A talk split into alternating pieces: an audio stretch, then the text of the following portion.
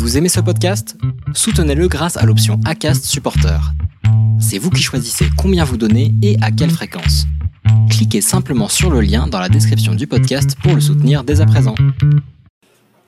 Bonsoir à toutes et à tous, soyez les bienvenus, j'espère que vous allez bien. Toutes nos excuses déjà, hein. alors ceux qui nous écoutent en podcast ne comprendront pas pourquoi, mais toutes nos excuses pour ce formidable retard, totalement indépendant de notre volonté. En même temps, quelle idée de tenter un Racing Café à 6 Alors vous allez me dire, euh, ceux qui nous suivent sur Twitch, mais c'est un scandale, il dit qu'ils sont 6 mais ils sont 4, rassurez-vous, euh, ce sera 6 après. Il y aura du roulement en fait aujourd'hui, vous allez voir, ça va être assez incroyable. On commence donc avec euh, eh bien l'équipe de début, puis ensuite je ferai évidemment des remplaçants et des remplacements bien évidemment selon comment le match euh, part euh, bien évidemment. On commence par Manu qui est de retour en haut à droite, donc vraiment je pense que beaucoup d'entre vous vont être ravis. J'espère que ça va Manu. Bah, écoute, ça va, bonsoir à toi, bonsoir à tous. J'espère que tout le monde va bien et puis prêt pour ce nombre de, de débriefings, euh, de ces nombreux débriefings du soir. Alors rassurez-vous les amis, le Louis arrive. hein. il sera là aussi euh, en notre compagnie, mais il ne sera pas là pour les, les premières parties. On le retrouvera, on le retrouvera aux news en fait, le Louis. hein, c'est formidable. Alors que ça rebug chez Gaël, chez moi, c'est en- euh, c'est formidable. Mais bonsoir, cher ami Gaël, euh, qui est avec nous ici évidemment. Bonsoir Michael, bonsoir à tous, bonsoir le chat. Je m'excuse les amis pour les décalages euh, son-voix qui sont euh, qui sont terribles, hein, évidemment, mais on, on a testé de nouvelles petites choses pour pouvoir tous se réunir et que ce soit pratique au niveau de la réalisation. Et puis pour vous parler F1 et MotoGP, on retrouvera l'ami Axel de Guidon. Comment ça va Axel? Eh ben bonsoir à tous, ça va vraiment super. On a encore eu un très très bon week-end. Euh, J'espère que tous les week-ends de la saison vont se dérouler ainsi. Et comme ça, on pourra faire de super débats d'une bonne dizaine d'heures. C'est ça, hein, on rappelle, on va vraiment tenter, euh, les amis, évidemment, de faire ça euh, jusqu'à euh, demain, hein, bien entendu, fin prévu le 23 avril, du coup, pour ces, ce Racing Café. Donc aujourd'hui, on va parler de Formule 1, parce qu'il y a eu le Grand Prix du fabriqué en Italie et d'Emilie-Romagne. Je viens de péter mon imprimante. Et d'Emilie-Romagne, donc du côté d'Imola. On va en parler, bien évidemment. On parlera aussi, les amis, du coup, du Grand Prix du Portugal de MotoGP remporté par Fabio. Ah bah oui, quand même, victoire française, ça fait toujours plaisir. Bien évidemment, les amis, on parlera d'IndyCar avec la première victoire d'Alex Palou. Et aussi, on va pouvoir vous répondre à cette question que beaucoup d'entre vous se posent qui est Alex Palou? Eh ben, On va pouvoir vous le dire. Évidemment, euh, ce soir, on parlera aussi de toutes les news qu'on a eues dans la semaine. Le courrier des viewers, comme d'habitude. Et puis, le Louis, et quand même, on a fait un effort de présentation. Le Louis est là, en logo, en couleur. C'est assez extraordinaire, euh, bien évidemment. Technicolor Ultra HD. Merci beaucoup, Technicolor Ultra HD, c'est merveilleux ce qui vient de se passer là. Euh, car oui, vous, vous l'avez peut-être entendu, entreaperçu, mais rassurez-vous, il sera des nôtres. Et Louis sera bien sûr présent. Ce sera un petit peu notre, notre voix divine, hein, euh, bien sûr, sur, sur cette émission. Vous ne le voyez pas, mais il est toujours là. Et il nous voit. C'est la voix off, c'est comme dans les émissions télé. C'est terrible. En fait, il n'a pas compris, c'est le réalisateur, il me parle dans l'oreillette, mais dans l'oreillette de tout le monde, en fait. Mais voilà, même de celle que J'attends le. On est en direct, connard. Pardon. Quelqu'un qui appelle alors qu'on entend. Comme le disait l'ami Jean-Louis. Alors les amis, alors attention cette fois-ci, on a investi dans du stream deck. Alors attention, hein, on a, on a fait les choses bien. Donc normalement, je vais appuyer sur un bouton, ça va vous lancer un générique, euh, une animation. Enfin, tout va être formidable parce que c'est parti. On va commencer par parler euh, de Formule 1, bien sûr. Il manque une roue incroyable Ça a fonctionné, mesdames et messieurs. Si c'est pas extraordinaire, voilà, c'est la fin de ce Racing Café. C'est beau. Euh, une animation a marché. Moi, je, c'est bon, je me retire là-dessus. C'est assez extraordinaire. On arrête là. On arrête là. À un moment donné, on a tellement galéré pour s'entendre et se voir. Euh, S'il y a une animation qui fonctionne, moi je suis déjà très euh, très ravi, euh, bien évidemment. Du coup, eh ben, évidemment, le Grand Prix d'Émilie-Romagne, euh, qui a été remporté par Max, Max, Max, Super Max, Verstappen vainqueur devant Lewis Hamilton et Lando Norris. Après, bah, un Grand Prix qui a été un petit peu foufou hein, quand même. On, a été assez assez ravi évidemment de voir qu'il a plu juste avant le, le départ. On, on le rappelle, hein, c'est un petit peu Colanta la mise en grille, puisqu'il a commencé à pleuvoir. Alonso est sorti, a cassé son aileron avant. Lance Stroll est revenu euh, dans la voie des stands avec des, des freins en feu. Et puis on lui a simplement dit à la radio Bah roule, ça va s'éteindre. Euh, mais ils ont quand même dû changer un petit peu de frein euh, sur la, la grille de départ. On a aussi eu euh, Valtteri Bottas qui est rentré avec une crevaison. Faut le faire quand même pour entrer avec une crevaison pendant le, tour de, mise en grille. Et puis finalement, le Grand Prix fut assez animé avec euh, déjà, et c'est le, le, premier point qu'on va euh, véritablement aborder dans, euh, dans ce débrief qui a duré à peu près 1h50, hein, évidemment, sur ce Grand Prix d'Émilie-Romagne, le duel entre Max Verstappen et Lewis Hamilton, qui encore une fois a tenu toutes ses promesses dès le premier virage. Ça, c'était quelque chose que je, je n'attendais pas, puisque Max Verstappen a pris un super départ depuis la troisième place sur la grille, et s'est porté au niveau de, de Lewis Hamilton. Ça a joué des coudes, et bah finalement, c'est Verstappen qui en est sorti euh, vainqueur de, ce duel. Mais ça s'est euh, véritablement prolongé ensuite pendant toute la course. Hamilton qui a ensuite fait une erreur. Alors, on va déjà commencer, on l'a déjà fait un petit peu lundi, Manu, euh, dans, dans, le Grand Prix qu'on avait regardé, le Grand Prix de France 2012 ensemble. Mmh. on va commencer par le commencement. Oui, Lewis Hamilton avait le droit de faire une marche arrière. Point final. Voilà, ça va pas plus loin. C'est-à-dire que là, il n'y a même pas besoin de commencer un débat dans le chat ou quoi que ce soit, c'est pas dur. Il a le droit, c'est simplement dans la voie des stands qu'on ne peut pas faire de marche arrière, mais en piste, on a tout à fait le droit. Encore une fois, on vous rappelle, c'est ce qu'on disait, ce que je vous disais déjà dimanche dernier lors du, euh, lors du débrief. S'ils ont 8 vitesses et une marche arrière, c'est qu'il y a bien une raison. Si vous n'avez pas le droit de l'activer, c'est un petit peu moins euh, intéressant. Euh, bien évidemment. Gaël, je veux bien ton avis déjà pour commencer sur ce, ce Grand Prix. Manu, je te, je te, ferai intervenir un peu plus tard, évidemment, puisqu'on a déjà eu un peu euh, l'occasion d'en débattre. bien Exactement. Sûr, mais, Gaël, je veux bien voilà, ton avis sur cette lutte aussi entre Max Verstappen et Lewis Hamilton. La lutte pour le titre, quand même, semble se décider sous nos yeux après deux Grands Prix. C'est bien de tirer des conclusions. Ouais, c'est vrai que c'est peut-être un petit peu rapide déjà pour émettre une première conclusion, mais ces deux premiers grands prix finalement, Verstappen fait la pole à Bahreïn et Hamilton réussit à se défaire de la stratégie Red Bull et remporte le premier grand prix. Ici, circonstance un petit peu plus compliquée avec la pluie. Alors, la légende Canal Plus a fonctionné puisque chemise à carreaux pour Jacques Villeneuve, course de dingo le dimanche. Parfait, ne changez rien. On a envoyé tout un stock de chemises à carreaux à Canal Plus d'ailleurs, comme ça au moins on est, est tranquille. Est-ce que Stefano Domenicali était lancé Parce que bon, Miami, tout ça c'est bien gentil. Est-ce qu'il a avancé sur le dossier un carton de chemises à carreaux à chaque Grand Prix pour Jacques Villeneuve? Parce qu'à un moment donné. Euh... Oui, c'est budgétisé, c'est réglé l'histoire. On est tranquille. Et donc, euh, ben voilà, un Grand Prix un petit peu particulier. Euh, Verstappen a fait vraiment un départ euh, autoritaire et a surpris Hamilton. Donc ça, c'était quand même euh, un petit indice de la rivalité qui va les opposer euh, tout au long de la saison. Et puis après, ben forcément, des Grands Prix comme ça, il faut il faut rester en piste, il faut le coup de volant, il faut un petit peu le coup de chance que, Hamilton se traîne. Il faut voilà beaucoup de paramètres qui font que euh, voilà on peut se, se défaire de situations embarrassantes ben nous, on jubilait, hein, on a vraiment eu une course euh, inattendue. Euh, voilà, on savait pas ce qui, on connaissait pas le podium, hein, franchement, jusqu'à encore 20 tours du damier, on connaissait pas le podium, hein, donc c'était quand même intéressant. Ah bah ça, de toute façon, vu la tronche des pronostics qu'on a fait la semaine dernière, je te garantis qu'on connaissait pas le podium. Hein. Ça, ça, y a pas de risque là-dessus.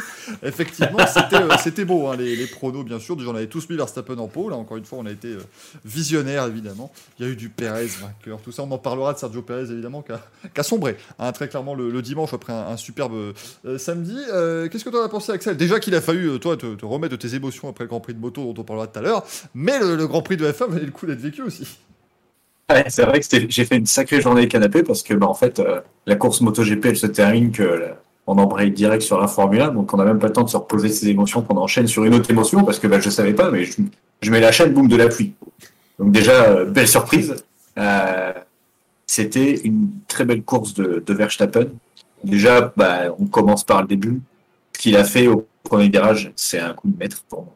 Il a fait ce qu'il avait à faire, il l'a fait au bon moment parce que de toute façon, si c'était euh, les places inversées, c'est-à-dire Hamilton derrière, il aurait fait la même chose. Et Imola, il n'y a pas beaucoup d'endroits pour dépasser, surtout sur la pluie comme ça. C'est le premier virage. Et derrière, il sait qu'il est tranquille parce que tout le monde a ralenti à cause de la visibilité. Donc c'était euh, maintenant ou jamais, sinon il serait resté derrière un bon moment, je pense. Effectivement, c'était c'était très très beau hein, comme comme bataille.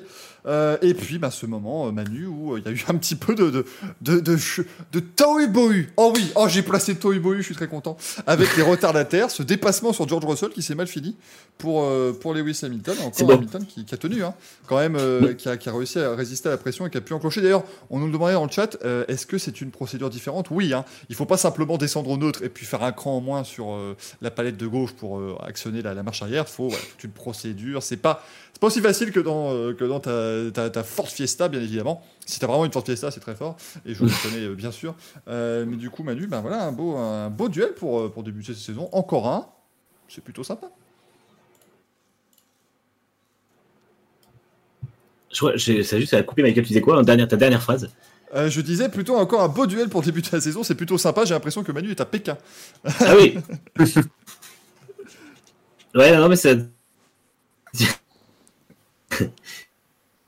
ça, ça rame un peu, mais ça va. Euh, Ah, excuse- Excuse-nous Manu, mais ça rame beaucoup, Euh, je dirais même. ah, un bah, peu- ouais, ouais, de couper, couper Discord et revenir jusqu'on ait ton son correct quand même, ce serait mieux. Oh, écoutez Attends, les amis, c'est deux petites la- secondes. C'est le risque évidemment des, euh, des collections comme ça à plusieurs milliers de kilomètres, hein, bien évidemment, euh, toujours, euh, toujours très dangereux. Est-ce que vous m'entendez mieux? Oui, Bon, parfait. Euh, T'as fait la là. Hein Je disais, tu as fait une Hamilton, là, t'es allé dans le gravier, puis t'es revenu, là, pas de soucis. Bah, c'est ça, je, je suis reparti, j'ai profité d'un moment de neutralisation pour, euh, pour revenir. Euh, non, honnêtement, c'était c'était vraiment une super course. euh, Il y, a eu, il y a eu tout ce qu'il fallait. En fait, il y a eu euh, la surprise de voir Hamilton faire une erreur. C'est rare de le voir presque paniquer parce qu'au final, il n'a pas tout de suite mis la marche arrière. Il a voulu ressortir des, des graviers. Et, euh, et on a vu qu'il a lui-même mis la voiture dans le mur, ce qui est plutôt rare parce qu'effectivement, il n'y a pas eu le, coup de raquette qui voulait remettre de la voiture pour la mettre en ligne. Et euh, finalement, cette précipitation a été suivie d'un moment de, plutôt calme où il a réussi à revenir sur la piste totalement légalement, hein, puisqu'il l'a fait de manière très safe avec Mercedes qui guidait et avec les commissaires qui étaient déjà par là, donc qui pouvaient aussi lui dire d'y aller ou pas. Donc là-dessus, euh, il y a eu beaucoup de dé- débats inutiles parce que c'était clairement légal et il n'y avait aucune raison de pénaliser. Euh, et puis effectivement, euh, derrière, bah, il a eu de la chance, on va pas se mentir, il a eu beaucoup de chance que la course soit neutralisée. Euh, ce n'est pas un crash gate comme on a pu le dire ou l'entendre. ceci il a fait exprès. pas- Ils ont fait exprès de se cracher à 330 tous les deux pour aider Hamilton. Et, euh, et par contre, c'est vrai que euh, à côté de ça, euh, il a eu de la chance, mais après, il a fait le boulot en montant, en montrant que la Mercedes dans le, dans le trafic aussi. Bah oui, c'est ça, effectivement. euh, on, on le disait, hein, euh, toujours facile de dire que, que Lewis Hamilton a la meilleure voiture et que euh, tout est simple pour lui, mais il y en a quand même un qui se battait avec une Williams euh, avant, avant son, son accident, donc forcément, ça ne veut pas forcément dire que c'était si simple que ça. On, on évoquera hein, le cas Bottas-Russell, bien évidemment, hein, les amis, ne vous inquiétez pas là-dessus. On a beaucoup à dire dessus. Ouais, il y aura, il y aura de quoi faire, hein, bien sûr. Au niveau du, du championnat, parce que c'est quand même un petit peu ce qui nous a intéressé après ce Grand Prix, bah, il y a pour l'instant un point d'écart. Qu'est-ce que c'est serré, les amis, alors qu'il ne reste plus que 21 Grands Prix. Tout peut arriver, bien évidemment. Un petit point d'écart entre Lewis Hamilton qui a 44 points. Là aussi, c'est du complot, bien sûr. Et Max Verstappen qui en a euh, 43. C'est le point du, euh, du meilleur tour en course qu'a joué d'ailleurs, le meilleur tour qu'il a obtenu euh, à Imola. euh, Lewis Hamilton, puisque c'était Valtteri Bottas qui avait le meilleur tour euh, du côté de, de Bahreïn. Donc, euh, bah, ils ont fini aux places inversées, avec un point de plus pour Lewis Hamilton pour l'instant. euh, dans, dans ce championnat. Euh, alors, on voulait vous expliquer donc du coup euh, tout ce qui s'est passé au niveau des pénalités aussi, parce que ça a été, mesdames et messieurs, un bazar. Mais alors, mais alors, un foutoir, même je pourrais dire une footwork, même si j'allais jusque là, Euh, parce qu'au niveau des pénalités, on a eu quoi? On a eu Sergio Perez qui a dû. euh, je vais même, attends, je vais même essayer de retrouver un récapitulatif des pénalités parce que même moi je vais m'y perdre. Déjà, j'ai celle de 30 secondes de, de Raikkonen à la fin qui est extraordinaire et qui va valoir euh, son, son pesant de cacahuètes. Mais si je dis pas de bêtises, on a commencé. On va pas évidemment vous, vous indiquer tous les temps qui ont été. Qui ont été annulés en qualification. Là, ça prendrait beaucoup trop de temps et là, l'émission ferait 5 heures et ça deviendrait évidemment euh, très, euh, très compliqué. Mais du coup, si je dis pas de bêtises, donc euh, voilà, donc Sergio Perez, lui, a eu une pénalité parce qu'il a dépassé pendant une période de, de safety car, c'est une pénalité de 10 secondes. Sébastien Vettel, lui, a eu une pénalité parce que ses, ses pneus n'étaient pas mis au signal des 5 minutes. Donc ça, c'est pénalité traditionnelle de la F1. En gros, vous êtes obligé à 5 minutes du départ et bien d'avoir vos pneus sur Logique. la monoplace. Là, ça n'était pas le cas. Donc, ils l'ont fait, c'était pas euh, surprenant, bien sûr. Il n'y a pas eu de pénalité, si je dis pas de bêtises, pour Bottas Russell, encore heureux. Euh, on a une pénalité de 5 secondes pour euh, Yuki Tsunoda qui euh, s'est bien amusé avec les limites de la piste à plusieurs reprises pendant le Grand Prix. Là aussi, pas de surprise, bien sûr. Et puis donc, la fameuse pénalité de 30 secondes de Kimi Raikkonen. Enfin, on a aussi Lance Stroll, pardonnez-moi, Lance aussi qui a été pénalisé après le Grand Prix parce qu'il a gagné un avantage en dépassant Pierre Gasly. Il a obtenu 5, points de, 5 secondes de pénalité. Et donc, du coup, Kimi Raikkonen, 30 secondes de pénalité. Euh, pour un problème de, euh, de relance, pour être précis. Donc déjà, pour commencer avec Pérez. Alors, il Axel, lui, Axel m'a l'air bouillant déjà sur, sur la pénalité de Kimi. Pour commencer avec Pérez, alors là, euh, c'est assez particulier, puisque du coup, il est sorti de la piste hein, pendant une période de neutralisation. Les deux voitures qui l'ont dépassé quand il était dans la piste, on l'ont attendu et il les a dépassés. Bon. visiblement, c'était pas autorisé. Alors, j'aimerais un peu votre avis là-dessus, messieurs, parce que moi, ça m'a un peu rappelé tout le bazar qu'il y avait avec Yarlo Trulli et Lewis Hamilton en 2009 en Australie. Avec ce côté, il y en a un qui sort, je l'attends, je le laisse passer, machin. J'ai l'impression que personne ne sait exactement ce qu'il faut faire tout à fait. Et euh, finalement, un petit peu, les commissaires sont un petit peu perdus aussi. Donc, euh, euh, Gaël, qu'est-ce que qu'est-ce que t'en penses toi de, ça? Euh, ben, honnêtement, c'est vraiment un micmac.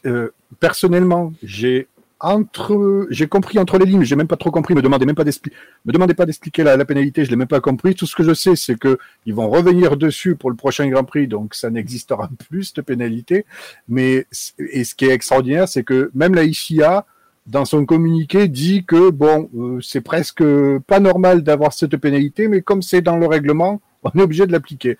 Mais concrètement, j'ai même pas compris ce qui s'est passé. Peut-être Manu va nous éclairer, mais Éclair de lanterne, Manu.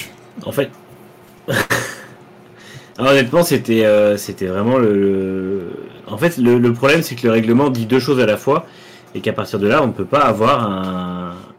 On peut pas avoir un. Comment dire un- Une issue de la pénalité qui soit, qui soit juste parce que. euh, en gros, ce qui s'est passé, euh, c'est qu'a priori, c'est considéré différemment que si c'était un simple, une simple neutralisation et que du coup, il a fallu. euh, En fait, le problème, c'est que j'ai lu les articles, mais il y en a tellement qui, qui Oui, sont- pour Raikkonen. qui hein, inclut le ça, truc.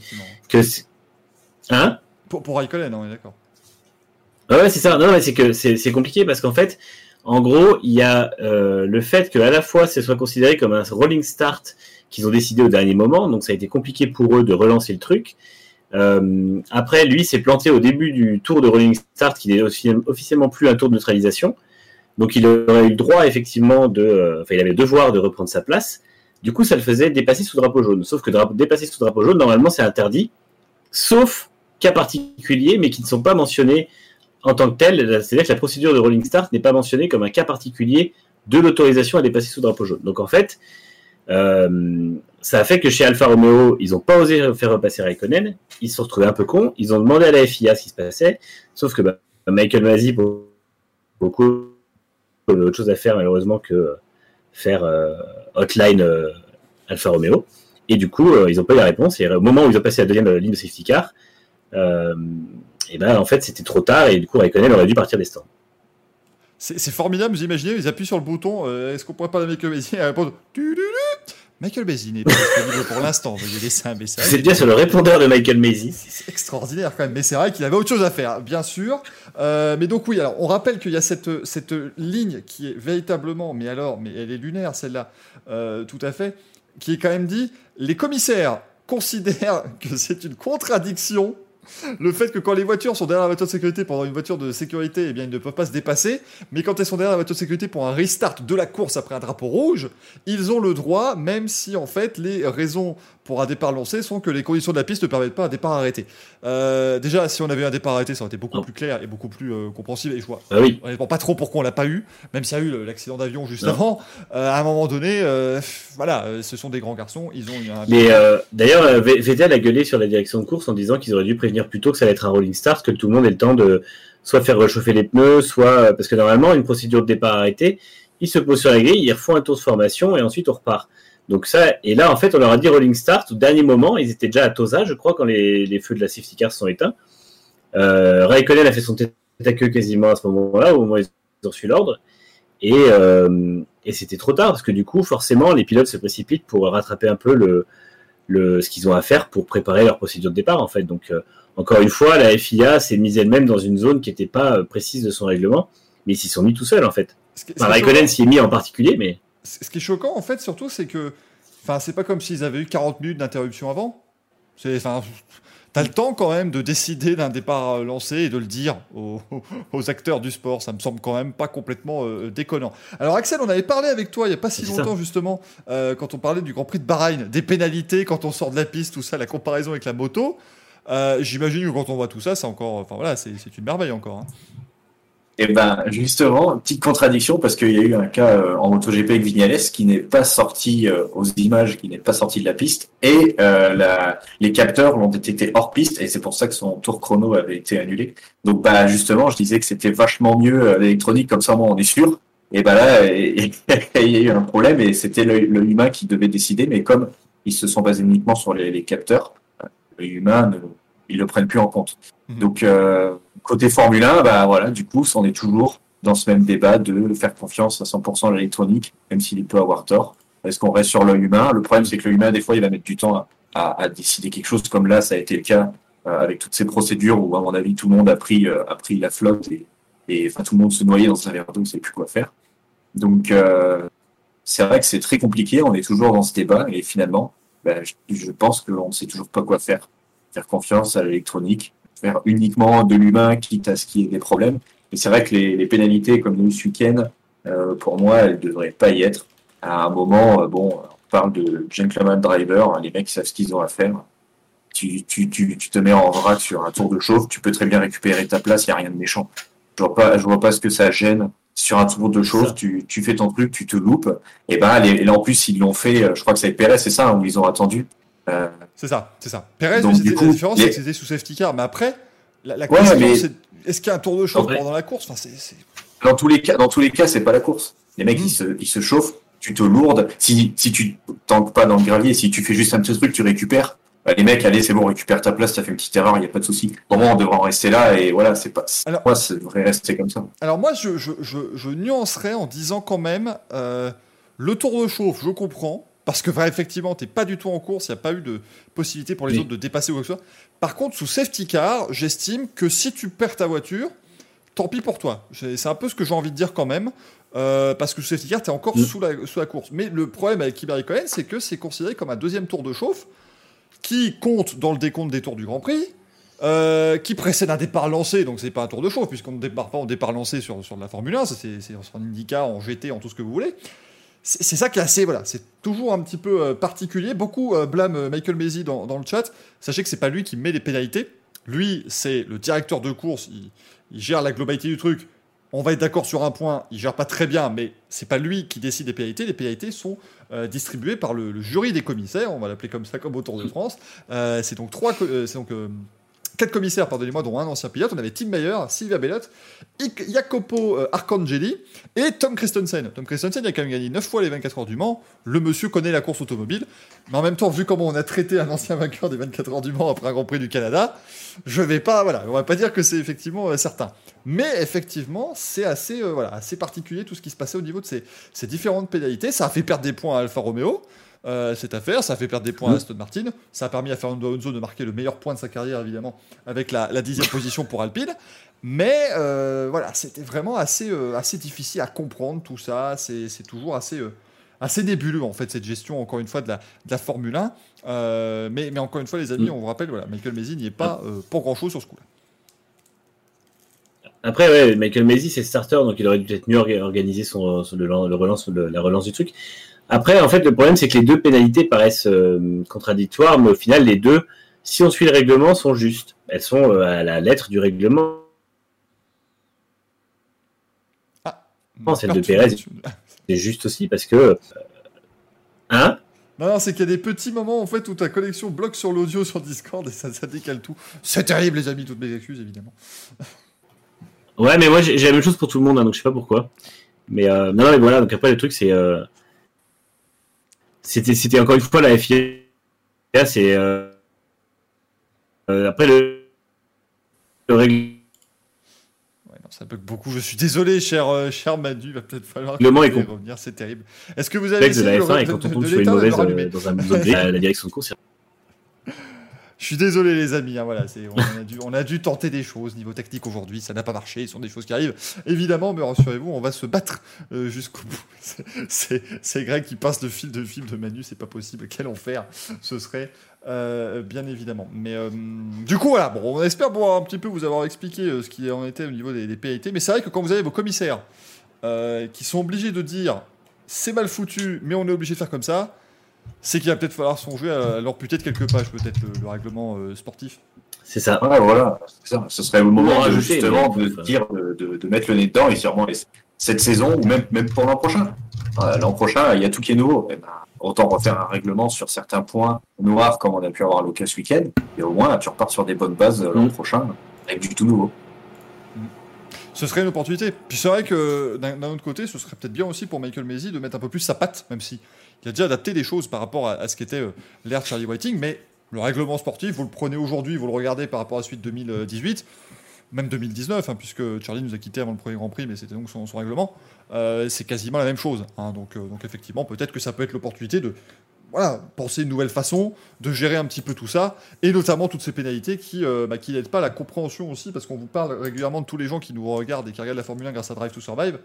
Bah, je peux vous dire que quand. euh, parce qu'ils ils les ont pas, les pénalités hein, dans Drive to Survive, hein. c'est limpide quand on leur explique ce qui se passe. Euh, ici, ça doit être assez, euh, assez compliqué, bien évidemment. Euh, alors, l'autre gros morceau, évidemment, de ce Grand Prix, c'était l'idée euh, qu'a eu euh, Valtteri Bottas et George Russell, de, qu'ont eu d'ailleurs ces deux pilotes, de s'exploser dans la ligne droite avant Tamburello, euh, causant le, le drapeau rouge, salvateur pour Lewis Hamilton peut-être, mais en tout cas, un sacré bazar, un sacré Big Mac sur, sur la piste. Euh, il y a eu bon, pas mal d'avis différents. On a eu donc George Russell qui a pété un câble euh, dans toutes ses déclarations avant de se raviser. C'est pas, c'est pas étonnant, hein, ça reste un jeu de pilote, c'est pas, euh, c'est pas une nouveauté bien sûr. Euh, Valtteri Bottas qui lui aussi ne s'estime pas être en, faute. Les commissaires n'ont pas d'ailleurs choisi de, de personne en faute. Maintenant, bon voilà, il y a eu pas mal de, choses effectivement, les amis, où euh, on disait oui, mais il fallait peut-être pas mettre le DRS et ceci et cela. Gaël, qu'est-ce que t'en penses toi euh, sur cet accident? Est-ce que, est-ce que tu, tu trouves qu'il y a une faute, que ce soit pour quelqu'un, l'un des pilotes impliqués, ou pour la FIA ou quoi que ce soit ou est-ce qu'à un moment donné, c'est de la course auto et les choses peuvent arriver, enfin, des gros accidents, ça peut arriver? Alors ouais, c'est très compliqué en fait d'analyser comme ça sur le sur le moment. Ré- réagir à chaud, c'est très compliqué. Maintenant, avec un peu plus de recul, on peut mieux voir euh, ce qui a pu se passer, comment ça aurait pu être différent ou pas d'ailleurs. Mais bon, alors effectivement, sur le move russe, Russell est un tout petit peu en faute entre guillemets ce que la FIA semblait dire, même si elle a pris aucune décision sur euh, sur l'accident. Mais bon, entre guillemets. Euh, le pilote qui double doit s'assurer que la manœuvre aille jusqu'à son terme en toute sécurité. Bon, à ces vitesses-là, vous vous doutez bien que le temps de réaction, etc., il y a beaucoup de choses qui font que parfois ça se passe pas comme prévu. Russell a expliqué d'ailleurs, le petit coup de volant de Bottas, eh ben, forcément, l'a fait peur. Il s'est décalé et puis l'autre, il arrive pleine balle, DRS ouvert. Bon, il mord euh, la bande blanche, un peu d'herbe, la Williams euh, part euh, dans la Mercedes et c'est fini, quoi. Mais par contre, si on peut juste analyser l'accident autrement, euh, moi, ce que j'ai quand même pu voir après avec les caméras on-board, je me suis mis dans la Williams de Russell un tour avant. On voit quand même que euh, Russell, du coup, est bloqué dans le trafic. Euh, euh, pardon, Bottas est dans le trafic. Russell lui colle au cul. Donc, il le harcèle. Pile un tour avant, juste après avoir passé la courbe de Tamburello, il se décale déjà une première fois, il se monte dans les rétros. Bottas sait qu'il a une Williams au cul, c'est indéniable. On arrive au virage 7, Russell s'écarte, voit les lumières bleues, c'est Hamilton qui arrive, il ralentit fortement, il se décale, il laisse passer Hamilton qui va jardiner. Russell reprend Bottas dans Aqua Minerali. On sort d'Aqua Minerali, Bottas se prend un snap des enfers, il rattrape sa Mercedes. Bottas, il sait que les pneus, il n'a pas réussi à les mettre en température parce qu'il faut quand même se rappeler que Bottas s'arrête deux tours avant et Russell s'est arrêté trois tours avant. Donc, les pneus de la Williams sont un peu mieux et c'est pour ça qu'il colle le Finlandais en fait. Donc, Bottas, il sait qu'il n'y arrive pas, il sait qu'il est à la rue, quoi. Donc, quand Toto Wolf dit dans ses explications un petit peu après, oui, ben c'est normal, euh, euh, la Mercedes sur le sec, la piste se sèche, euh, on aurait été de toute façon plus rapide. Je vois même pas pourquoi Russell a essayé de doubler.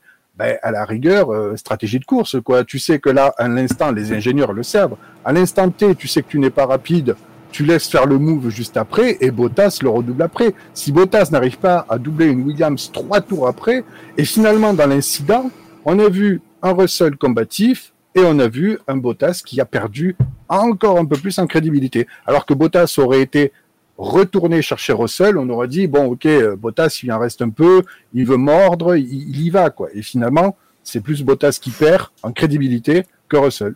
Honnêtement, en connaissant les, les observateurs et les fans de Formule 1, on aurait dit bah, encore eux qu'il le dépasse, pourquoi il est derrière C'est une Williams. Euh, ce qui n'aurait pas été euh, en soi euh, tout à fait immérité. C'est vrai que c'est vraiment l'analyse parfaite qu'il vient de faire. euh, l'analyse parfaite de, de, de, de, ce- de ce- de cet accrochage. Parce que c'est exact pour moi, c'est un, un fait de course, tu peux pas, peux pas blâmer les deux. Le seul truc, c'est ça, c'est que Russell, il était derrière. Et c'est comme, euh, comme je dis tout à l'heure avec Hamilton Verstappen, c'est le seul endroit où tu peux passer. C'est si tu vas pas maintenant, t'es encore bloqué derrière. Ou il va falloir forcer un autre endroit où tu as encore plus, plus de chances de, de, de, de te cracher avec Bottas. Le seul truc que moi, personnellement, je reproche justement à Bottas, c'est que c'est son intelligence de course euh, qui, été, qui mauvaise avec Russell, parce qu'il savait qu'il était lent, il savait qu'il galérait, il savait qu'il allait le passer, donc et ben, justement, c'est ce qu'elle a dit, et ben, laisse-toi passer, il va chercher le temps après, c'est pas grave. Si tu n'y arrives pas, et ben, c'est que ça passe pas. Mais euh, il aurait dû, euh, il aurait dû euh, vraiment euh, laisser passer Russell tranquillement, et rechercher le tour après, quoi. C'est vrai, c'est vrai que je suis assez, euh, assez d'accord avec vos analyses là-dessus. Euh, Mm. Effectivement, euh, Shipmaster demande. En fait, on n'est pas que sur Discord. hein, voilà, pour vous tout vous dire sur ce qui se passe au niveau euh, technique actuellement, on a nos caméras sur un autre euh, logiciel qui fait que des fois, voilà, il y a des petits soucis. Mais, eh, on Mais apprend. on a trouvé une solution. On a trouvé une solution dans Voilà. monde. Vous allez voir. alors Manu a dit ça maintenant dans, dans 4 secondes dans sa prochaine. Ça va tout lâcher. Ça va, couper, mais au moins, voilà, on aura trouvé une solution pendant 2 minutes. Ce sera assez sympa.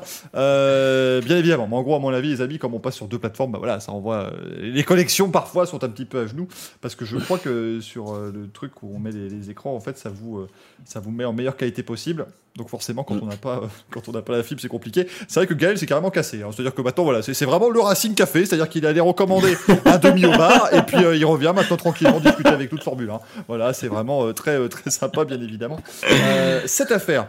Euh, ah, je vous ai mis aussi dans notre petit euh, conducteur, les amis. On va, on va évidemment euh, clôturer hein, cette page Formule 1 J'ai- dans, dans pas trop longtemps. Vas-y, Manu. J'avais juste à dire, je suis totalement d'accord avec la- l'avis de Gaël, donc ça va pas durer longtemps. C'est juste que ouais, Bottas, de toute façon, fait un mouvement, un premier mouvement pour se décaler sur la gauche. À partir de là, il devait tenir sa gauche, il devait laisser la place à droite. Il la laisse, mais il la laisse pas vraiment vu que c'est un virage. Et on voit dans le board que Russell met des coups de volant pour laisser la voiture au maximum près de la droite, enfin près de la, droite de la Mercedes. Donc en fait, euh, pour moi, euh, plus je regarde le, truc et plus c'est responsabilité haute de Bottas. Je suis pas à 50-50. Pour moi, c'est du 70-30 pour Bottas. Parce que même au-delà du fait que de toute façon, il devait pas être là avec une, il devait pas être dans cette situation-là, en fait, avec une, euh, avec une Mercedes. À partir du moment où il se décale une première fois, il a plus à revenir sur la, sur la droite, même si c'est la trajectoire, il a quand même l'obligation de rester hors trajectoire. Donc à partir de là, il y a, rien, il y a aucune raison qui, le- qui le pousse à, La honte à faire ce qu'il fait. Non, mais c'est vrai que. Non, mais euh, À, à ce moment-là, C'est s'il veut, c'est un peu l'histoire, bien sûr, d'avoir le, le beurre, l'argent du beurre. C'est-à-dire qu'à un moment donné, s'il veut euh, se défendre, mais en même temps pas aller dans un trajectoire humide, euh, oui, bon, à un moment donné, ça devient, ça devient compliqué, euh, bien évidemment. Mais de toute Ouais. façon, Valtteri Bottas, il y a eu beaucoup de problèmes ce week-end avec la, la mise en température des pneus. Euh, ça s'est vu en qualif, ça s'est vu en, en course aussi, bien évidemment. Il est parti huitième, hein, quand même, l'ami Valtteri Bottas chez, chez Mercedes. À mon avis, il y a un discrédit certain chez lui. Euh, Gaël qui euh, fait non, non, non du doigt, mais que nous dis-tu? Non, non, oui, c'était pour rebondir ce que disait Manu, et d'ailleurs c'est Manu qui l'a vu, ou c'est Burgrid en fait qui avait partagé ça. On a vu des commissaires avec une barrière ouverte qui sont à, à ça de se prendre le cul de la Williams, c'était juste effrayant quoi. Que... C'est en fait il y, a, un petit euh, décalage entre les murs, donc ça fait un effet d'optique qui est un peu plus impressionnant que la situation.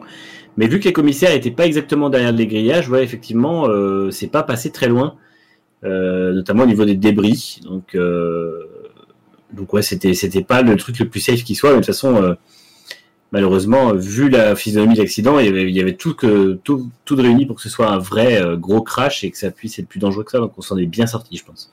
Oui, beaucoup de chance, hein, effectivement, sur ce, ce Mm. très très gros carton entre Valtteri Bottas et, et George Russell. Le Halo aussi qui a, qui a joué son rôle hein, pour, euh, pour Russell parce qu'il se prend, euh, si je ne pas habitué, les deux d'ailleurs, hein. les deux se prennent des roues un peu Ouais. doubles sur le, sur le Halo. Bah, ils, se, pre- ils se prennent des trucs qui sont pas très lourds, donc ça va, mais dans le principe, on voit quand même que le halo euh, bloque les, les débris qui sont pas très gros. En fait, des trucs qui feraient la taille d'un bout d'aileron ou quoi, ça les bloque bien, donc euh, c'est cool. Culture, ce qui veut dire, par contre, Bottas est monté vite en température après l'accident. Oui, ça c'est vrai qu'il est monté plus vite en température que ses pneus. Euh, très clairement.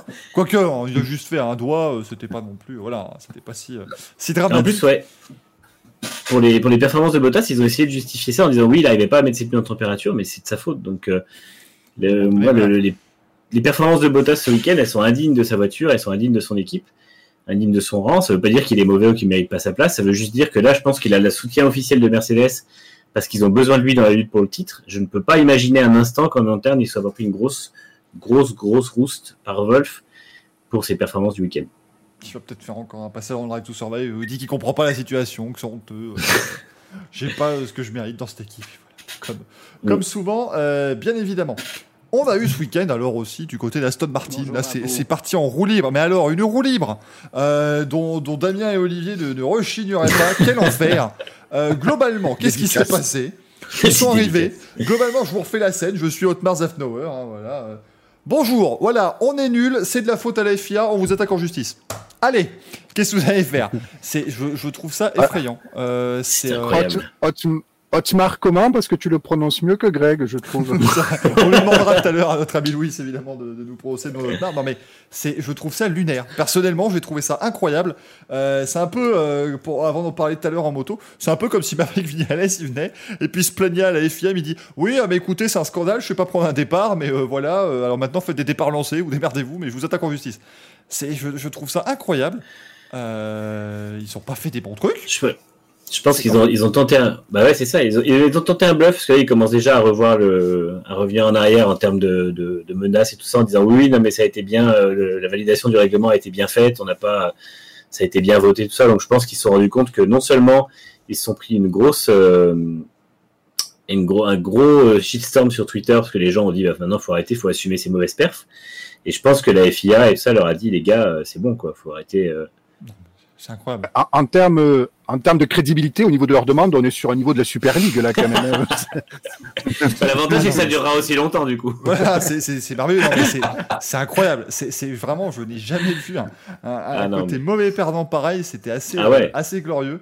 Euh, c'est comme vous savez le même, hein, le fameux même où le, le- le- le gosse qui est sur son vélo, il se met un bâton dans la roue avant et puis il blâme quelqu'un d'autre. Bah là c'est pareil. On était complètement sur le même niveau. Euh, c'était ça, assez fou. Euh, parce que tu parles de Et bluff, le- Manu, c'était plus, on, on avait plus l'impression d'être dans le grand bluff avec Patrick Sébastien qui se déguise avec des faux chicots que dans un vrai truc de, de- de poker à la Patrick Noël. Hein. Mais- Ah, Je fais la tête de Royce, clair. c'est génial. Mais non, mais en fait, c'est terrible. Et en plus, même Wolf, il a dit de sa déclaration en disant oui, c'était un règlement qui était contre Mercedes et en fait, euh, Aston Martin n'a été que le que le Dégât collatéral. Dé- Dégât collatéral, voilà. Enfin, n'importe quoi, les gars. tu Au bout d'un moment, vous avez une philosophie. Moi, je veux dire, nous, en tant que, enfin, il a, il a, en tant qu'observateur ou quoi, il a fallu attendre moins de la moitié de l'année 2020 pour savoir que le règlement 2021 serait un problème pour les voitures qui avaient un règle plus bas. C'était évident, tout le monde le savait, eux le savaient aussi. Et ben, ils ont joué, ils ont perdu. Euh, maintenant, euh, Mercedes montre qu'un règle bas, c'est pas non plus la fin du monde. Donc, euh, c'est à eux de bosser, c'est à eux de trouver de l'appui et c'est à eux de trouver de la stabilité. Le, le rake, hein, les amis, pour, pour vous remettre évidemment dans le contexte, c'est donc l'inclinaison. Hein, bien sûr, la voiture, bah vous avez comme ça. Bah, si la voiture elle est fortement inclinée à l'avant, c'est un rake haut, et puis ça, c'est un rake bas. Et puis il y a aussi un rake collen, mais ça, c'est évidemment euh, encore autre chose, bien sûr. Oui, bon, écoutez. Oh, oh, elle est bonne. Eh, voilà. un peu plus, en fait, de- du coup, un peu oui, plus bah- d'alcool, un peu plus de degré d'alcool.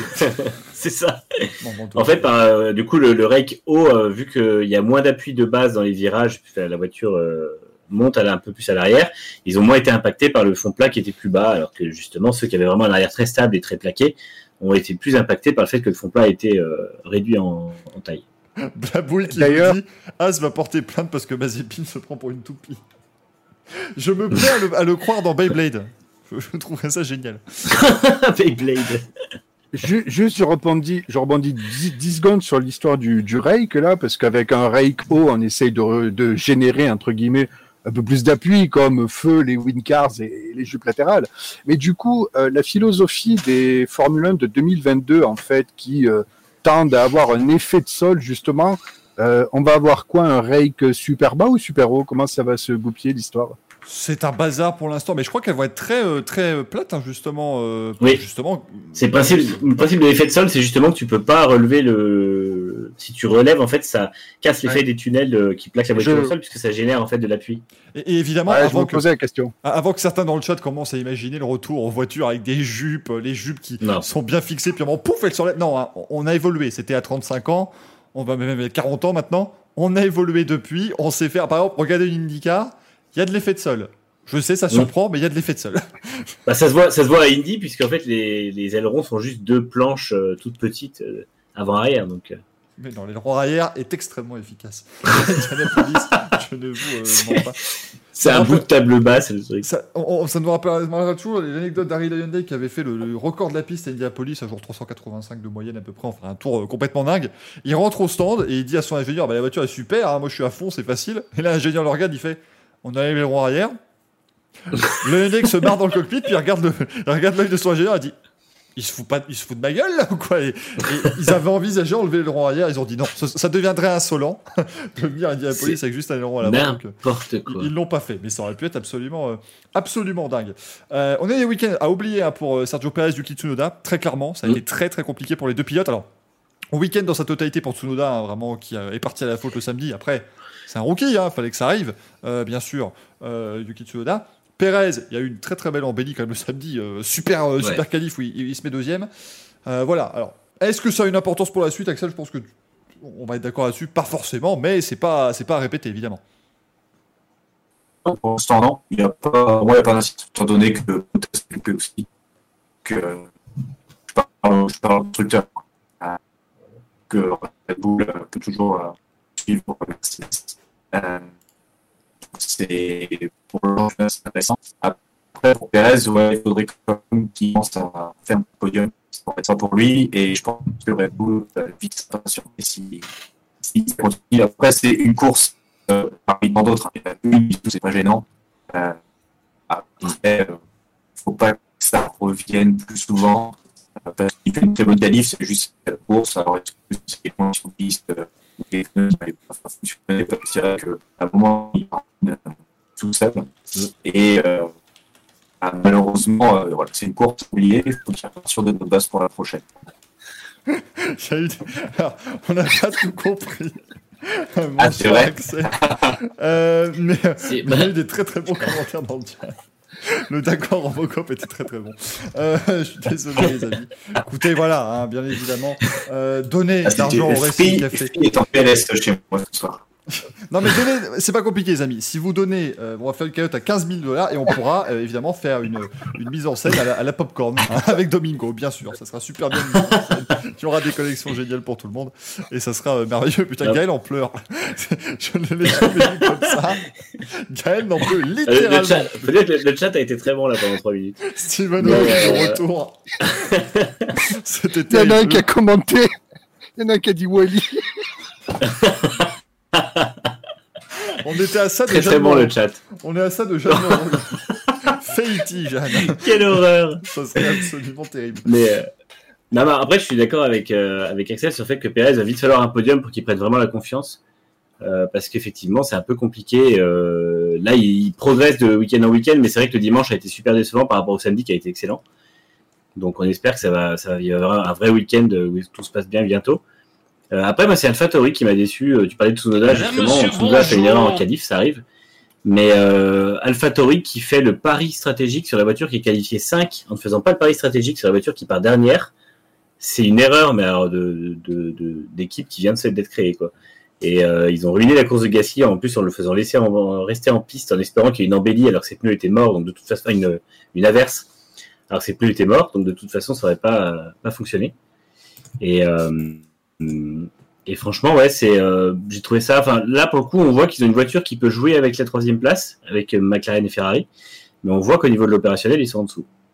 Ouais, non, mais c'était. bah, il pleut après, Manu. Il est actuellement en train de pleuvoir plus fort dans la voie des stands. Ne t'en fais pas.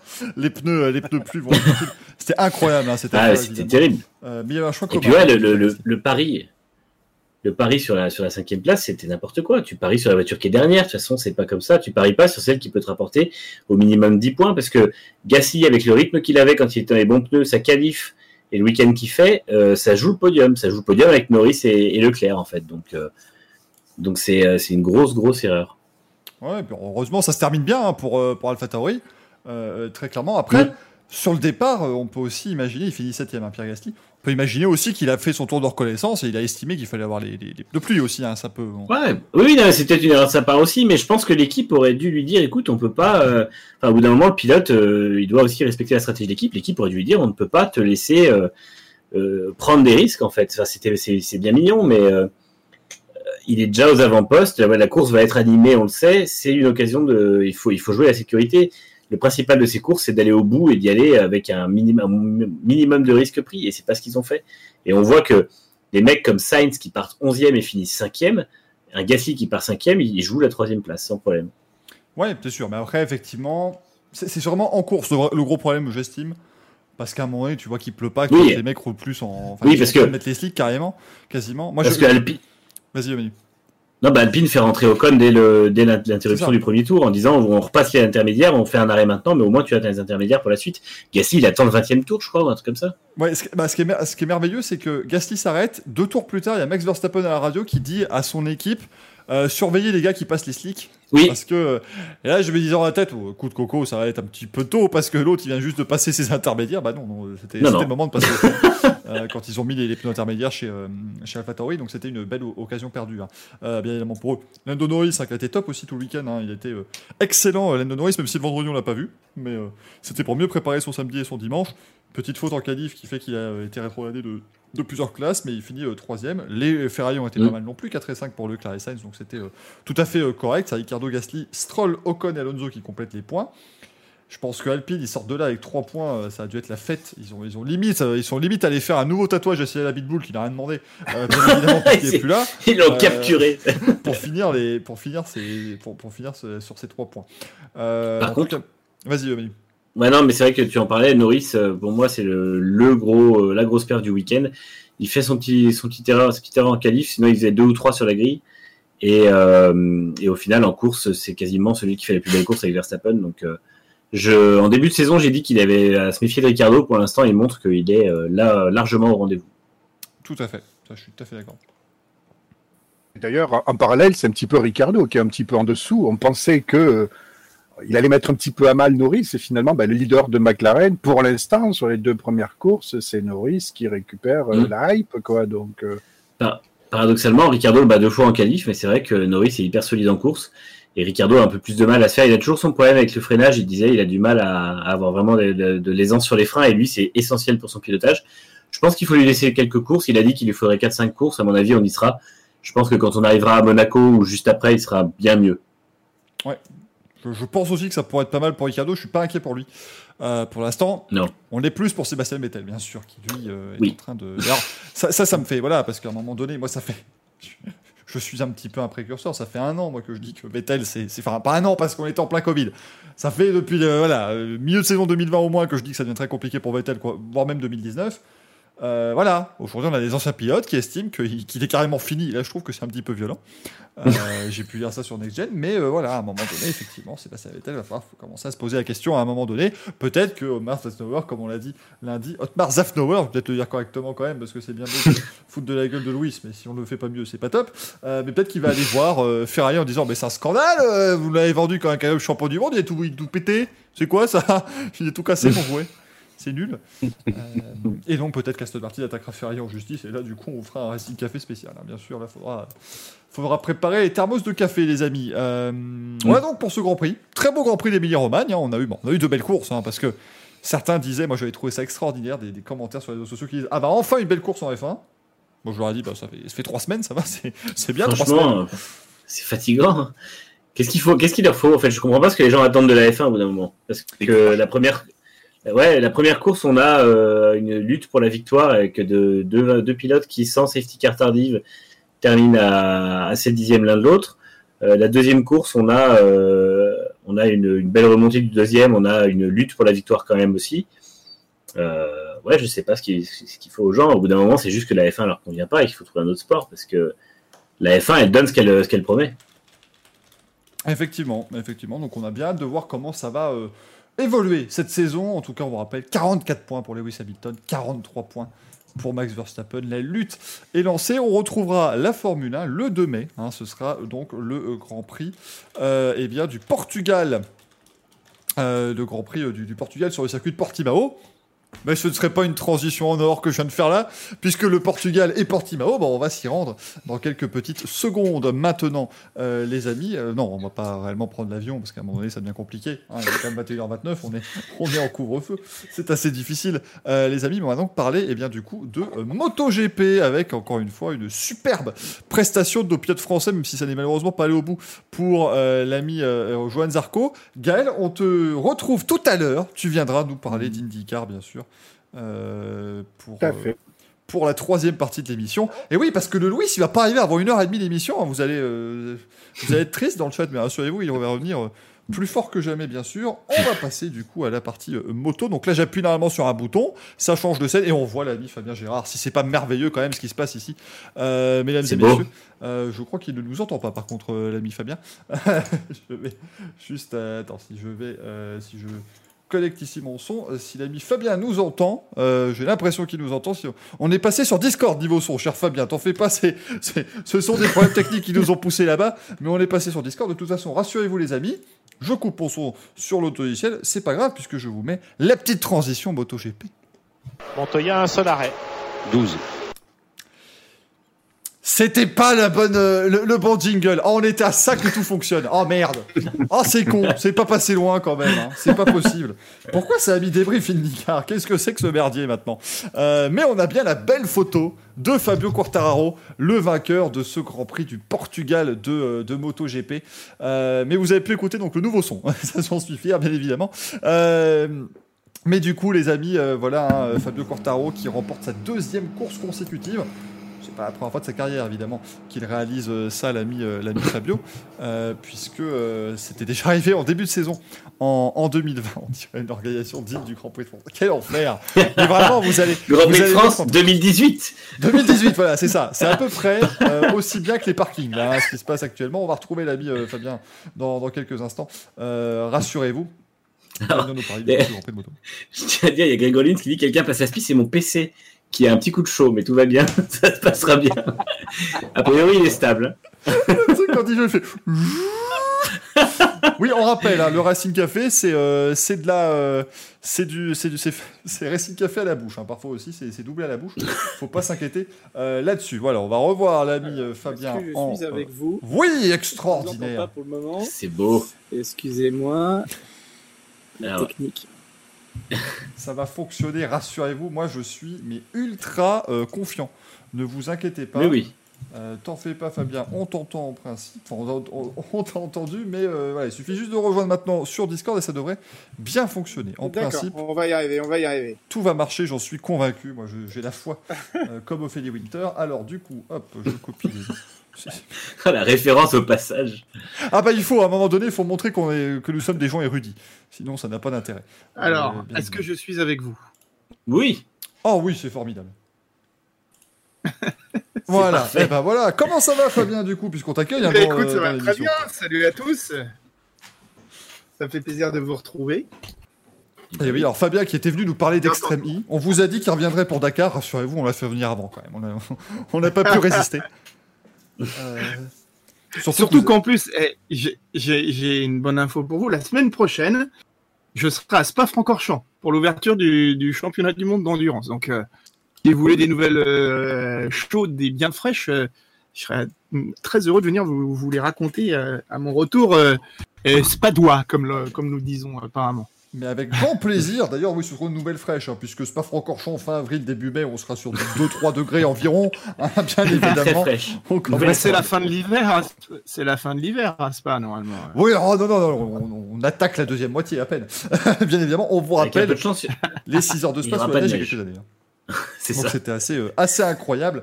Euh, mais du coup, on va parler MotoGP, les amis. Fabio Quartaro, donc, qui s'impose euh, de nouveau à ce Grand Prix du, du Portugal devant euh, Pecco Banaya et euh, Juan Mir, le, le champion du monde en titre. Euh, Axel, on va, on va croiser les doigts. On va croiser tout ce qu'on peut, évidemment, pour euh, la collection et pour l'audio. Euh, mais Axel, bah, encore une course superbe de Fabio qui a très mal commencé. Et c'est ça, je pense, qui est très intéressant cette année.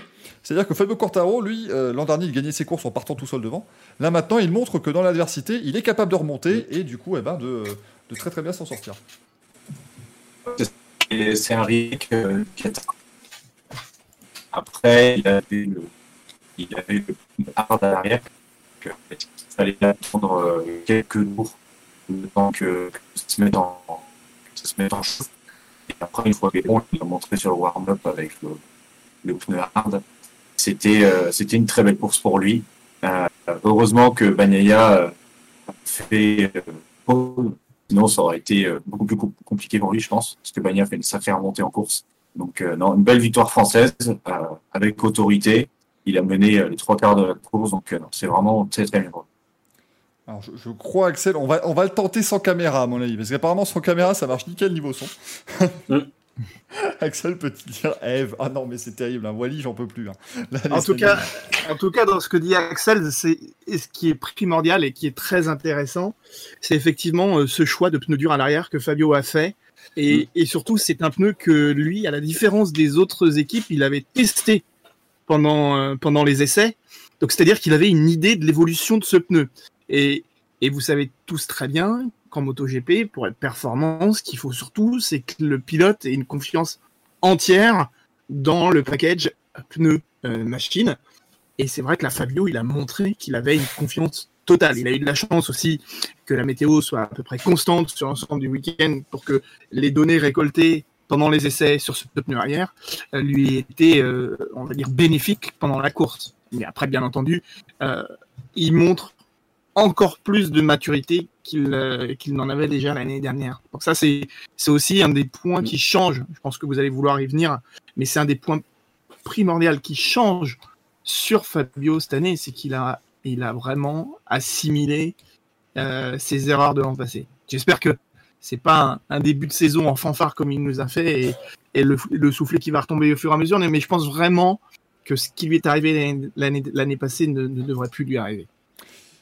Je suis d'accord, hein, on, avait déjà évoqué d'ailleurs après le Grand Prix euh, de, de Doha, hein, effectivement, euh, ça semblait, ça sentait bon en tout cas pour, euh, pour Fabio Quartararo, et euh, ça s'est confirmé très clairement hein, pour, pour lui sur, sur cette, cette troisième manche ici au, au Grand Prix du, du Portugal. L'autre Français, bah, Joël Zarco, il a encore été très bon, hein, bien sûr, pendant, pendant ce week-end, malheureusement, chute, perte, alors, on on a vu une perte de l'avant, j'ai lu, moi en tout cas, que ça pourrait venir d'un petit problème de boîte de vitesse.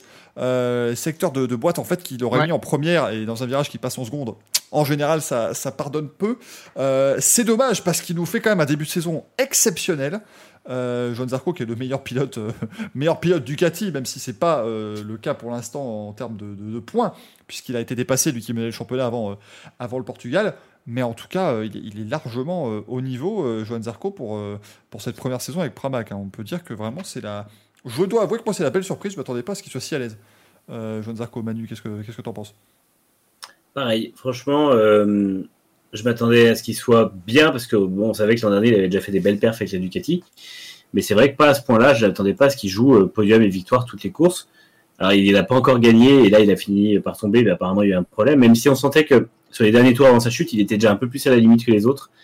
Euh, il y avait une ou deux alertes et puis on sentait qu'il était quand même un peu plus dans le dur que, certains qui étaient autour de lui. Après, euh, je serais tenté de dire, j'ai l'impression que les planètes sont alignées pour que la, première victoire arrive en fait. Je vois pas à quel moment, vu que là on a eu deux circuits très différents et que euh, et que concrètement la, Ducati a l'air à l'aise un peu partout. Alors bon, il y a quand même des, c'est quand même des circuits sur lesquels la vitesse était, euh, en tout cas importante, mais il a l'air à l'aise avec la Ducati partout en tout cas, donc euh, plus que les pilotes officiels. Et je pense qu'effectivement, je vois pas à quel moment il va pas réussir à en décrocher au moins une cette année. On a quand même 17, euh, 19 courses de prévues. Euh, je pense qu'on va, on va arriver à le voir sur la plus haute marche et honnêtement, ce sera justifié, se sera mérité parce qu'il est, euh, il est au niveau et c'est vrai que c'est une belle surprise. Rassurez-vous les amis, euh, l'ami Axel n'a pas disparu, mais on va, on va le faire en audio euh, sur ce, ce coup-là. Euh, Axel, c'est vrai que c'est dommage hein, du coup hein, ce, ce problème pour, pour Johan qui était euh, encore à la lutte pour le podium. hein. Ouais, alors ouais, je viens de récupérer une très bonne connexion, je pense.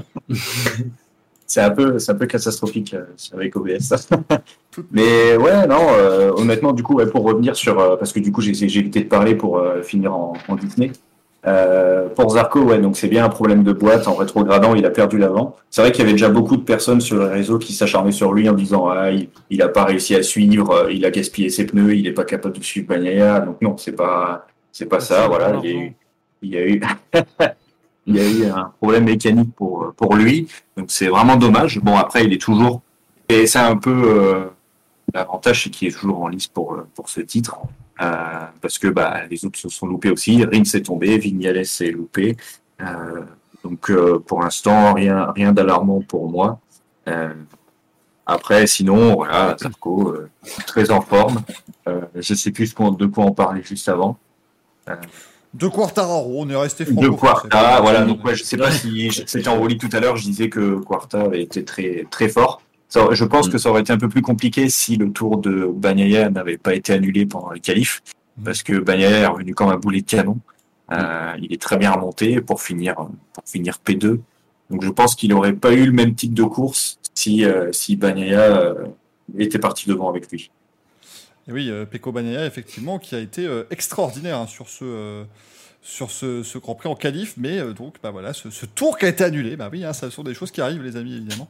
Euh, il Mm. ne faut pas, il ne faut pas avoir son tour annulé, sinon bah c'est évidemment peu pratique, euh, bien sûr. Et comme on vous l'a dit euh, déjà à plusieurs reprises, en MotoGP c'est euh, à la limite, hein, c'est un millimètre en dehors et Mm. ça, ça dégage évidemment. Pareil avec Vignales qui a eu son, son tour annulé. C'était la galère un petit peu. hein. Voilà, en fait, c'est ça, c'est que Vignales, il, il était, enfin, le- les capteurs l'ont détecté en hors piste alors que visuellement, il n'y était pas. Donc, je sais pas après ce que c'est comme type de, de capteur, mais c'est vrai que c'est très, c'est vraiment, au- c'est vraiment au poil de cul, quoi. Ça, ça Mm. passe à, à trois fois rien.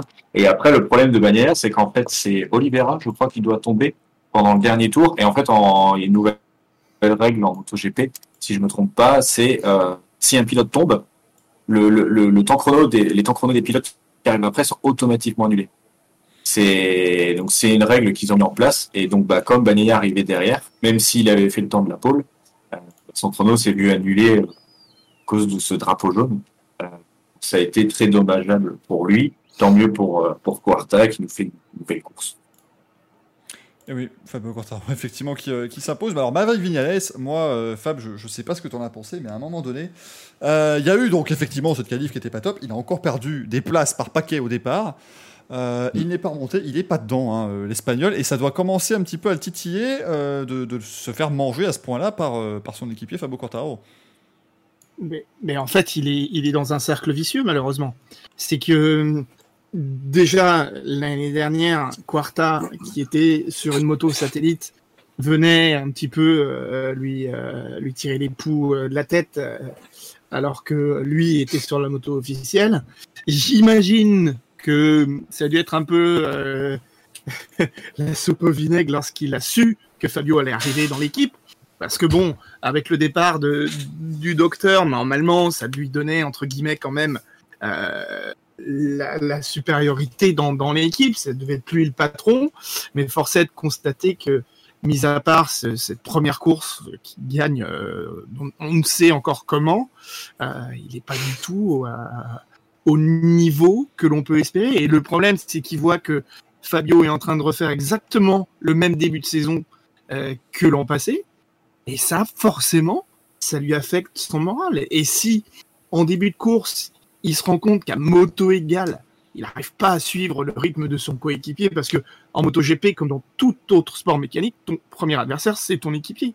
Et s'il n'arrive Oui. pas à mettre euh, le même, la même densité d'attaque que Fabio, sa saison va être compliquée. Et on sait, et je suis pas non plus le plus grand euh, euh, expert de- du MotoGP, mais je sais que Vignales, c'est un garçon qui a pas forcément le plus gros moral de, de tout le plateau. Donc, s'il commence dès le troisième Grand Prix à marquer des signes de faiblesse par rapport à un mec, par, par rapport à un mec qui a peur de rien, je suis inquiet pour le garçon quand même. Mm. Bah, c'est vrai que oui, mentalement, euh, euh, c'est- pas son fort. hein.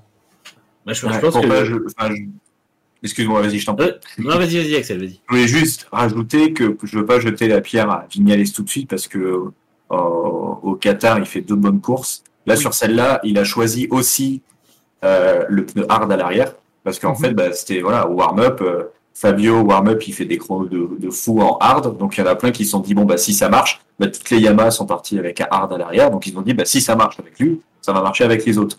Le problème, c'est qu'à mon avis, la Morbidelli a réussi à mettre en température rapidement ce pneu. Chose que je pense Vignales n'a pas réussi à faire parce que bah, il partait 12e, il se retrouve euh, dernier, euh, avant-dernier même euh, en début de course, le temps de finalement remonter. Donc est-ce qu'il a vraiment perdu ce temps monstre euh, le temps de chauffer son, pneu parce qu'il il a pas, pas travaillé. Je ne crois pas qu'il ait beaucoup travaillé avec le hard ce week-end. Je pense que c'est le temps de mettre en chauffe ce pneu. Euh, après, il faut voir les chronos tour par tour sur la fin de course, s'il tournait dans les mêmes chronos que, que les premiers ou pas, pour essayer de voir si c'était vraiment un, plutôt un, mauvais choix de pneu qu'un qu'un craquage moral. En fait, je suis assez d'accord avec toi, Axel. C'est peut-être un petit peu tôt pour l'intérêt, bien entendu. C'est quand même un très très grand pilote, un très grand champion. Mais la différence avec tous ceux que tu viens de citer, c'est que le hard, Fabio, il a travaillé dessus pendant le week-end. Donc c'est-à-dire qu'il a peut-être fait des runs assez longs pour prendre euh, la mesure de ce pneu, alors que les autres, ils l'ont peut-être découvert que euh, le warm-up, ça passe très vite, et un début de course avec les aléas, les, le, le- la, bagarre en peloton. Tu le dis toi-même, tu travailles pas ton pneu de la même manière quand tu es en première position, qu'il y avait peut-être deux ou trois mecs devant toi, comme, comme ça s'est passé pour Fabio, et ou quand tu dans la meute, ou tu sur les freins, t'as pas forcément les bons angles pour faire travailler le pneu.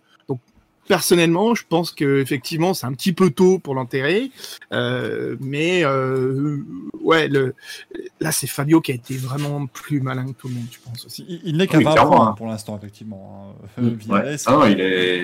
Le, voilà, le truc, c'est que, juste dernière chose sur le pneu hard, c'est que, voilà, on- je le redis, Quarta a travaillé le hard. Vignales, samedi, il, là, il s'est traîné qu'avec le médium. Et juste, justement, lui, il était préparé à faire une course en médium parce que pendant la, je crois que c'est la FP4, il avait un pneu arrière qui avait 30 tours. Donc, il tournait avec le pneu arrière cramé. La course, elle fait 25 tours. Donc, lui, il était, il était sûr de partir avec ce médium. Et finalement, je pense que oui, exactement. C'est juste au départ, il s'est dit, bon, bah, vas-y, on met celui-là et on verra ce que, ce que ça donne. Ça n'a pas marché. C'est c'est sûr que ça n'a pas, ça n'a pas marché hein, pour, pour Marie Vignales. 11e, on vous rappelle, de ce, de ce Grand Prix. D'ailleurs, notamment Enea Bastianini qui a fait 9e, qui a encore fait une belle course. hein. Le, le rookie. Moi, je pense que ce qui va, ce qui, va lui poser problème à, à Vignales rapidement au niveau du moral, c'est qu'il va voir que lui, on voit que hum, quand il est mal engagé sur une course, il perd pied et au final, il arrive vraiment difficilement à remonter.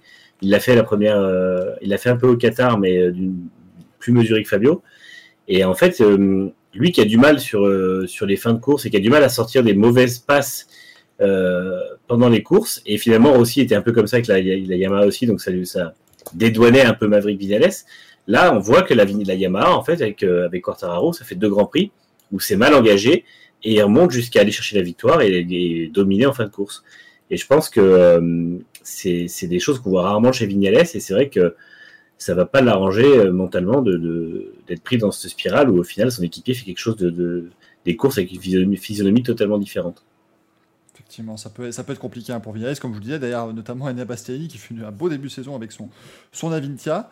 Mais euh, la euh, chose dont tout le monde a parlé quand même ce week-end, et c'est quand même à juste titre bien sûr, c'est le retour de Marc Marquez, le, euh, la, légende vivante déjà du MotoGP, alors qui est encore tout jeune, l'ami Marc Marquez, mais eh bien ça faisait euh, euh, quand même près, près d'un an qu'on ne l'avait plus revu évidemment dans un paddock suite euh, à sa chute lors du premier Grand Prix de la saison 2020. Il s'est cassé Mm. euh, l'humérus du, du bras droit, on le rappelle. Ensuite, bah, ils ont essayé de revenir. Il a essayé de revenir cinq jours plus tard, six jours plus tard à peine, euh, lors du deuxième Grand Prix de la saison. Et du coup, bah, ensuite, euh, malheureusement, euh, les, les plaques qui étaient euh, mises dans son bras ont, ont cassé. Il y a eu euh, voilà, hein, des infections, euh, des blessures en ouvrant des portes. Enfin, vraiment, ça a été très très compliqué pour, euh, pour Marc Marquez, qui a dû rater également les deux premiers Grands Prix de, de la saison, qui a fait son retour ce week-end sur un circuit, franchement, qui est pas simple au niveau physique. Mhm. Donc, c'était très compliqué, bien sûr, pour, pour lui de gérer. Et il l'a dit en- à la fin de la course, quand même, le, le bras était dans, dans un sale état. Et ben pourtant, il est revenu, première séance d'essai, il a fait le troisième temps. Il s'est qualifié sixième, si je dis pas de bêtises, Marc. Marquez. Et il termine septième. Euh, c'était évidemment pas, voilà, c'était pas le Marc Marquez euh, des, euh, des grands jours, bien sûr.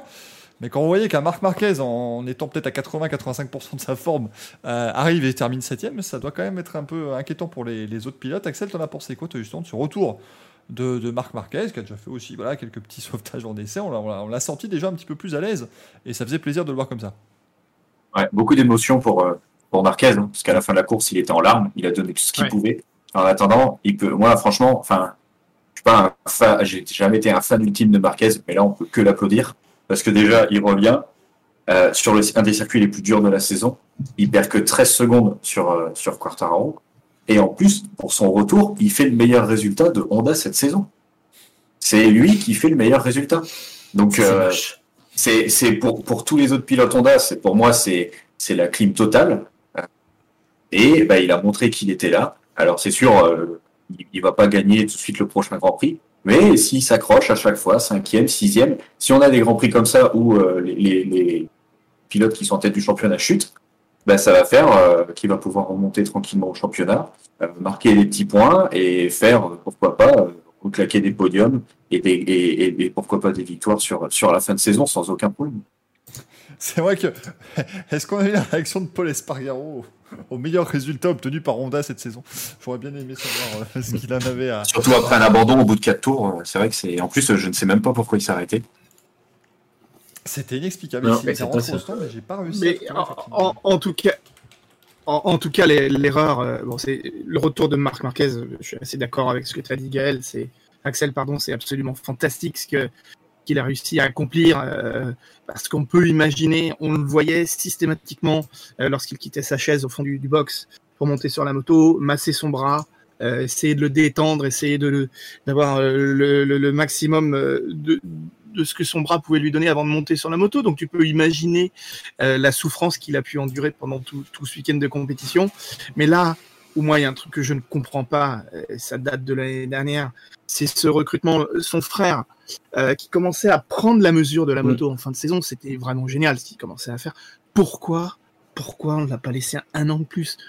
On le laisse un an de plus, le, le, le, le gamin, il, la- il la mettrait devant la Honda. Il n'y aurait pas, il y aurait Mm. pas eu de souci par rapport à ça. Et, et du coup, euh, euh, Espargaro, qu'est-ce qu'il peut euh, apporter à Marquez euh, sur l'évolution de la moto que Marc Marquez connaît pas tant que ça finalement cette évolution de l'émission de, la- de, de la Honda 2021. Espargaro, il n'a pas de référence, il peut rien lui expliquer, il peut pas lui donner euh, de, de, de feedback par rapport à comment était la moto l'année dernière. Donc forcément, en plus, le fait que ses coéquipiers soient pas au niveau euh, qu'aurait pu être euh, le, le- le frère de Marquez. Vous avez remarqué, je dis le frère parce que pour moi, j'ai un trou de mémoire, je me rappelle plus de son prénom. Alex Alex Alex. Marquez. Le petit Marquez. le petit Marquez. Euh, non, enfin, tout ça pour dire que euh, peut-être euh, mieux entouré avec un équipier qui l'aide un petit peu plus, sa performance aurait peut-être été encore meilleure. Mais en tout cas, euh, c'est vrai que d'un point de vue euh, mentalité morale, on a retrouvé, euh, tu, tu, tu l'as dit, euh, Michael, euh, il, il s'est déjà retrouvé dans des positions pas possibles, où certainement la plupart de- des autres pilotes seraient déjà allés euh, tâter du bitume. Mais lui, non, il, il reste sur la moto et il a gardé cette générosité, il a gardé cet amour de, de la course. Et euh, effectivement, euh, je pense que pour lui, le plus important ce week-end, c'était pas de revenir avec une victoire, c'était de revenir et de se prouver à lui-même que physiquement, il était encore capable de le faire. Là, euh, c'est encore un peu frais, c'est encore un peu douloureux, mais ça ne peut que s'améliorer. Ce mec-là, c'est un athlète fini. Il est. Vous, vous regardez les vidéos, les, les, les photos qu'il a postées de, sa- de, de la préparation de son retour. Le mec, c'est un, c'est un gringalet quand tu le vois, mais c'est un monstre. Et un monstre comme ça ne peut que revenir à son meilleur niveau. Je pense que Ah, l'objectif pour lui, de toute façon, c'était le, c'était le drapeau à damier ce week-end. C'était rien de plus. Hein. Il voulait, il voulait faire la, la, la distance d'une course. Il Bien sûr. Et puis là, de faire P7, ça va lui donner le, le mental qu'il n'avait pas avant. Parce qu'il Mm. justement, il n'arrivait pas à se juger.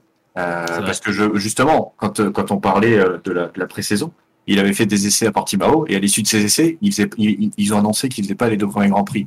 Donc, est-ce qu'il avait encore mal sur ce circuit? Il, savait qu'il allait avoir mal pendant la course parce que d'ailleurs, je crois qu'il a même pas, a participé au warm-up où il a fait peut-être un ou deux tours. Euh, il a vachement attendu dans le garage. Donc, euh, il, était préparé euh, ce qu'il pouvait au maximum physiquement et mentalement, c'est accroché. Et là, du coup, au niveau des résultats, ça va se voir sur les prochains grands prix parce que justement, maintenant, il va avoir ce mental. Il bat Paul Espargaro dès le début. Il fait les meilleurs résultats. Et après, pour revenir sur les histoires de contrat, chez Honda, euh, Paul Espargaro, il l'avait déjà prévu depuis, euh, depuis très longtemps parce que quand euh, Lorenzo a annoncé sa retraite, il y avait trois, trois personnes qui se battaient pour ce guidon. C'était Zarco, Spargaro et Alex Marquez.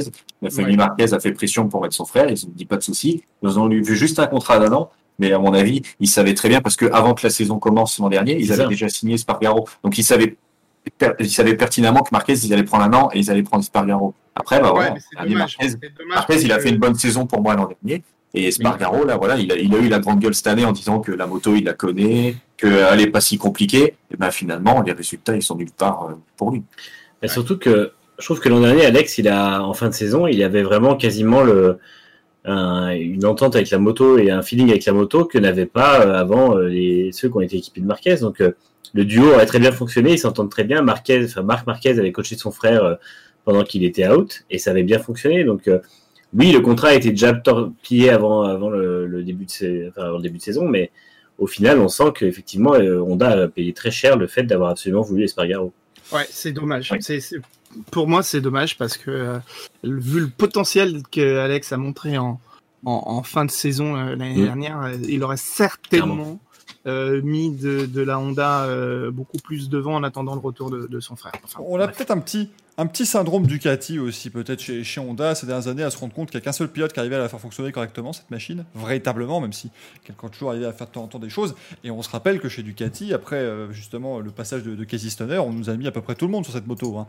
On a Nick Hayden qui est venu, euh, Cal Crutchlow, Valentino Rossi, Andrea Dovizioso, et ils ont mis aussi des années avant de retrouver, euh, bah, pas finalement un pilote qui l'a dompté, mais plutôt bah, une, réussir à faire une moto qui était justement plus simple pour, euh, pour les pilotes. Peut-être que ça va venir aussi dans, dans les années à venir pour, euh, pour Honda. J'espère pour eux qu'il va pas falloir partir par un- sur un, enfin, commencer par un départ de Marc Marquez pour arriver à, à ça, parce que sinon ça va être des années de, de vaches très maigres pour Honda. Ils ont déjà vu l'an dernier ce que ça donnait. À mon avis, ils n'ont pas envie que ça, ça recommence euh, très rapidement. hein, chez-. Honda. Ils ont misé sur la poule aux œufs d'or, Marc Marquez. Ils ont eu beaucoup de titres. Après, là, justement, ça permet de voir que s'il n'y a pas Marc Marquez, après, on sait que la Honda est, est construit autour de, de, ce pilote. hein. C'est pour lui, c'est pour son pilotage. Euh, c'est pour ça qu'aussi Alex Marquez a mis un peu plus de temps. Je crois qu'il est un peu plus grand que, que, son frère, donc c'est un peu plus compliqué pour lui. Et ben, euh, si Honda n'a pas Marquez, et ben, ça ne ça marche pas. euh, Ça marche pas, sauf sur des courses à rebondissement. Et on l'a déjà, on l'a vu l'an dernier, et ça se voit cette année encore. Tout à fait, c'est vrai que ouais, c'est assez compliqué pour Honda, c'est toujours un petit peu une énigme hein, dans, dans- dans le monde de la moto avec, euh, avec cette, euh, cette moto très typée, mais voilà, est-ce que le risque n'a pas été un petit peu trop grand? D'ailleurs, Alex Marquez, on en parle, il finit 8 donc il fait aussi un, un joli Grand Prix, euh, voilà, il, il finit juste derrière son, son frère, Mm. euh, Alex Marquez, première fois de l'histoire évidemment du MotoGP que deux frères Marquez terminent l'un devant l'autre euh, sur la piste, c'est merveilleux, c'est émouvant, bien évidemment. On va pouvoir vous en faire plein, des, des records comme ça, vous allez voir, vous allez pas tenir toute une saison de statistiques. Euh, Moi, je les pense qu'ils n'ont pas fini de se faire peur quand même, les frères. hein. Ils n'ont pas fini de se faire peur parce que justement, en qualif, sur le dernier tour lancé, euh, Marc Marquez, euh, il, fait, il fait une P6, mais je pense qu'il aurait pu mieux faire parce que sur le dernier tour, dans le deuxième virage, il y a Alex Marquez qui se met, qui se met une, une- une- une belle chute euh, juste devant son frère et sur le coup, ça l'a un peu déstabilisé. Et je pense que si il roule roue dans roue et qu'il y en a un des deux qui tombe, je- j'espère que juste des- de temps en temps, euh, mentalement, ça va pas les, les affaiblir sur quelques virages ou quelques tours et perdre un peu, euh, un peu Après, la, la concentration. Après, ils sont pas équipiers. Hein. Ils sont euh, donc euh, il y a un moment ou un autre, il faudra que chacun roule pour soi. Ça, ça. semble un peu un peu évident aussi, mais effectivement, euh, ce sera intéressant de voir euh, l'évolution quand ils sont tous les deux en piste. Je suis assez d'accord. De toute façon, je pense que l'an prochain, de deux ans, Alex Marquez va revenir chez Honda. Si Paul Espargaro continue comme ça, ils vont, ils vont changer. Ça, ils veulent- ils- ça va pas, ça peut pas rester comme ça pour, pour, pour Honda. Surtout si eux, si- surtout si eux, de leur côté, roulent ensemble et, euh, et bossent ensemble et débriefent ensemble. Et même s'ils ne le font pas euh, juste après, forcément, j'imagine qu'il y a plus de liens entre les frères Marquez Bien sûr. que ce qu'ils ont avec euh, Nakagami et, euh, et Espargaro respectivement. Donc euh, la suite logique, c'est normalement de les mettre dans la même équipe pour faire avancer. Et de toute façon, je pense que même du côté de LCR, on aurait meilleur compte à avoir des pilotes qui seraient euh, bah, justement Espargaro et Nakagami et de pouvoir euh, bénéficier du gros boulot que ferait euh, du gros boulot de- de- d'exploitation de, la moto que ferait le HRC. Exactement. On, on a eu une belle frayeur ce week-end avec Jorge Martin, hein, le, le rookie, euh, l'excellent rookie de chez Pramac, euh, qui nous a vraiment fait peur avec une sacrée chute, hein, très clairement, euh, où il a, alors, il a quand même eu sept fractures, hein, Jorge Martin, mais on, on s'en réjouit presque parce qu'il nous a quand même, euh, voilà, vraiment, vraiment fait peur lors de cette chute dans les, euh, dans les essais libres 3. On le disait, hein, évidemment, un circuit euh, difficile, le circuit euh, de, de Portimao. Et on peut, voilà, on peut tomber très, très violemment. Alors voilà, donc il a eu, euh, il, a, il a perdu connaissance, il a dit après s'être cogné la tête justement euh, au niveau du, du sol. Mais alors voilà, il y a eu des, des, des, des fractures un petit peu, un petit peu partout, au bras, au bras droit notamment. Enfin bref, la, la, convalé- la convalescence va être longue. Alors après. Ce sera peut-être une convalescence longue de Piat Moto, donc il sera dans deux grands prix évidemment avec euh, des, veut haltères, Non des- mais attends, euh, tu... Miguel, tu- il veut être là au Mugello. Il va être là dans C'est-à-dire deux que là, courses. il y a, il y a RRS, il y a le Grand Prix de France et le Mugello. Donc il veut être là dans trois Grands Prix. Donc oui, c'est effectivement une, euh, une convalescence de motard. Tu, tu l'as parfaitement décrit. Ah, ils sont, ils C'est- sont pas, c'est- fait, pas fait comme nous. Il a trois, trois, trois os cassés dans la main droite, un doigt de la main gauche, deux os dans le genou et deux dans le pied. Ils vont intervenir sur le scaphoïde, sur la plaque tibiale du genou et aussi sur la malléole tibiale de la cheville pour renforcer la pointe d'une ancienne fracture mal soudée. Le- c'est- C'est-à-dire que Franck le mec- Martin, ça n'est plus un être humain, c'est une, c'est une 206. Docteur Maboul. Donc on est en train de, c'est Docteur Maboul, c'est ça. C'est complètement ça. C'est-à-dire que ça devient voilà de la folie et il veut revenir dans un mois. hein. C'est le 30 mai, le, le Grand Prix de- d'Italie au Mugello. Euh, Voilà, ces, ces hommes sont, sont complètement fous, comme on, comme on le dit tout d'habitude. C'est c'est complètement dingue. Euh, on rappelle, hein, Lorenzo, il y a quelques années, qui s'est fracturé, euh, qui s'est fracturé la clavicule à, à Assen et donc il est revenu deux jours plus tard pour le Grand Prix. C'est logique, évidemment, avec sa oui. clavicule pétée. Il a fini quatrième, si je dis pas de bêtises d'ailleurs. C'est- Rossi aussi qui, euh, qui s'était pété une cheville ou un pied, je ne sais Bien sûr. plus. Il arrivait, Ouais, ouais. il montait Ouais, sur il la moto, béquille. il arrivait en, en béquille, il Il avait montait les sur la béquilles, moto, et il redescendait de la moto et ra- il, ra- il reprenait direct les béquilles. Donc, euh, euh, de toute façon, ces mecs sont shootés à l'adrénaline. Bien sûr. pas Euh, comme nous, hein. Ils, s- non, ils sont pas, ils sont vraiment pas faits comme nous, mais, mais imaginez, ce sont des, des pilotes de vitesse, mais ima- imaginez les crossman aussi. Euh, il y en a dans la dans la dans la dans la série Cas en moins où euh, un athlète de haut niveau qui connaît son corps, hein, qui connaît du moins son squelette, on est plutôt pas mal pas avec euh, avec ces pilotes, c'est clair. C'est Yeah. clair. Il y a quelques années, on a euh, eu voilà. une superbe infographie avec Danny Pedrosa aussi, qui s'est à peu près Ah cassé oui, tout euh, ce qui était cassable, hein, très clairement. Ouais, horrible. ce humain. Le mec Euh, était en miettes, quoi. Après, pour, Il avait euh, été en miettes parce que c'est réparé depuis. mais- pour Martin, ce qui est intéressant, c'est que voilà, normalement, il aurait dû être opéré euh, lundi, sauf que comme il a eu une, une commotion cérébrale pendant sa chute, ils l'ont opéré que hier. Ils ont repoussé, ils voulaient pas faire d'anesthésie euh, générale à cause de ça. Et donc, du coup, la news est tombée aujourd'hui. Il sera remplacé par Rabat sur le prochain Grand Prix. Mm. Donc, euh, déjà, c'est une, surprise, parce que on s'attendait pas à lui. Euh, et euh, le truc, c'est que bah, Pramac et Ducati euh, ne diffusent pas grand-chose parce que voilà, ils ont seulement annoncé maintenant. euh, Enfin, lui, euh, Martin annonce qu'il veut revenir pour le, le Mugello. Pramac a dit d'accord, mais on sait toujours pas qui va le remplacer pendant les trois grands prix. Ils ont juste annoncé Rabat pour. euh, Est-ce qu'il va y avoir un retour de Dovi? Pourquoi pas? Ça, ça peut être, euh, ça peut être intéressant un retour de Dovi euh, chez Pramac pour faire deux petites courses euh, comme ça. Ouais, mais est-ce que est-ce que Dovi sera fit pour euh, pour pouvoir euh, remonter comme ça sur la moto Je pense que oui. Ces mecs-là, de toute façon, s'entretiennent quoi qu'il arrive. Euh, ils ont ils ont plein de plein de, plein de raisons d'être toujours sur une moto. hein. On voit euh, au ranch de, de de Valentino Rossi, les mecs ils passent leur temps sur des super motos, ce genre de choses. Mm. Donc on peut imaginer que euh, un mec comme Dovi euh, continue de s'entretenir, mais mais euh, bon, après, faire revenir Rabat, ouais, effectivement, je- je- ce serait plus, plus logique d'avoir été chercher un mec comme Dovi. ouais. sur- surtout, Ah, Dovi, il a roulé sur Aprilia hein, la semaine dernière. Et ça, Dobby, il a roulé Ouais. sur la Prélia et. euh, Il a roulé, euh, il a que- annoncé il, il a annoncé euh, clairement qu'il voulait revenir en MotoGP, alors que l'an dernier il savait pas trop, il voulait, il voulait partir en motocross, il voulait monter son équipe de motocross. Et là finalement depuis deux trois semaines ça a changé, c'est je, je veux revenir en donc, donc il se prépare et il est prêt. C'est Et ouais. Je, suis- je suis pas sûr que la, la, la relation Dovi-Ducati permette quand même un retour. hein. Ça me paraît, euh, c'est- c'est mal terminé. Ça, c'est mal fini. ouais. Et euh, je pense que Dovi est en train de préparer son retour avec Aprilia qui se fera dans la saison. Je suis convaincu que dans trois, bah, allez, peut-être cinq courses, il sera à la place de Savadori. Et, euh, et je pense qu'il est en train de préparer ça. Et euh, clairement, euh, Ducati, pour lui, c'est pas une priorité. En plus, la Aprilia a bien fonctionné ce week-end. Elle fonctionne bien depuis le début de Mm. Il a l'air à l'aise avec. Il a dit que le feedback qu'il a donné était en tout cas que ça s'était bien passé pour les, premiers roulages. Donc, euh, je pense qu'il a tout intérêt à ne pas euh, tenter le coup chez Pramac où euh, je suis pas sûr qu'il en sortirait grandi parce qu'au final, il aurait pas le temps de réessayer la moto. Là, il a pris l'Aprilia récemment.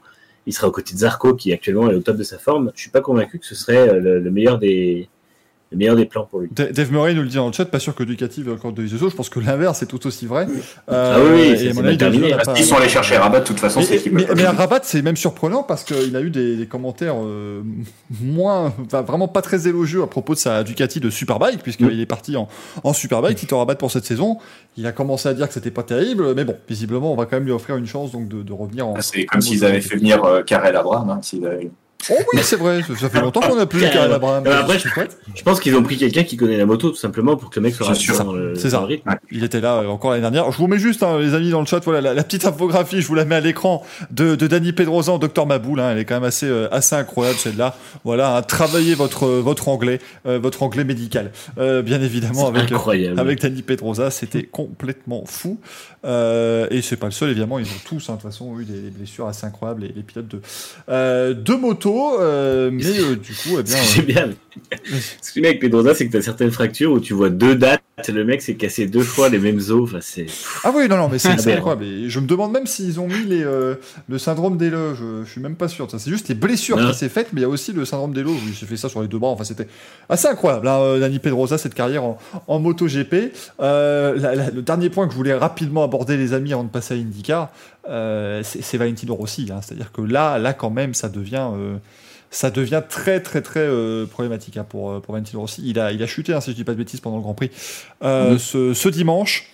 Il était encore pas tout à fait dans le rythme, alors que du côté de Morbidelli, on, on s'est bien rattrapé, quatrième place hein, pour, pour Franco Morbidelli, alors que les, les Yamaha Petronas avaient très mal commencé la, la saison. Pareil pour KTM, Brad Binder qui finit cinquième, ça c'est c'est beaucoup plus positif pour, Mm. pour l'équipe autrichienne. Intéressant pour KTM avec Binder. Ouais, là, intéressant. Ils ont du, du très très bon et, euh, et c'était pas pratique pour Miguel Oliveira aussi qui a pas eu, pas eu de chance aussi avec les, la chute en qualif. Mais euh, Valentino Rossi, là, là on, on- on va commencer tout doucement à se poser la question évidemment de, de la saison de trop peut-être hein, pour, euh, pour l'Italien. Ouais, saison de trop. Oui, après, c'est Rossi. C'est... Il y a tout le monde qui dit qu'il est fini. Euh, je continue à croire en, en, en Rossi sur cette saison. À voir si c'est vraiment. euh, si- à- en fait, à voir si c'est euh, coup au moral. Si euh, il n'y arrive pas et mentalement, il se dit que c'est trop. Soit euh, Yamaha l'a clairement mis de côté sur le développement de la moto en se focalisant sur leurs deux pilotes euh, factory maintenant. euh, et en le mettant sur la touche sur tout ce qui est développement et sur son ressenti. Ils le mettent, ils le mettent clairement de côté euh, sur tout. Donc est-ce que c'est la moto euh, plus le mental? Est-ce que c'est que la moto que le mental? À, à voir sur les circuits où il est où il est meilleur sur sur d'autres circuits parce que euh, au Qatar c'est un circuit qui, qui il est, il est bon pilote. Il avait fait une très bonne très bonne qualif au, le premier Grand Prix. Après les courses c'est vrai qu'on été compliquées. Là il chute. Euh, c'est vrai que ça devient dur. J'espère le voir euh, devant à Gérès comme il a pu le faire l'an dernier, avec un petit podium pour, euh, pour rattraper le coup. C'est vrai ce que tu dis, euh, Axel. On sent que euh, pour Rossi, il y a peut-être un petit manque de confiance. On sent qu'il n'est pas complètement à l'aise avec l'évolution de la moto. Peut-être que euh, les choses qu'il aimait n'ont pas été prises en compte, que maintenant c'est plus vraiment lui le, pilote référence pour euh, le constructeur japonais et que du coup il doit s'adapter avec sa moto satellite à ce que propose Yamaha. Et ça aussi, c'est une nouvelle dimension pour lui. Il faut qu'il s'y habitue, il faut qu'il s'y fasse. Il y a aussi le facteur que Portimao, c'est pas forcément un circuit qui porte dans son cœur, qu'il ne connaît pas très bien. Et pourtant, malgré euh, sa très longue carrière, euh, Portimao, c'est pas encore un circuit euh, sur lequel il a beaucoup d'expérience. Il attend des RS. Parce que, comme toi, Axel, je pense que euh, euh, des RS, on devrait retrouver un Rossi un petit peu plus conquérant, avec plus de repères en course, un circuit aussi qui va peut-être lui permettre un petit peu de développer un petit peu plus sa manière de de, piloter. Euh, pareil, moi je, je pense pas que ça soit la saison de trop. Qui est par contre important de souligner, c'est que euh, bah, Quarta, Vignales, euh, Bagnaia, tous ces garçons-là lui mettent un petit coup de vieux quand même. Et c'est pas vraiment lui qui qui baisse en régime, mais c'est que les autres. Je, lisais un- une en fait une analyse faite par Lorenzo qui disait que tout il bouge moins vite sur la moto par rapport aux autres. Les autres ont vraiment euh, aller poser le coude euh, en plus de tout le reste euh, du côté, ça leur pose aucun problème, mais ils le font aussi avec une avec une grande dextérité. Pour Valentino, euh, c'est quand même un pilote qui a traversé des époques, des âges, qui a dû sans cesse se remettre en question, revoir son pilotage, évoluer. Et là, il est peut-être arrivé à, à un niveau où euh, eh ben, il est peut-être à, à la limite de ce qu'il est capable de faire. Mais c'est pas lui qui baisse en régime, c'est les autres qui, qui lui donnent un petit coup de vieux. Ouais, c'est ça, t'as exactement raison. C'est les, autres qui montent en régime parce que sur chaque Grand Prix, depuis l'an dernier et cette année, les records du Tour sont battus. euh, à chaque fois, ils arrivent à battre les records d'auto. Donc c'est que les mecs montent du niveau. Et justement, bien sûr, tu as raison, les motos se développent de plus en plus. Il y a de plus en plus euh, d'appui et de, de stabilité sur les motos. Donc c'est là où on voit exactement le cas des, de certains pilotes qui vont poser euh, le, le, le, le coude, l'épaule, voire même s'ils peuvent poser la tête, le feraient. Chose que, chose que Rossi euh, ne fait pas dans son pilotage normal et que Mm. les motos évoluent et euh, ça correspond un peu moins à son, son style de pilotage, exactement. Mais son engagement, sa rapidité et, et surtout son envie et cette, cet amour qu'il a pour le MotoGP, il est intact. C'est juste que voilà, il lui faut un petit temps d'adaptation avec cette, ce nouveau facteur que euh, maintenant euh, Yamaha n'est plus à la disposition du docteur. C'est au, docteur de, de s'adapter à ce que lui propose euh, Yamaha. Ah ouais, c'est ça. Moi, j'ai, j'ai un peu, euh, je vais faire un peu le, le- l'avis tranché par rapport à vous. J'ai l'impression que la- la- l'amour et la passion de la moto, il a rien perdu, ça évidemment, c'est pour ça qu'il est encore là. Mais par contre, euh, effectivement, comme je pense que, Attention à ce que tu vas dire. Non, non, en plus, je, suis un grand fan, je suis absolument fan de Rossi et ça me, ça me fait chier de dire ça, mais pour moi, euh, pour moi, effectivement, tout le monde a progressé. Les motos vont plus vite, elles ont besoin de plus de vivacité. Et malheureusement, j'ai l'impression qu'il est un peu fatigué. Et euh, j'ai l'impression que euh, on ne retrouvera pas le Rossi qu'on avait avant et qui était, qui était là pour, pour, gagner. Aujourd'hui, on vient à dire que sa quatrième place en qualif à, Doha, c'est une super performance. Alors oui, c'était une belle performance, mais c'était pas une pole, c'était pas une première ligne. Et malheureusement, si c'est ça le top Rossi, c'est un peu dommage. Et en fait, euh, je pense que euh, euh, pour moi, le fait qu'il ait mis chez Petronas, déjà, ça montre qu'ils ont besoin dans le factory de deux pilotes plus plus jeunes. hein, de toute façon, ça c'est évident. Et et je pense effectivement que euh, pas dire que c'est une voie de garage, je l'aurais remis chez Petronas parce que tout le monde serait gagnant s'il est euh, s'il est en, bonne forme là-bas. Mais c'est vrai que ça risque d'être un peu plus euh, compliqué pour lui cette année parce que clairement, comme tu dis, ce sera pas la priorité quoi, de toute façon et, euh, et à aucun moment il aura le soutien dont il aurait peut-être besoin là maintenant pour retrouver justement son, son niveau d'avant et je suis pas convaincu qu'il y arrivera. Mais alors, euh, on rappelle aussi fatigue qu'on peut comprendre, bien évidemment, hein, du haut de ses 147 ans, Valentino Rossi, ça devient, euh, ça devient bien long. Le temps, le temps devient bien long Il a- pour, pour Valentino Par Rossi. contre, il a, il a inventé la roue, il a inventé la moto, après il a créé le championnat. Mais c'est ça. C'est long quoi. Les, les gens s'en rendent pas compte hein, de toute la contribution de Valentino Rossi à la, à la moto, euh, mais s'il n'avait pas inventé l'imprimerie, bah, on n'aurait pas eu la capacité de faire les, les règlements, donc bravo à lui.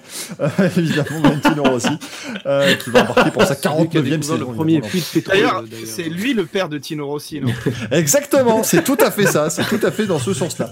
Tous les Rossi viennent de Valentino Rossi à la base. Pas, pas. Ouais, je- Je voulais juste oui. Signaler euh, une dernière chose sur ce Grand Prix. C'est Rins qui gâche euh, sa course. Mais non, mais non. On en, on en, on en On en parlait avait parlé. la preview euh, avant, le grand, avant la, la saison. On l'a dit que, enfin, moi, je, je pensais personnellement que Rins était plus rapide, plus performant que, que Mir sur cette Suzuki. Le Suzuki qui est une moto Mm. vraiment très aboutie sur tous les circuits.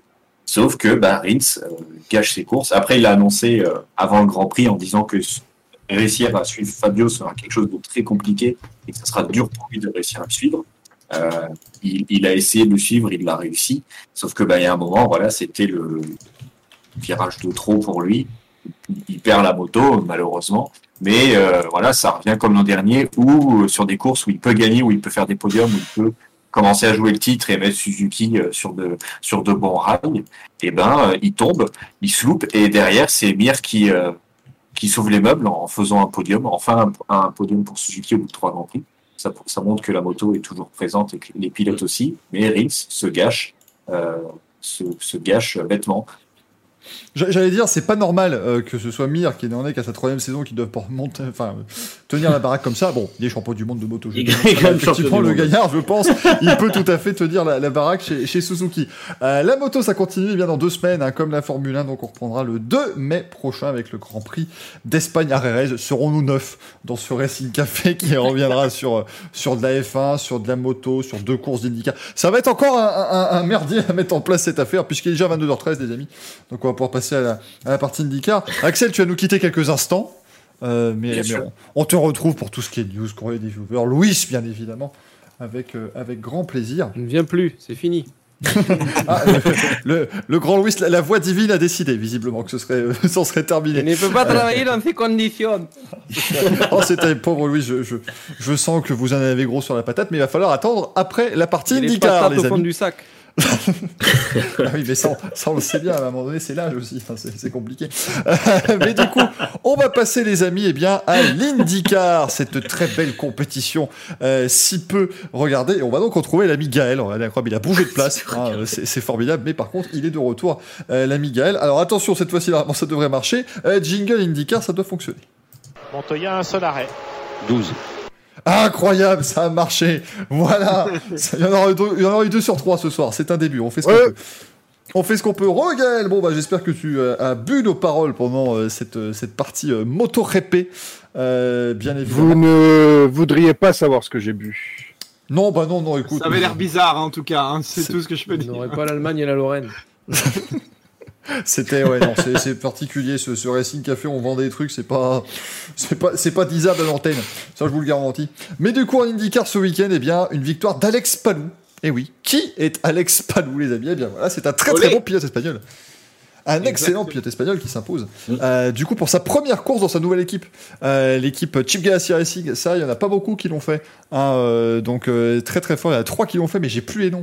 Il y a, il y a- je ne sais plus. Vas-y, Eugène. Je les ai. Marco, Michael Andretti en 94 à Surfer Paradise et notre regretté Dan Weldon en 2006 à Homestead, Miami. Tout à fait, il avait battu de Castroès d'un nez. Euh, c'est Tony Khan qui faisait ça d'habitude, mais euh, là c'était bien euh, Dan Weldon du coup, qui avait battu d'extrême justesse. Oui, tout à fait aussi. Il y avait, il y avait match, hein, très clairement, Euh, bien sûr. Mais euh, donc, eh bien, Alex Palou qui, qui s'impose ici euh, sur le Barber Motorsports Park, cette première course donc de la saison d'IndyCar. Déjà, moi, je vais commencer par un remerciement. Vous avez été extrêmement nombreux à euh, vous intéresser à l'IndyCar ce week-end, notamment évidemment via l'arrivée de Romain Grosjean, dont on parlera tout à l'heure. Hein, Romain Grosjean qui a fait un très beau week-end pour euh, pour ses débuts, euh, du coup ici en, en IndyCar. Mais euh, voilà, vous avez été très nombreux. Moi, j'ai pris un, un- un sacré plaisir à bien euh, vous expliquer un petit peu voilà, les rudiments de l'IndyCar pendant tout ce week-end. Hein. C'était pas euh, toujours euh, facile pour tout le monde pendant la course aussi. Tu as été un peu le, le père castor des gens qui s'intéressaient à l'IndyCar, en fait, c'est ça? Tout à fait, tout à fait. Le, le Pierre Castor, le, le Pierre Tcharnia, bien sûr. Hein, si, euh, si vous voulez, le, Pierre Belmar aussi. Je vous raconterai, je vous raconterai l'histoire de ce pilote qui a mangé un, qui a mangé du poulet pendant les 500 mètres d'Indianapolis un jour. Elle était, euh, elle était fameuse celle-là. Mais je garde des anecdotes parce que sinon après l'émission serait extrêmement longue. Mais du coup, eh bien cette, cette épreuve, alors le Barber Motorsports Park. Donc comment ça s'est joué visiblement? Bah c'était stratégie contre stratégie puisque Alex Palou s'est imposé avec une stratégie à deux arrêts ravitaillement. Et euh, d'un autre côté, eh bien Pato Howard, le poleman, lui a terminé seulement quatrième, mais il était parti sur une stratégie à, trois arrêts. Entre les deux, on retrouve Will Power et Scott Dixon, sept titres de champion à eux deux. Oui, bon, c'est sûr que quand on sait qu'il y en a un qui en a six, c'est moins impressionnant. Mais euh, sept titres de champion et deux victoires en 500 bases à eux deux, c'est plutôt pas mal comme, euh, comme palmarès, bien qu'on- sûr. On dit dans le chat que tu es le, que tu es le Jean-Luc Lahaye de l'IndyCar. Euh, voilà. Aïe. Je sais pas qui donne cette info, mais et sur quoi il se base, mais voilà. C'était pour la petite. Mais enfin, l'IndyCar, il y a C'est que des pas vieux là-dedans, je peux pas être Jean-Luc Lay, ça ne marche pas. Donc c'est pas le, le, le Brigitte. Je suis, je suis le Brigitte Lahaye de l'IndyCar, bien évidemment. si vous saviez ce qui se passait dans les paddocks, des bails sombres, évidemment. T'es prêt, prêt à tout, Michael, on le sait très bien. Mais bien sûr, moi à un moment donné, si c'est pour un billet Michael pour les fait des 500 bases pipes avec d'Indianapolis, le cul. voilà, faut faire ce qu'il faut faire. Hein. Euh, Gaëdou, as-tu Gaëdou à un moment donné hein, on, fait, on fait ce qu'on peut, les amis. Mais je voulais savoir bah, un petit peu ce que vous avez pensé d'Alex Palou, euh, que, que, que beaucoup de gens ont vu arriver d'un mauvais œil en IndyCar l'an dernier. Euh, beaucoup partaient du principe, voilà, pilote payant, tout ça, alors qu'il était excellent en Super Formula, d'ailleurs euh, l'année d'avant. Euh, et ben là, il, il prouve encore une fois que c'est un, un sacré castar, Alex Palou. Tiens, Gaël, vu que tu n'as pas eu la parole depuis approximativement 57 minutes euh, maintenant, qu'est-ce que que t'en as pensé Oui, c'est vrai. Je, je, je vais chauffer ma voix avec quelques vocalises, si ça vous dérange Eh pas. merde, vous, étiez, vous étiez plus de 100, merci, mais vous allez être moins de 12 maintenant. Non, ben Alex Palou, qui est Alex Palou? C'est ce pilote espagnol qui conduit une voiture bleue et qui a une victoire. Voilà, c'est à peu près ça. Voilà, ça C'est très bien résumé. C'est ce pilote qui faisait la course, parce que si vous regardiez euh, les commentaires un peu partout, tout le monde disait, mais c'est pas Howard, Power. Il y en a un qui est en tête actuellement, il est premier, il va gagner le Ah, monsieur.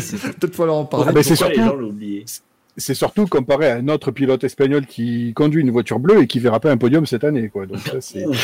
Ah, Ça balance Ah. sévère ici. On me ça, dit que Michael, on me dit Ça, que c'est Michael l'a très mal pris. Il y, a- il y a des gens Voilà, qui ont quitté le Racing Café précipitamment pour moins que ça. hein. Euh, C'était- ma dernière sur le Rafinha. Je vous Good aime C'était super de t'avoir eu. euh. Euh, non, mais. Alex Palou, c'est Alex Palou, c'est un super pilote. Donc déjà, c'est un pilote espagnol de 24 ans qui a effectivement débuté euh, chez chez Delcon Racing l'an dernier en IndyCar, mais qui a fait une superbe carrière au au Japon, notamment. Donc, il a fait de la Formule 3 japonaise, de la Super Formula. On l'a même vu en Super GT. Et surtout, euh, le garçon euh, n'est pas un manche parce que quand on finit quand même deuxième du Grand Prix de Pau en 2018 derrière un certain Sacha Fenestras, troisième Marcus Armstrong, c'est pour vous dire un petit peu les, les, les, talents qu'il avait. Donc, euh, quand on l'a vu arriver l'an dernier en IndyCar, euh, eh ben chez Delcon Racing, quand même, il nous a fait trois top 10, euh, dont un podium à Road America, qui est quand même pas le circuit le plus simple. Euh, donc, il y avait beaucoup à espérer de ce pilote. Et là, ben, première course chez Ganassi. Ganassi, son coéquipier, c'est Scott Dixon quand même. hein. Donc, euh, bon, voilà. Euh, très, très belle course de, de Palou. Ça s'est joué effectivement à la stratégie. Chez Ganassi, on n'est pas des manches, on connaît. Donc, euh, ça fait super plaisir, franchement, de voir une victoire de Palou. Et c'est vrai que pendant la course, euh, ça se jouait entre Pato Howard et Alex Rossi. Donc, euh, voilà, ça s'est décidé vraiment à la stratégie et à la fin. Quoi. Après, c'est- Vas-y, va bien. excuse-moi, Michael. Sans le, sans le, le vrac du, du, du départ, il y aurait eu aussi de solides gaillards qui ont été quand même Chose, oui, oui. hors hors de hors de hors dès le début. Euh, on va dire qu'il a été excellent, Palou. Je suis entièrement d'accord avec toi. La stratégie a été très bonne. Elle a été rondement menée par Ganassi. On sait qu'ils sont très forts là-dessus. Mais j'imagine quand même qu'il n'aurait pas eu la partie aussi facile, euh, qu'il aurait certainement pu au moins euh, pas travailler aussi bien sur sa conso, sur son usure de pneus, s'il avait été un petit peu plus à, la bagarre avec ceux qui ont été éliminés dans le vrac du départ. Je pense à New Garden, je pense à, à certainement aussi Dixon euh, qui a peut-être été un petit peu euh, euh, pas forcément euh, mis en confiance avec ce qui, ce qui s'est passé.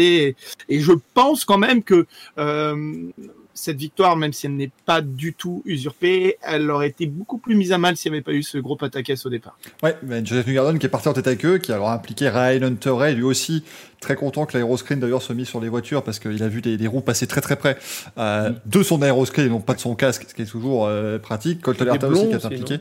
Euh, Félix Rosenquist, Max Chilton, enfin voilà, ils ont été très nombreux. Sébastien Bourdet qui s'est quand même arraché tout le côté de son, son fond plat et qui termine cinquième. Ça, on dit chapeau évidemment pour le, le Piat Morceau. Euh, je pense aussi d'ailleurs que la, la stratégie aurait moins fonctionné si ça avait été une course un peu plus traditionnelle euh, au Barba Motorsport Park parce qu'il y a eu ce, ce drapeau jaune qui a été très long au début. Il y a Jimmy Johnson qui s'est mis en vrac aussi au dixième tour, ce qui a rallongé aussi le premier relais pour, Attends, pour tout le monde. J'ai mis qui? Jimmy Johnson, il semblerait que ce soit un pilote euh, américain. Bon, un petit Non, il- il, il 45. était là Il est venu Pour, pour l'avoir regardé à la télévision américaine, cette Il a course, ah il euh, était là. Oh la vache, il était là. Mon Dieu. Il a fait le sweep. Il a fait le sweep. Il était en NASCAR et est. Je crois, je crois que Paul. Tracy, je crois que. Paul Tracy, il en a encore là de, de Jimmy Johnson, tellement il était là. Non. Euh. Vite fait, parce que je, je sais qu'il il faut, il, faut, il faut avancer, mais il n'a pas, il a pas été aidé. C'est pas le circuit le plus facile pour débuter en. IndyCar. hein. Euh, Non, non, Et, honnêtement, que- il fait des belles perfs, hein, parce que on- qu'on soit vraiment honnête, ses premiers tests, il était à 6 secondes de tout le monde. hein, C'était c'était une catastrophe. Là, il fait les qualifs à 1 seconde 7. Euh, bon, c'est sûr qu'en course, ça allait être plus, plus dur. Mais il y, a- quand même de quoi, euh, de, de quoi être pas mal. J'ai un peu peur pour lui ce week-end à Saint Pete, où là, il va vraiment découvrir la piste le, le- le samedi, donc ça va être très compliqué.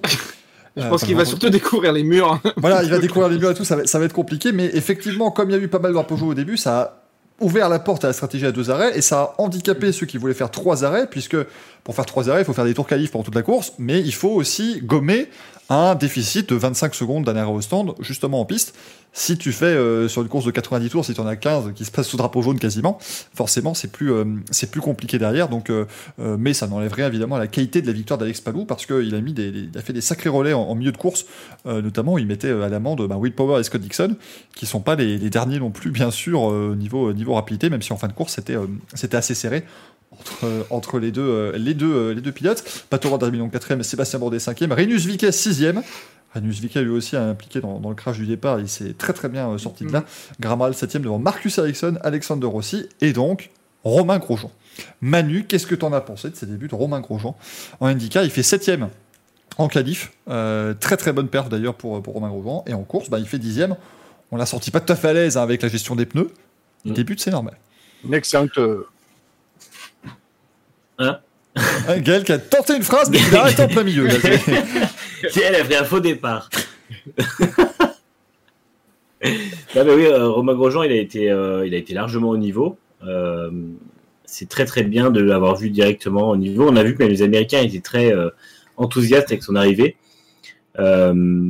Et au final, ouais, il est, il est tout de suite dans le rythme. Sa qualif a été vraiment superbe. Il passe tout tout près d'aller à dans le, dans le Fast Six. Donc, il y avait vraiment de quoi jouer encore mieux. Après la course, forcément, il faut apprendre la gestion des pneus, il faut apprendre les.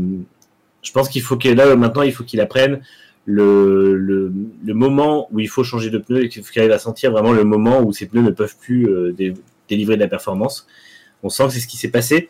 Il y a eu un petit moment de, doute de quelques tours où la, la performance n'était plus là et il n'a pas été arrêté. Alors je pense que l'équipe est aussi responsable, mais euh, c'est ce qui lui a fait perdre gros. Je pense que sans ça, avec un peu plus d'aisance pneumatique, avec euh, on va dire une course un peu plus fluide, je pense qu'il pouvait jouer, euh, il pouvait jouer un peu plus haut euh, à sa place de qualif, quoi, septième, huitième. Donc euh, Ouais.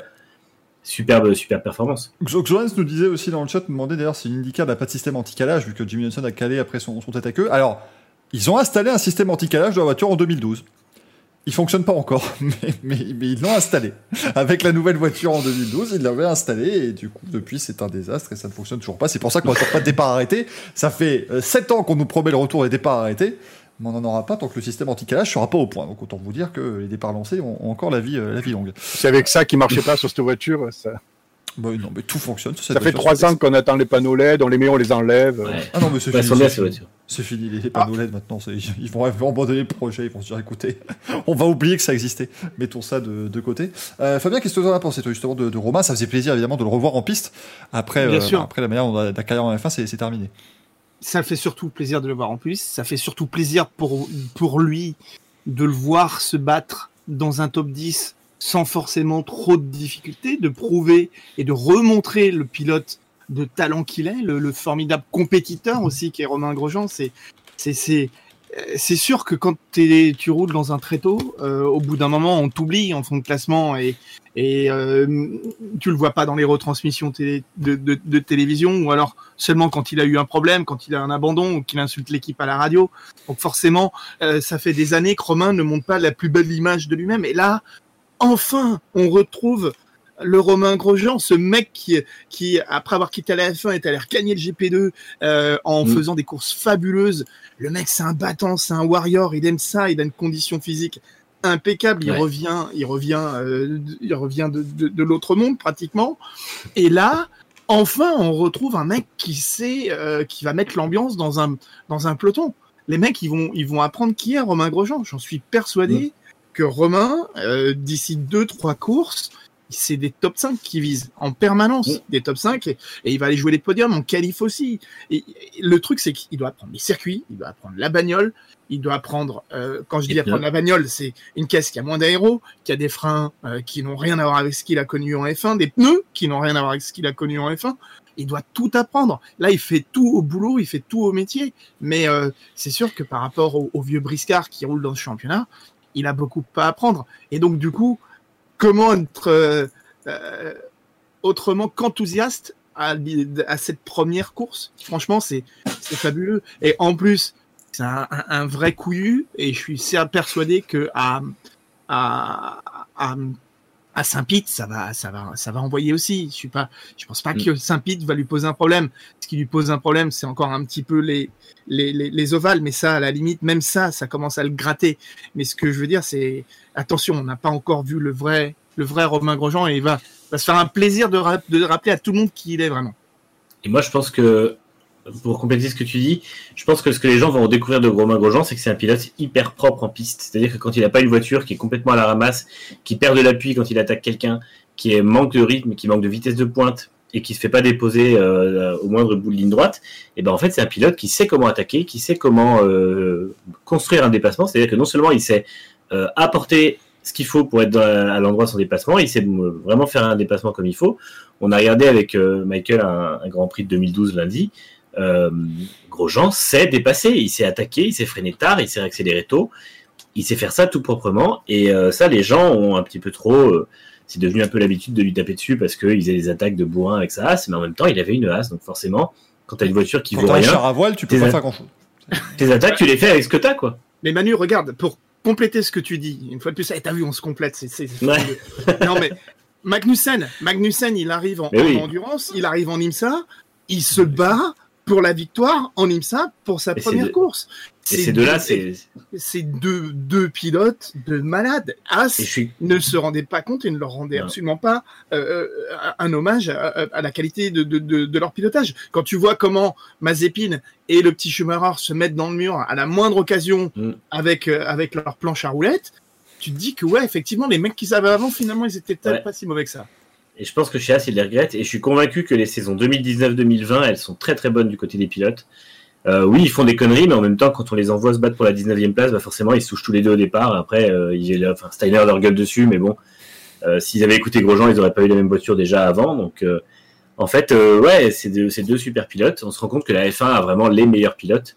Et quand ils vont dans d'autres disciplines, ils sont rapidement au niveau. On, va, on va ouvrir évidemment un, un courrier des viewers spécial, bien sûr. Vous pourrez tous envoyer aussi vos analogies avec la race, hein, bien évidemment. On a, je vous rappelle, char à voile très tôt ou planche à roulettes. Donc évidemment, on va euh, poursuivre, hein, bien sûr, la, la litanie de, de compliments envers, euh, envers la race. Gaël qui lève le doigt comme un petit enfant, que veux-tu nous dire? Ouais, t'as poli. je suis, je suis poli, moi, monsieur. Poli. pas. Ah oui, voilà, je voulais juste compléter pour dire. euh, Bref, vous avez rien entendu. Euh, C'était juste pour compléter sur Grosjean pour dire aussi, mais le sourire du garçon. Il a découvert un nouveau paddock, il a pris un pied pas possible. Il a d'ailleurs dit que ça lui rappelait un petit peu ses années quand il était en Formule Renault, où tout est accessible, c'est pas du tout le même truc que la F1, c'est ouvert, les pilotes se parlent, les pilotes échangent. Et vraiment, ça, ça va le mettre en confiance immédiatement. Le talent de Romain au volant, on n'en parle pas. Mais en plus, il, il apprend vraiment vite parce qu'au-delà de d'apprendre les circuits, d'apprendre la voiture, d'apprendre les stratégies, tout est différent. Euh, on parle pas de consommation en litres au 100, on, on parle en gallons. Il faut qu'on Ah ah. pilote. C'est clair. Euh, c'est juste énorme, c'est juste énorme. Donc, euh, pour moi, euh, il va vraiment nous impressionner, Grosjean. Et surtout, je voudrais aussi rajouter quelque chose à nos amis du chat, et plus particulièrement à ceux qui nous écoutent. Euh, continuez vraiment de suivre l'IndyCar cette année et les années qui suivent, parce que sur notre site, on a battu des records d'audience avec l'IndyCar. qui a été meilleur que la F1 même. Alors la hype Grosjean, elle est là, mais franchement, ne la lâchez pas la hype. Intéressez-vous vraiment à l'IndyCar dans sa globalité.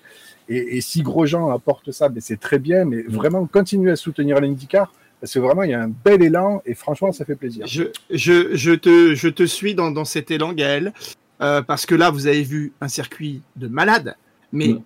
si vous aimez les jeux vidéo de course, les circuits sur lesquels ils roulent en IndyCar, vous allez les retrouver tous dans ce championnat. Vous allez aller à Laguna Seca, si je crois qu'ils y vont cette année, mais Ouais, euh, Road, America, euh, Saint-Pete la semaine prochaine, Long euh, Beach. Long Beach, la fin de Long saison. Beach, Long. Beach, Long Beach. Non, mais c'est un truc de malade. C'est, euh, bien entendu des 500 miles d'Indianapolis. Mm. En fait, c'est un championnat qui a une diversité, qui a une richesse, euh, des caisses qui font du bruit, messieurs dames. Ah oui, les voitures d'IndyCar font du bruit, sachez-le. Euh, elles sont sexy, les retransmissions sont fabuleuses, les caméras, les caméras embarquées sont hyper immersives. Euh, faut, faut juste avaler euh, les réalisations à l'américaine. hein. Moi, je, pour avoir commenté de l'IndyCar, je peux vous dire c'est un peu, un peu compliqué à, à, à- à commenter parfois. Mais oui, regardez et aimez l'IndyCar, c'est c'est fabuleux. Vous allez vous régaler toute la saison. Et les amis, ça fait 10 ans que je vous le dis. Et Si à un moment regardez-le, donné, dans ce- une course d'IndyCar, vous vous dites pas, là, je, ne suis- je ne comprends rien de ce qui se passe, eh bien, ça n'est pas une bonne course d'IndyCar. Sachez-le. À un moment donné, j'ai vu des Et- gens sur Twitter dire, mais je comprends plus rien avec les stratégies. Je fais, bah, c'est bon, voilà, ça marche, c'est de C'est ça. l'IndyCar. C'est ça qui est Alors, chouette. je- C'est pas de la J'ajouterais un truc à NASCAR. ce que tu dis. euh, Non, non, c'est clair. J'ajouterai un truc à ce que tu dis, euh, Fab, c'est que euh, on a en fait le- un plateau qui est excellent aussi. On a des pilotes Bien qui sûr. sont euh, enfin un niveau mais euh, incroyable. Et, euh, et on voit qu'ils sont tous super. euh, Enfin, on voit que notamment Grosjean était était bien euh, fit ce week-end, mais on voit qu'ils le sont tous. Et, clairement, ouais, c'est le championnat qui a tout pour être pour être génial. En fait, parce que les circuits sont hyper variés. Tous les routiers sont différents, tous les urbains sont différents. On a trois ovales cette année qui sont assez différents aussi. Donc, il faut, il faut s'y intéresser parce que, bah, effectivement, Grosjean peut être une, un prétexte et un bon prétexte parce qu'il va faire une super saison. Mais euh, il y a plein, plein de choses à voir et c'est vrai que là, c'était que une, mise en jambe pour la saison, quoi. Et, et ça continue ce dimanche, c'est à 18h30, donc pas d'excuse, c'est pas tard. Parce que effectivement, ça partait un petit peu tard à Barber, ça se finissait à minuit. Ça commence à 18h30, ça finira donc vers 20h30. Ce sera en direct sur Canal Plus Sport, ce qui n'était pas prévu. Mais au vu des audiences de la semaine dernière, ils ont, euh, ils ont euh, changé leur programmation. Euh, il y aura Romain Grosjean, donc vraiment encore une autre raison de regarder. Par contre, c'est là qu'on verra les vrais, les amis. Parce que la course d'après, ce sera dans la nuit du 1er au 2 mai, sur le Texas Motor Speedway. Il sera 1h du matin au moment du départ. Et là, là, je verrai les vrais. Je mettrai des tweets. Je verrai qui sont les vrais bien évidemment. Je surveillerai tout le monde. On prendra les noms. Mais, mais autant vous dire que ça fait plaisir parce Surtout que que- d'habitude, une saison d'IndyCar, ça débute et puis deux mois après la deuxième manche. Donc là, je suis content. Il y a quatre courses en trois week-ends. Là, vraiment, on est, on est très content. Yeah. C'est dimanche. Sur- surtout que le prochain Grand Prix, c'est le Grand Prix de Saint-Pétersbourg. C'est la ville de résidence d'un autre Français qui s'appelle Sébastien Bourdet. Euh, et si je ne me trompe pas, Gaël, tu pourras peut-être me corriger, mais je crois que Seb, en, en cumulant euh, le Champ Car et l'IndyCar, il est pas loin d'être le recordman des victoires sur On ce circuit encore en activité. Alors, en tout cas, en activité, Euh, ça c'est il en a déjà enchaîné euh, sûr. deux. euh, Il en a eu deux. Il en a eu il en deux. avait enchaîné deux entre deux- 2017 et 2018, ouais. Et puis Il le troisième français, Pagenaud, vous allez le reconnaître, puisque notre ami Manu sera content, il sera aux couleurs de la Jordan de 96, soit Absolument. toute dorée. Tout doré, c'est superbe. Moi, j'aime Ouais. bien, c'est clinquant, c'est très joli. Puis j'aime bien parce que d'habitude, on n'arrêtait pas de dire, bah, il est jaune fluo, ça se voit facilement. Bah là aussi, jaune doré, ça se verra tout aussi bien, les amis. Ça se verra. Ne vous inquiétez pas. le principe de sa voiture, c'est qu'on la voit bien. Euh, mais, mais Sébastien Bourdet s'est imposé deux fois à Saint Pete effectivement en 2017-2018. Il y avait Elio Castroneves qui euh, les enfilait comme des perles à un moment les, les victoires à Saint Petersburg aussi. Euh, mais il n'est plus à temps plein. Euh, Elio Castroneves en, en IndyCar. Will Power avait remporté sa troisième victoire d'ailleurs au mois d'octobre dernier. C'était la dernière manche du championnat. Autant vous dire que c'était euh, c'était le bazar. On vous rappelle que c'était la course où la voiture de sécurité a dû faire le plein d'essence. Donc euh, si ça ne vous donne pas encore envie de regarder euh, cette Petersburg, faut pas que je vous dise ça parce qu'en général c'est pas la course la plus euh, extraordinaire, mais il y a toujours voilà ce risque évidemment. Circuit en ville, on peut avoir effectivement des, des drapeaux jaunes qui vont comme ça relancer euh, l'épreuve, bien entendu, avec grand plaisir bien sûr, mais effectivement en, en IndyCar c'est toujours voilà c'est toujours des courses super et je vous le dis moi ça fait ça fait, euh, ça fait 10 piges que j'essaie de, voilà, de, de faire euh, comprendre aux gens que c'est un superbe championnat. Et maintenant que Romain Grosjean est là, bah, les gens viennent euh, d'autant plus et ça fait vraiment super plaisir. Alors aussi, voilà, vous allez voir que visuellement c'est c'est déroutant. La ligne droite principale à St. C'est un aéroport. Par contre, tout le reste, c'est bien un circuit en ville. Euh, c'est pas comme Cleveland à l'époque ou, euh, ou Edmonton, là où on roulait véritablement sur un, euh, sur un aéroport, euh, bien évidemment en utilisant bah, tout simplement les, les pistes, euh, les pistes d'atterrissage qui étaient fermées pour, pour l'occasion. Mais du coup, voilà, ça va être encore une fois une très très belle course à mon avis ce week-end dans les rues de, de Saint Petersburg. Je, je crois par contre que ça roule dès, le jeu, dès vendredi cette fois-ci parce que sur les circuits routiers cette année, on va rouler uniquement le samedi et le dimanche, cause euh, Covid notamment bien sûr pour, euh, pour limiter tous les, tous les risques. Mais on va rouler dès euh, ce vendredi, ce sera à 22h15 la première séance d'essai libre. Donc vendredi, la deuxième séance d'essai libre, ce sera le samedi matin. Heure américaine, évidemment, puisqu'il sera 15h45 en France. On n'est plus le matin à 15h45, semble-t-il. Euh, les 15h45 du qualifications, les qualifs, c'est samedi à euh, 19h45, heure euh, française. Là, c'est comme en F1, c'est Q1, Q2, Q3. Il y a deux groupes en Q1, mais sinon, voilà, c'est plus ou moins le, le même système, bien sûr. Euh, le warm-up, ce sera à 15h05 dimanche, et donc la course à partir de 18h30 sur un chouette circuit avec des chouettes voitures. On devrait plutôt euh, bien s'amuser. Il y a Xoans qui demande le week-end au Texas si c'est samedi ou dimanche. En fait, il y aura deux courses au Texas. Euh, donc, Ouais, Oui, oui, au Texas, samedi oui. et le- dimanche. Voilà, il y aura une le samedi, une le dimanche. Et puis A priori, celle du samedi sera dans la nuit et euh, celle du dimanche sera plus tôt, je pense. Euh, mais légèrement Ouais, c'est plus tôt. ça en général. Le- légèrement plus tôt, je crois que c'est, euh, je crois que ouais, c'est 23 h la course du dimanche, donc euh, va quand même falloir veiller hein, sur les sur les deux courses au Texas Motor Speedway. On, on vous en parlera évidemment la semaine prochaine. Est-ce qu'elles seront intéressantes? Ça, c'est pas encore tout à fait certain, mais vous verrez. Si vous voulez découvrir l'IndyCar sur Oval, profitez-en. Il y a quatre courses sur Oval cette année. Va pas falloir, euh, va pas falloir les louper évidemment, dont les 500 miles Indianapolis le 30 mai prochain. Bon, mesdames et messieurs, maintenant nous allons faire eh bien une expérimentation incroyable dans le Racing Café du jamais vu qui peut euh, s'exploser à tout moment, mais nous allons retrouver eh bien, euh, nos trois amis ici, ainsi que le Louis, ainsi qu'Axel qui va revenir également. Et je me rends compte que ce bruit était extrêmement euh, terrible hein, pour ceux qui nous écoutent. C'était absolument... on, en- on aurait dit Thierry Roland qui rigole. C'était pas c'était- SMR. hein. c'était affreux. Euh, mais du coup, eh bien voilà, nous allons nous retrouver, mesdames et messieurs, à 6 et il est là, euh, Monsieur Greg, qui euh, que vous avez pu entendre par, avec parcimonie depuis tout à l'heure. Comment ça va? Ah, très bien. Très bien.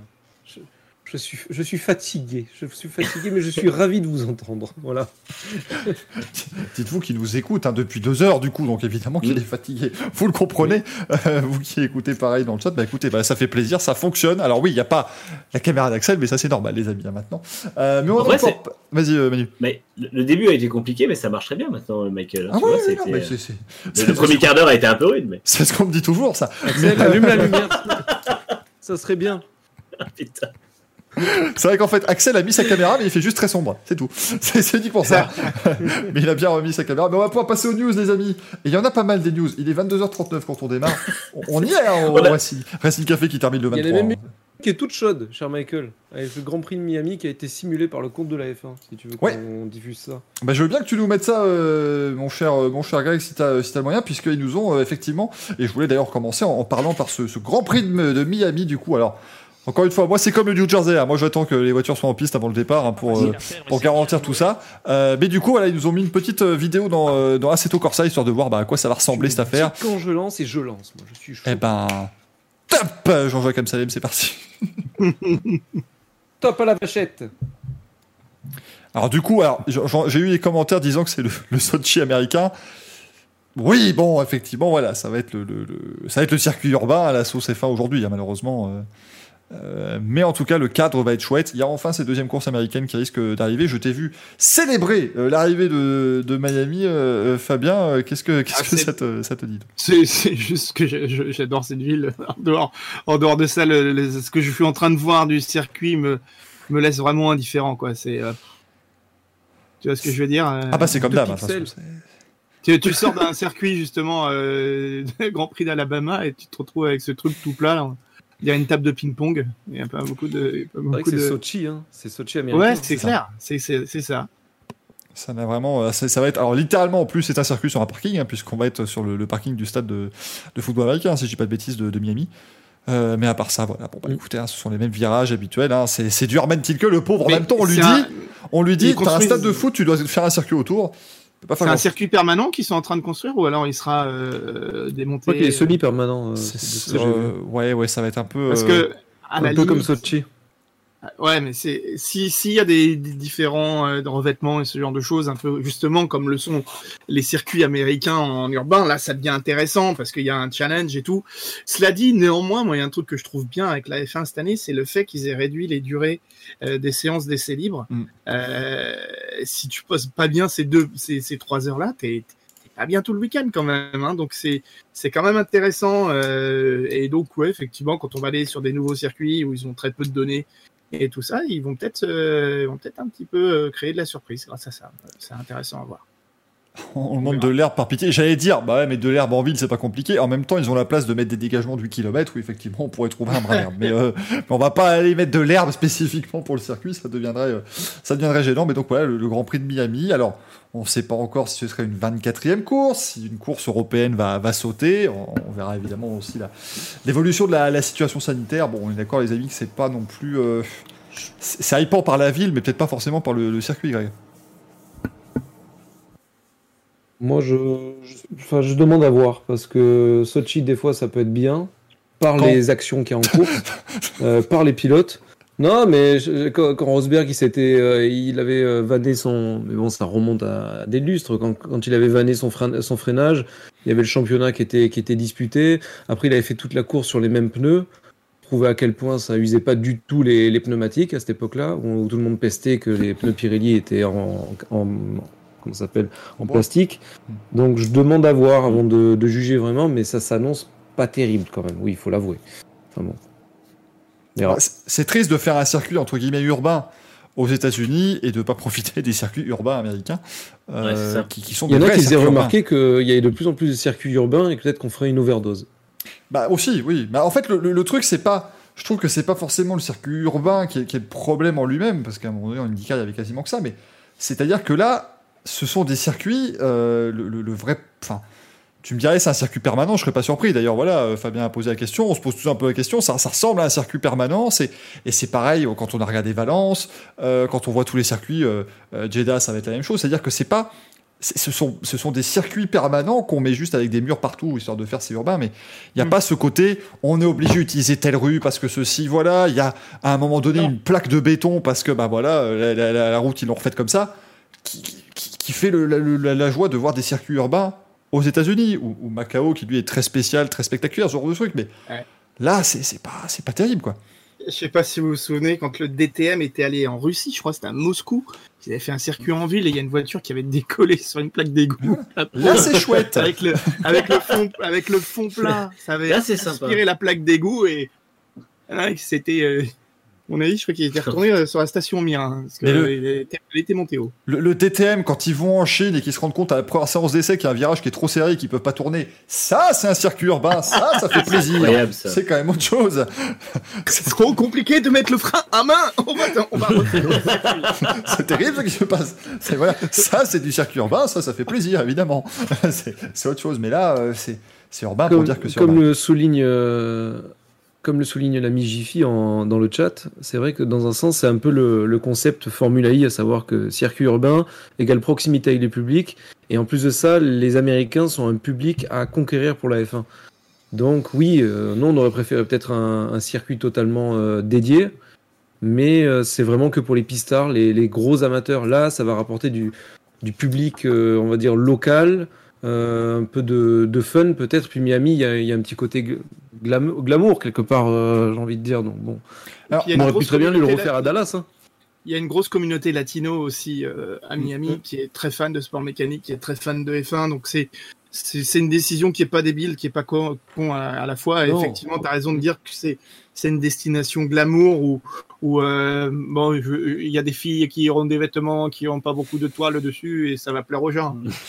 Ça fera plaisir, Après évidemment, ça, à tous les fans. ça. mais, mais par contre, par contre je, je, je reviens parce qu'effectivement, le, le côté, euh, le côté toujours des amours des Américains pour la F1, côté il faut un peu les, les éduquer, tout ça.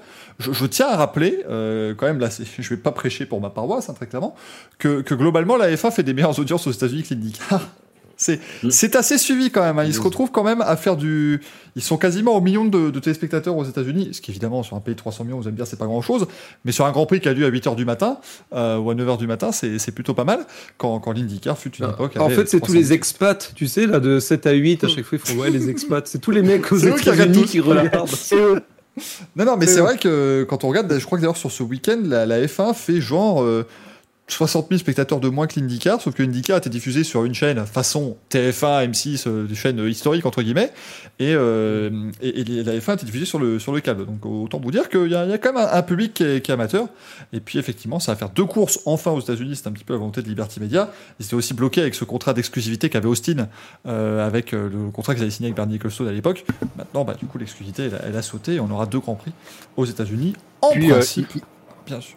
Ils ont, ils ont forcé aussi euh, Miami pour le concrétiser ce projet parce que ça fait quand même deux ans et demi que ça dure avec euh, les démêlés qu'il y a eu avec les locaux. On a eu euh, un maire qui a changé entre temps, etc. Donc ça a été compliqué de le mettre en pied, en place ce, ce circuit. Et avant que Miami soit là, ils avaient prévu euh, un Grand Prix euh, dans le New Jersey au début, hein, donc ça a rapidement capoté. Et en plus, en parallèle, on a Roger Penske qui veut ramener la F1 à Indianapolis. Donc je vous Mm. explique même pas comment ça bouillonne chez Liberty Media. Quoi. Ils sont contents, eux, ils ont des possibilités, mais bon après voilà quoi. Le truc, c'est qu'ils ont été très pragmatiques avec, euh, avec Miami. Ils ont, ils, enfin, ils ont euh, vu un gros contrat de 10 ans. Maintenant, ils l'ont dit pendant 10 ans. Donc, euh, encore une fois, le calendrier n'est pas extensible. L'an prochain, je pense que c'est Barcelone qui saute. Parce que le Grand Prix était déjà à deux doigts de sauter il y a deux ans. Il est arrivé en 2020 par miracle parce que la saison a été différente. Là, cette a récupéré sa place au calendrier parce qu'encore une fois, il y a beaucoup d'incertitudes. Mais Barcelone, l'an prochain, n'ira plus. Donc, je pense que ça fera le, le remplacement pour Miami. Mais derrière, il va falloir, au bout d'un moment, s'ils veulent faire trois courses aux États-Unis, il va falloir retirer soit des courses sur le reste du continent américain, euh, soit euh, en Europe, soit, mais il va falloir, euh, enfin, encore une fois, on ne pourra pas atteindre 27-28 courses, quoi. Mais après, ils en veulent 25, hein, bien sûr. On rappelle que le, chiffre euh, avancé par Liberty Media, c'était 25. Il reste encore 3 places, hein, donc ça va, ils sont, ils sont larges. Euh, bien évidemment, mais on verra évidemment ce que ça va donner l'année prochaine, le Grand Prix de Miami. Peut-être qu'aussi, avec les nouvelles voitures, ce serait intéressant, ce genre de, de piste. Euh, bien sûr, ce week-end, messieurs, c'est euh, voilà, c'est chez moi, le rallye de Croatie sur des routes. Voilà, je suis le, le régional de l'étape, s'il vous plaît. s'il vous plaît. Euh, le rallye de Croatie, ça fait plaisir de revoir un rallye tarmac aussi, parce que ça faisait euh, pas mal de temps évidemment qu'on n'avait plus l'occasion de voir Tarmac, les. euh, la... Tarmac, c'est la ville Tout à fait, tout à fait. C'est Tarmac juste à côté de Split, hein, bien sûr.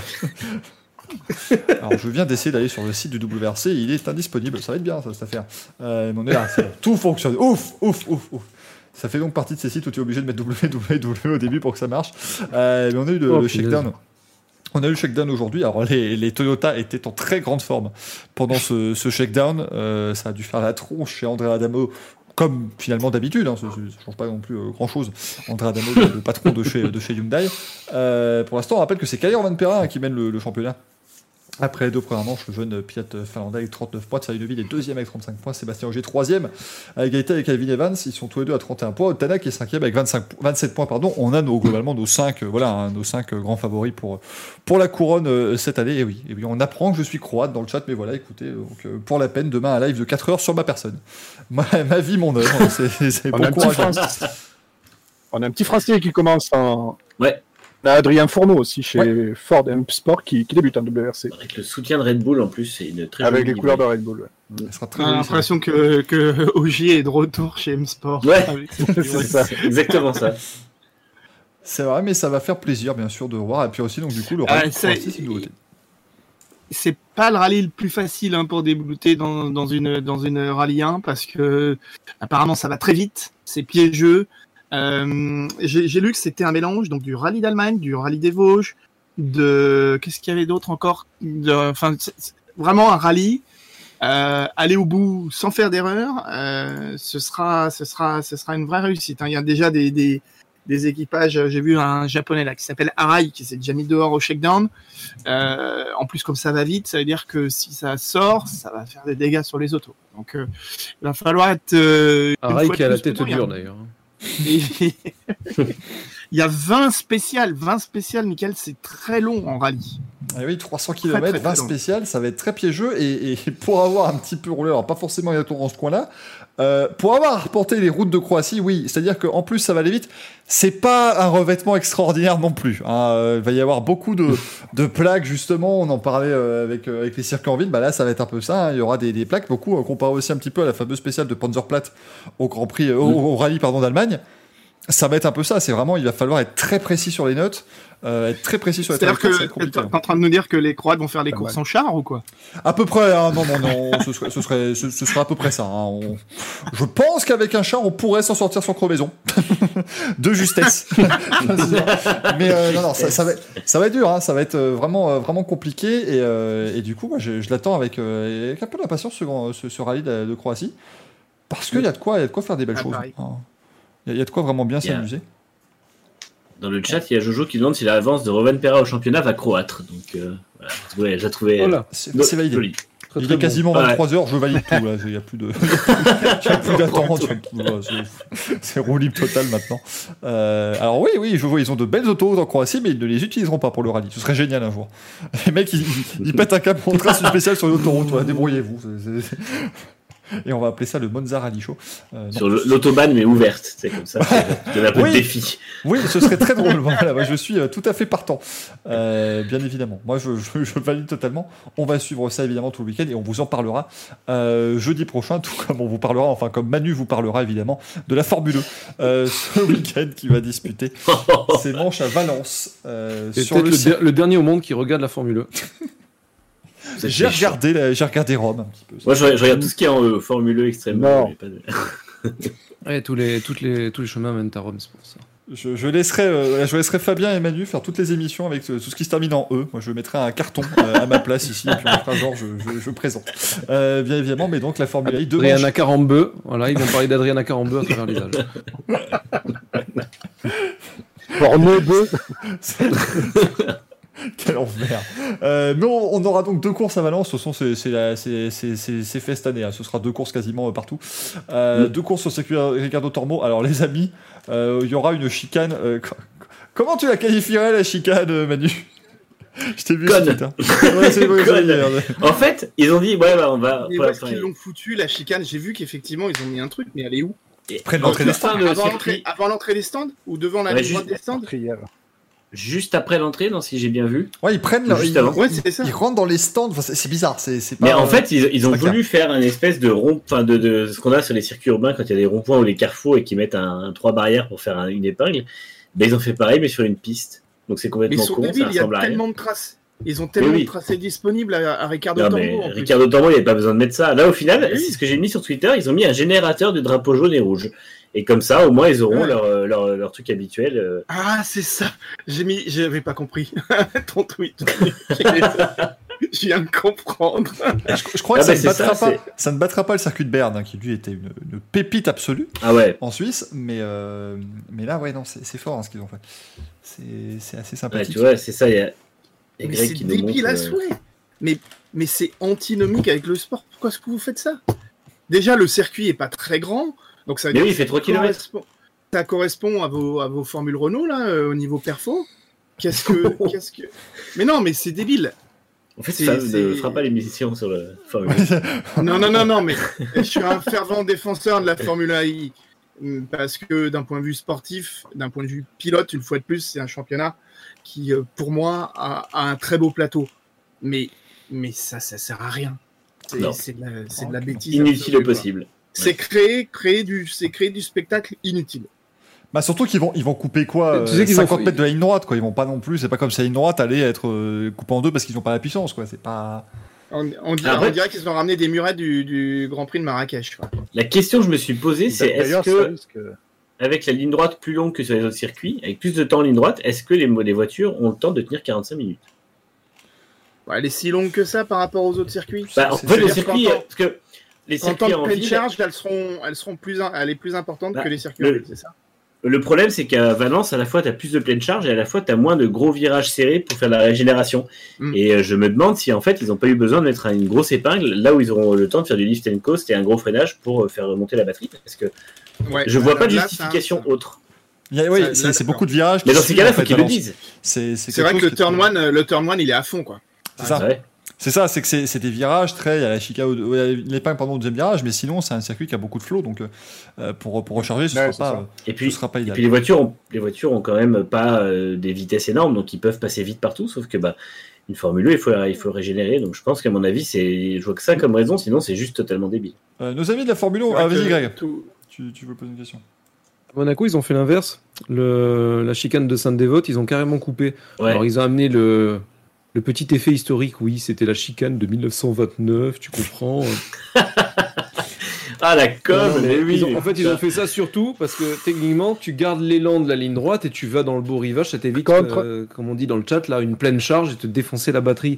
Et puis, à mon avis, ça doit être un peu plus sympa sur les chronos parce qu'à la fin, euh, ouais, quand tu auras 30 secondes de différence entre les F1 et les FE, euh, Mm. voilà quoi.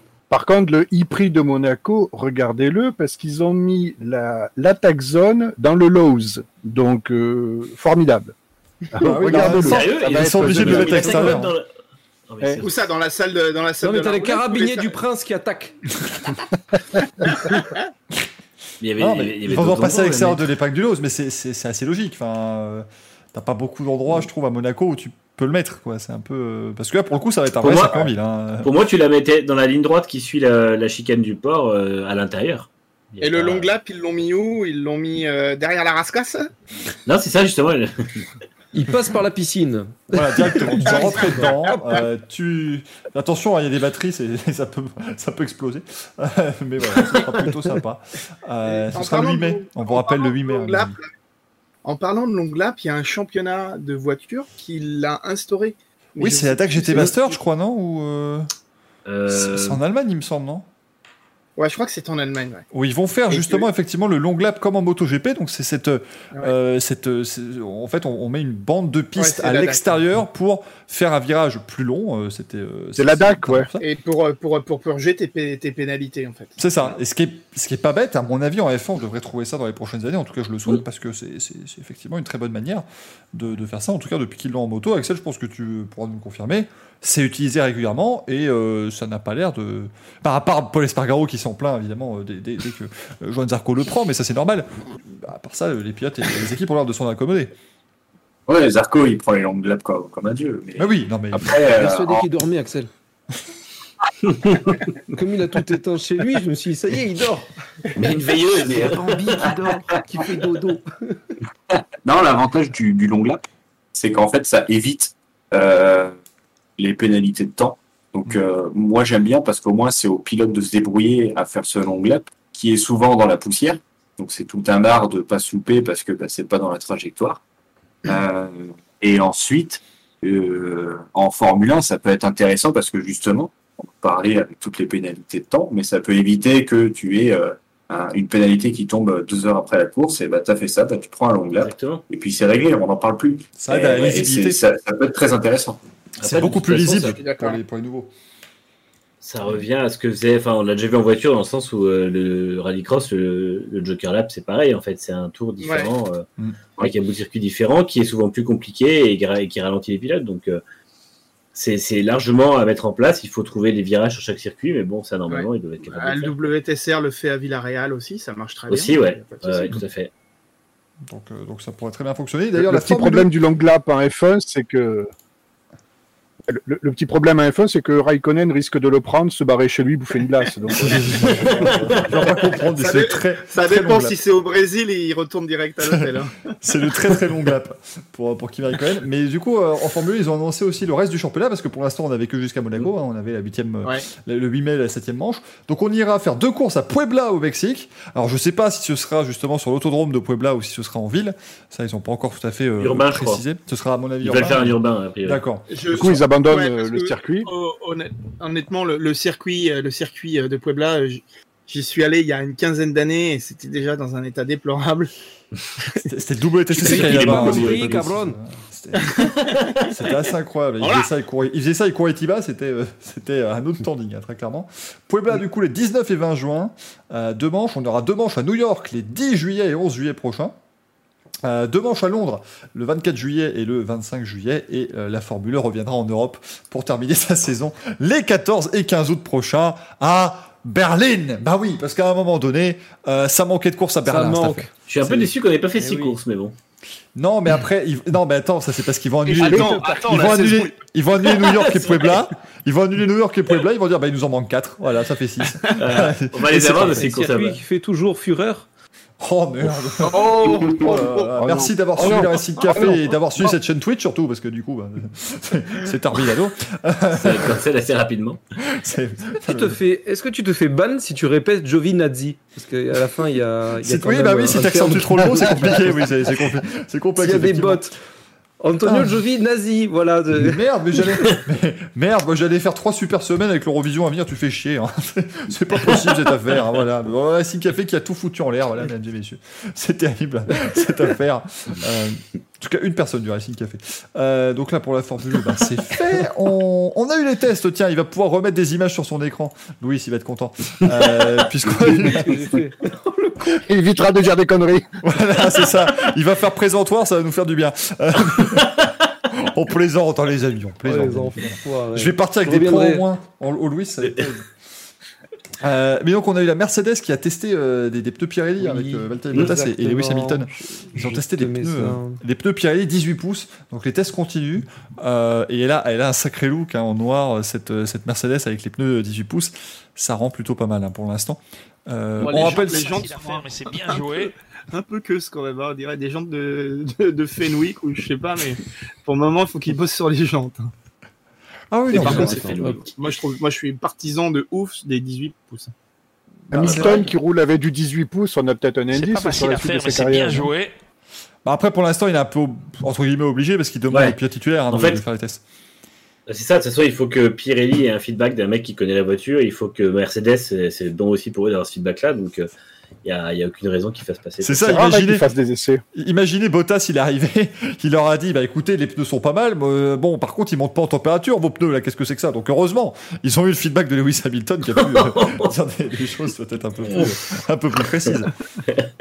Oh, le carnage. Alors ça va, j'ai pas encore tapé sur Bottas, on est 23h, c'est bon, je peux, je peux faire un petit C'est vrai. Tu as désormais une minute d'expression libre au sujet de Valtteri Bottas. Alors, Valtteri Bottas. Alors Je, je vais rayer son nom de la liste, hein, bien sûr, hein, mais bon, je, je me faisais pas trop. Et si tu n'es pas bon, tu vas faire un petit, un, un petit sauna avec lui. C'est ça, voilà, ça. je- ils Ah, bah, Il nous a montré, euh, il nous a montré déjà de, de belles choses. des belles choses. Mais en tout cas, les 18 pouces, ça rend plutôt bien. Si jamais vous voulez un petit peu vous habituer euh, aussi, on rappelle que c'est les pneus qui sont utilisés en Formule 2 depuis l'année dernière. Donc si vous voulez voir un petit peu en course ce que ça donne sur des monoplaces, bah, c'est c'est l'opportunité. C'est déroutant aux premières gares, ça j'avoue que le- la première, la première course en prochain, heureusement finalement qu'ils arrivent euh, en lien avec la nouvelle réglementation, parce que j'avoue que si on avait les voitures de cette année, mais avec les 18 pouces, ça serait déroutant. Ça a été déroutant pour les est. premières manches en F2. Ben, finalement, Ça- euh, c'est c'est pas mal du Ça tout. fait, un, ça fait un peu tuning, ouais, c'est c'est clair. Mais ça sera très bien intégré sur les prochaines voitures, je pense. C'est quand tu joues à Forza et que tu. tu montes les roues. En plus, on sait qu'on perd en adhérence. Mais tu fais jamais ça, tu perds des points de, de performance, vous êtes Eh des, bah oui. des pignoufs. Ouais, mais c'est joli. Tu veux du style Non mais c'est joli. Non, moi je veux pas de style, moi c'est la perf mon gars. Moi. Un partisan de la McLaren, il faut monter les quatre roues sur la Kawa, il y a pas de problème tu là. Je pense que. Je pense que ce sera euh, très bien intégré avec les- le, le look des nouvelles voitures, donc il n'y aura pas de souci à mon avis. C'est Ouais, prévu. il y en a plein qui soulignaient pourquoi faire les tests avec les anciennes voitures, alors que du coup on aura un tout nouveau concept aéro. Après ils, arrivent à simuler quand même les appuis, tout ça. Oui, et puis Voilà, ça permet, plus, ça permet à Pirelli, euh, ça permet à Pirelli d'avoir un retour sur le comportement des pneus et euh, en Mm. piste. Il n'y a rien qui remplace la piste, surtout pour un manufacturier pneumatique, c'est un travail beaucoup plus complexe parce qu'il y a vraiment le rapport à tout ce qui est le côté abrasion et tout ça du pneu qui, euh, qui a besoin d'être euh, d'être revu. Les pneus seront plus rigides, donc ce sera vraiment beaucoup de choses à revoir. Toute la géométrie change évidemment avec Surtout ce comme un- passage à 18 pouces. Surtout, ce, Les suspensions. ce sont des tests pour Pirelli, pas pour les écuries. Ouais, bien sûr, Pirelli qui a demandé. Ouais, les Pirelli ont pas d'infos. Toutes, les- les datas, c'est pour Pirelli. Ouais, et c'est ça, d'ailleurs les tests à euh, l'aveugle pour les écuries. c'est des voitures d'il y a deux ou trois ans hein, du coup qui sont utilisées euh, Mm. cette, cette fois-ci. C'était la W10 pour, euh, pour Mercedes. Ah, oui. je vous dis, voilà, exactement. C'est 2019, ouais. Ouais, ouais, c'est celle de 2019. Donc euh, voilà, hein, bien sûr, personne ne pourra gagner grand, grand avantage de ça. Et de toute façon, tout le monde aura le droit à son petit test, euh, bien sûr. Donc il y aura, il y aura pas de Non, jaloux. je crois qu'il y a. C'est As ou Williams Non, il y en a qui a pas droit. Euh, Williams, Williams, monde- ouais, Williams ne roulera pas. avec Mais c'est un choix, hein, je crois, c'est pas, euh, C'est un choix de l'équipe.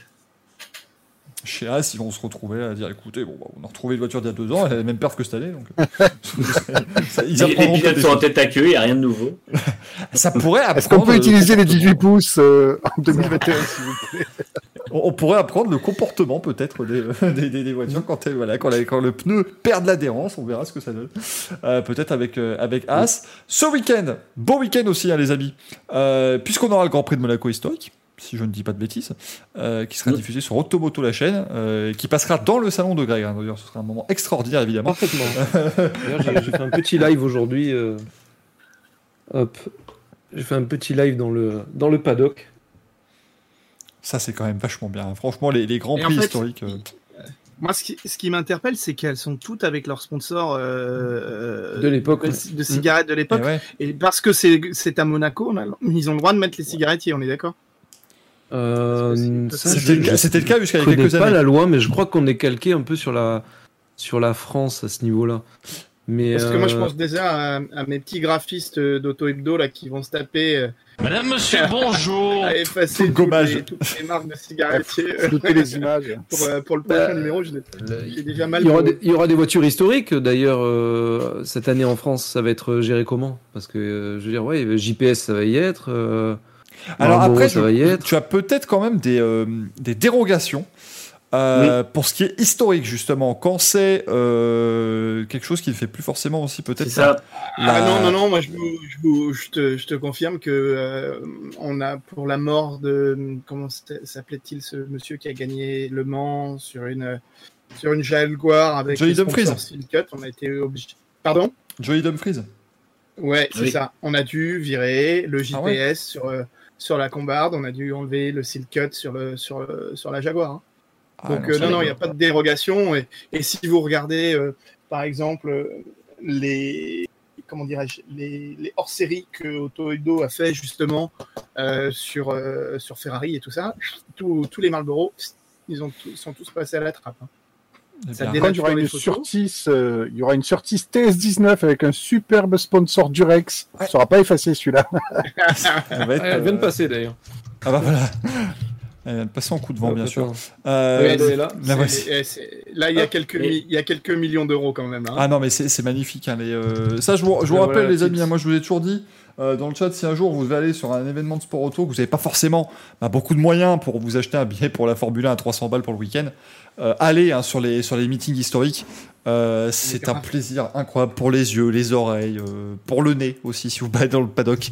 Alors, Après, j'en reviens à ce que vous dites sur les, les sommes qui sont engagées. Il y a quand même aussi une petite mafia derrière parce que, en fait, le, ces voitures-là ont un pédigré donc d'origine et elles ont aussi un pédigré de courses historiques qu'elles font par la suite. Ce qui fait que les collectionneurs ont souvent des, des répliques et font courir les répliques en faisant croire que ce sont les originales pour que le jour où ils puissent les vendre, ils peuvent dire regardez, vous avez vu la liste de tout ce qu'elle a fait? Et il y en a certains qui les plantent et quand ils les plantent, ils font ah mais c'était la réplique. voilà, donc euh, il y a toute une mafia derrière ça, donc faut pas trop se, se fier à ce qui ce qu'il y a sur la piste, mais ça reste fort sympathique. Il y a une sonorité, il y a une ambiance. Moi, c'est l'ambiance que j'aime bien. Ouais. Je parlais avec le mec de Stand 21. Ça va, Greg tu, tu vas pouvoir sortir dans la rue euh, tranquillement demain, là, avec ce que tu viens de balancer. Demain, je vais bosser, oui, cher ami. Euh, il me disait qu'en gros, euh, lui, il fait tous les grands prix historiques et il disait qu'il y avait vraiment une autre ambiance par rapport au- à la F1 où c'était des requins et compagnie. Il me ra- racontait l'anecdote des, des comment ça s'appelle des combinaisons de Senna où en gros ça, la, la marque euh, fournissait Senna et un jour euh, Senna a débarqué en disant euh, ouais il y a telle marque qui me donne euh, tant pour euh, pour les euh, pour les combis on, on fait comment? Bah la porte elle est là allez ciao Ayrton Parlez-vous. voilà, donc euh, c'était sympa ça. Ah, Effectivement, non, mais c'est c'est toujours des très très belles histoires et des très belles, des, des très belles ambiances. Et vraiment, euh, pour en avoir commenté plusieurs, des, des, des meetings historiques et pour en avoir fait plusieurs aussi, c'est c'est- c'est vraiment génial. Mhm. Même quand vous n'avez pas vécu ces époques-là, sachez-le, parce que Ouais. euh, Mhm. euh, un départ de groupe et C, il y a des si mecs qui veulent en découdre Stooges. hein, là-dedans. Malgré le prix des bagnoles, etc. Ah non. euh, Il y en a qui y vont. hein. Ah, Il y a c'est Pastor des- Maldonado. Oui, oui, Pastor Maldonado qui est engagé sur ce Grand Prix. Ah, il, il a de- cassé quoi Euh, Il est déjà devenu historique, lui. ah, bah oui. Il est Il y a quelqu'un légendaire. qui va courir sur Pastor Maldonado, tu sais. oh, mon Dieu. oh mon dieu. Ça sera extraordinaire à voir, évidemment. Donc, je vous rappelle, ce sera sur la chaîne Autoboto. Et- Euh, Autoboto, Il la va chaîne. reproduire la fameuse séquence où il y a une, une voiture qui est, qui est finie dans le port. Oui. C'est ça. C'est Alberto Ascari, effectivement, à l'époque. il y a quelqu'un qui va. Ah, il qui allez-y sur la un Ferrari de c'est autre Niki Loda. J'ai cru que tu allais me dire, il y a Jean Alési sur sa Ferrari F40 qu'il a racheté. Oh, ouais, non, non. Non. RIP. RIP, ouais, la c'est F40. terminé, la F40. C'est terminé, mais ouais, non, il y aura, il y aura du beau monde et ça va être très sympa. Il y avait Charles Leclerc aussi, d'ailleurs, qui était venu euh, passer une petite tête aujourd'hui, qui allait regarder euh, quelques, quelques beaux modèles euh, dans le paddock également. Ce week-end, c'est aussi sur Automoto la chaîne. Je, vais leur demander des pistons. Attendez, je vais. Je, pas le numéro du service commercial d'Automoto la chaîne. Il y a moyen de se faire, se faire la- de, de la maille, mais il y a de la NASCAR ce week-end. On vous en parle pas souvent la NASCAR, mais on essaie de vous pointer comme ça quelques moments, quelques moments forts de la saison. On vous a parlé de Bristol Dirt notamment. C'est Talladega ce week-end, les amis.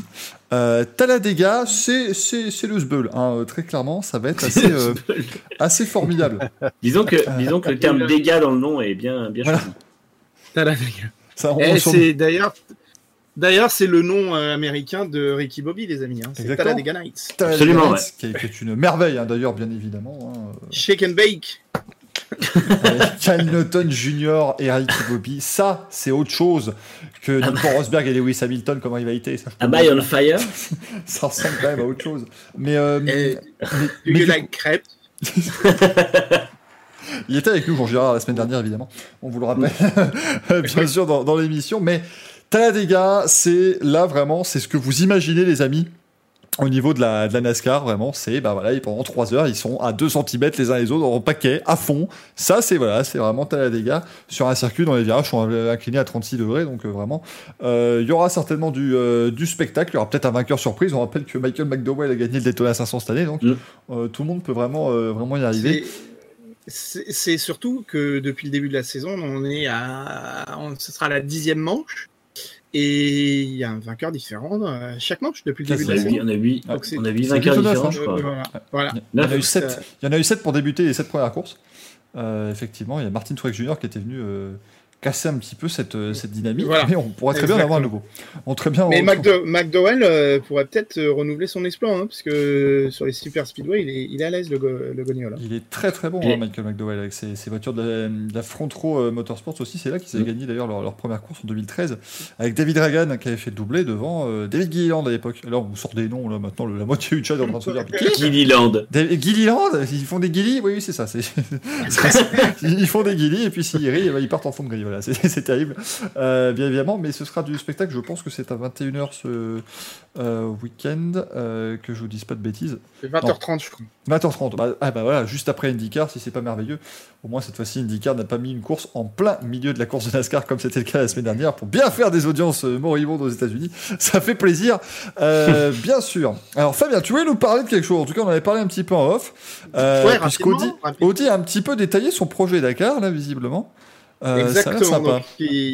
Donc, comme vous le savez, Audi débarque au Dakar, au Dakar en janvier 2022. Donc, le prochain Dakar, Audi sera présente avec son, euh, son nouveau, euh, son nouveau euh, projet. Alors, pour le moment, il l'appelle concept, prototype. On ne sait pas trop exactement euh, à quoi ressemblera cette voiture. Ce qui est assez amusant, euh, si vous avez vu les entre guillemets le, logo de ce futur projet, ça ressemble comme deux gouttes d'eau au Touareg de Volkswagen. Bon, euh, pour le ça c'est une, euh, petite euh, parallèle. Mais ce qui est intéressant, donc, c'est que Audi arrive au Dakar avec une nouvelle technologie, à savoir l'électrique.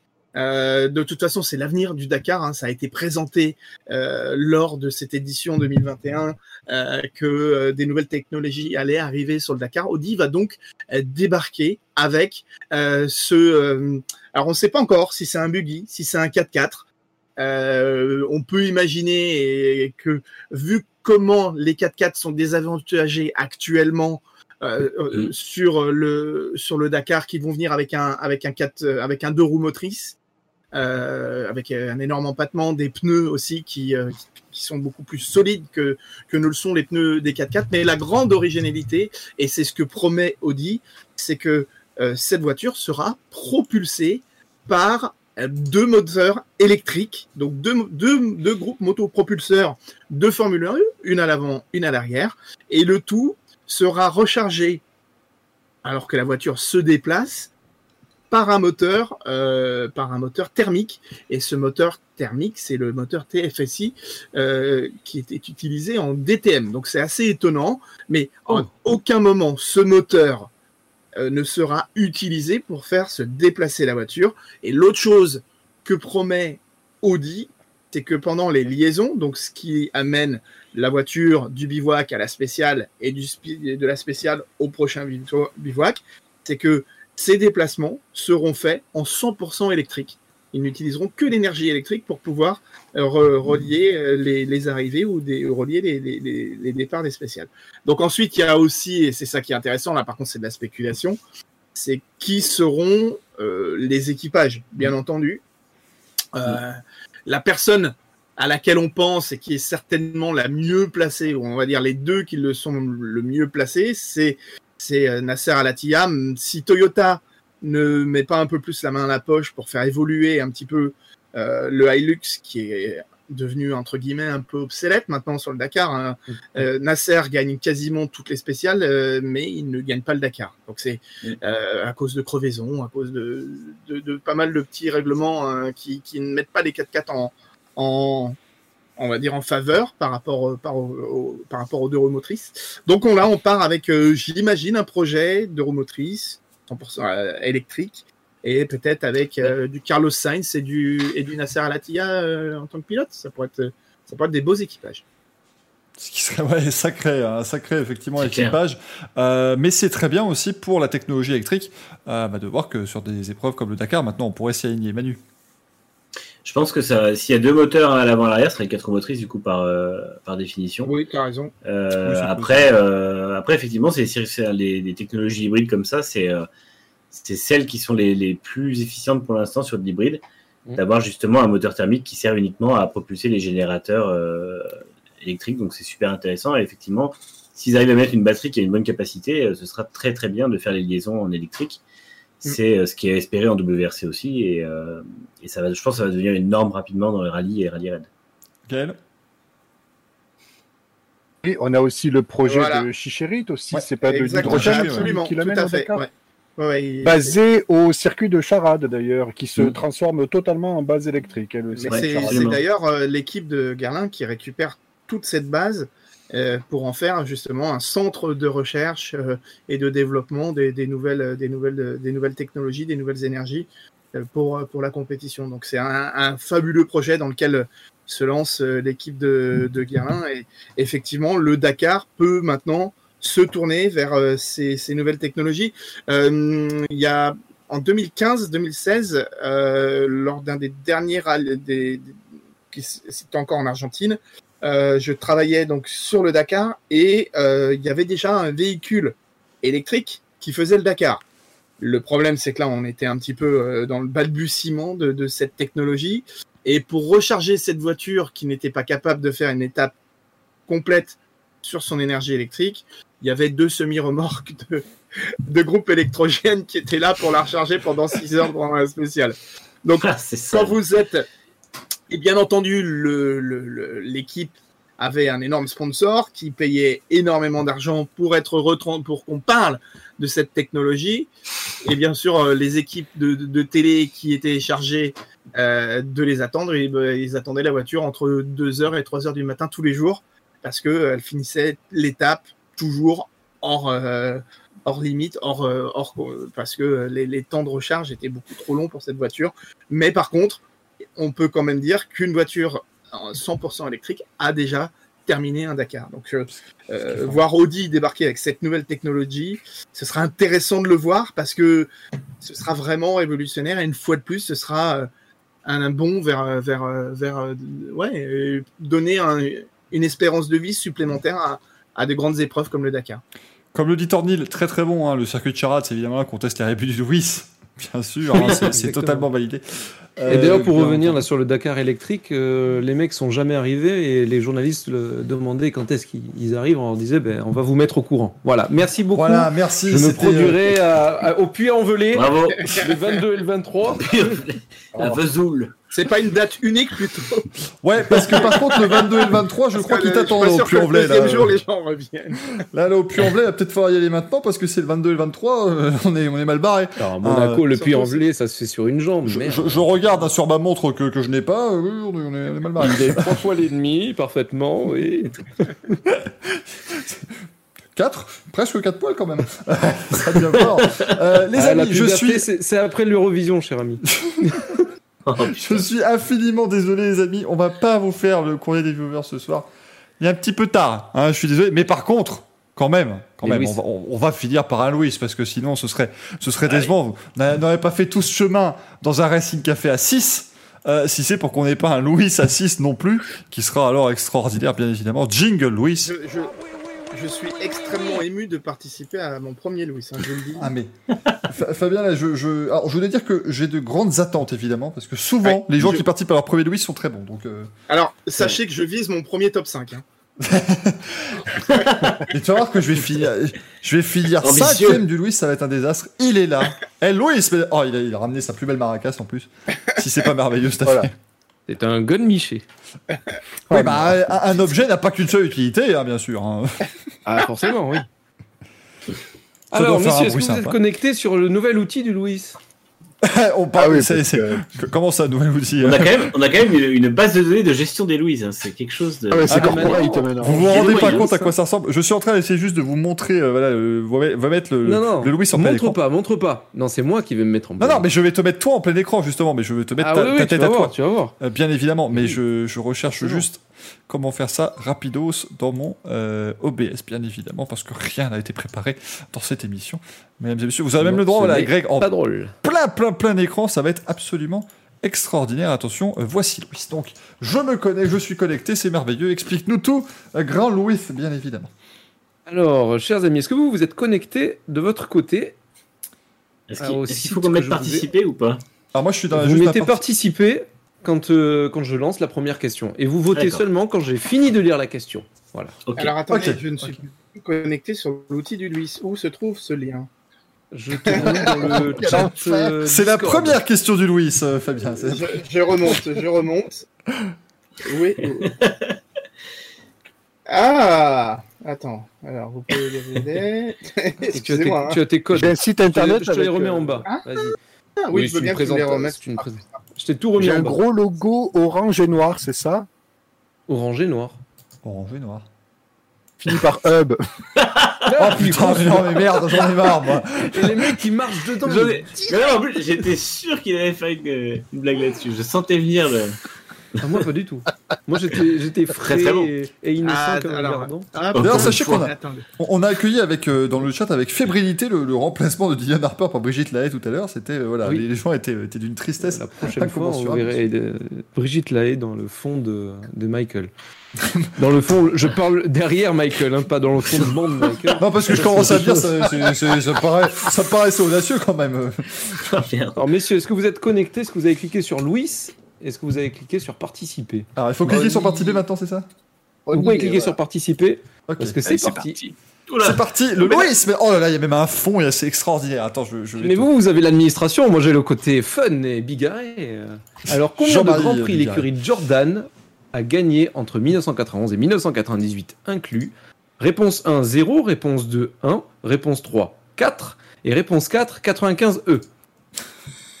Attends, oui, parce que attends, oui, on, peut parce y aller, que- on peut valider Vous validez la première question, la première réponse, et après vous attendez la deuxième. Donc là, ouais, c'est celle-là. qui- réussi. Passer à la question. Et quand vous avez tous voté, vous me dites. Oh, L'image suivante est terrible. Oh bordel L'image, suivante, les amis, vous verrez, elle est terrible. Et donc, bah oui, Alors, j'ai un qui n'a pas voté. Oui, c'est moi qui ne me co- qui n'arrive pas à me connecter. C'est une catastrophe. J'ai répondu, comment ça se fait? Alors, Bah, attends, attends, on attend, on attend Fabien. Je n'arrive pas à me connecter, messieurs. C'est une catastrophe. C'est c'est une nouvelle. Tu as- euh, Tu as fait le code avec les deux et tu respectes Oui. la casse, etc. Copier Ouais, ouais. Donc c'est le lien que tu as mis. Aller sur. euh, c'est ça, exactement. Bah écoute, oui. Et bien, je n'arrive pas à me connecter. C'est une catastrophe. Ah attends. Aïe. Ça y est, j'ai peut-être trouvé pourquoi. Ah, ah, Hop, hop, hop, hop, hop, hop, hop, hop. Je vais y arriver, je vais y arriver. Excusez-moi, hein, je suis. euh, On va se coucher à. à- bon, eh, écoutez, si on se couche après minuit, je paye les croissants la prochaine fois. Ah, j'y suis. Ouh. Eh, on est Bonne- plus qu'à 35 bonne nuit, minutes de terminer le 23 avril comme Ok. prévu. Et alors ensuite, Louis, il est là. Voilà. Oui. Louis, participer. participer, cher ami. Tu réponds à la question. Participer. Et là, tu peux voter. Ok. Alors attendez, qu'est-ce que c'est la question?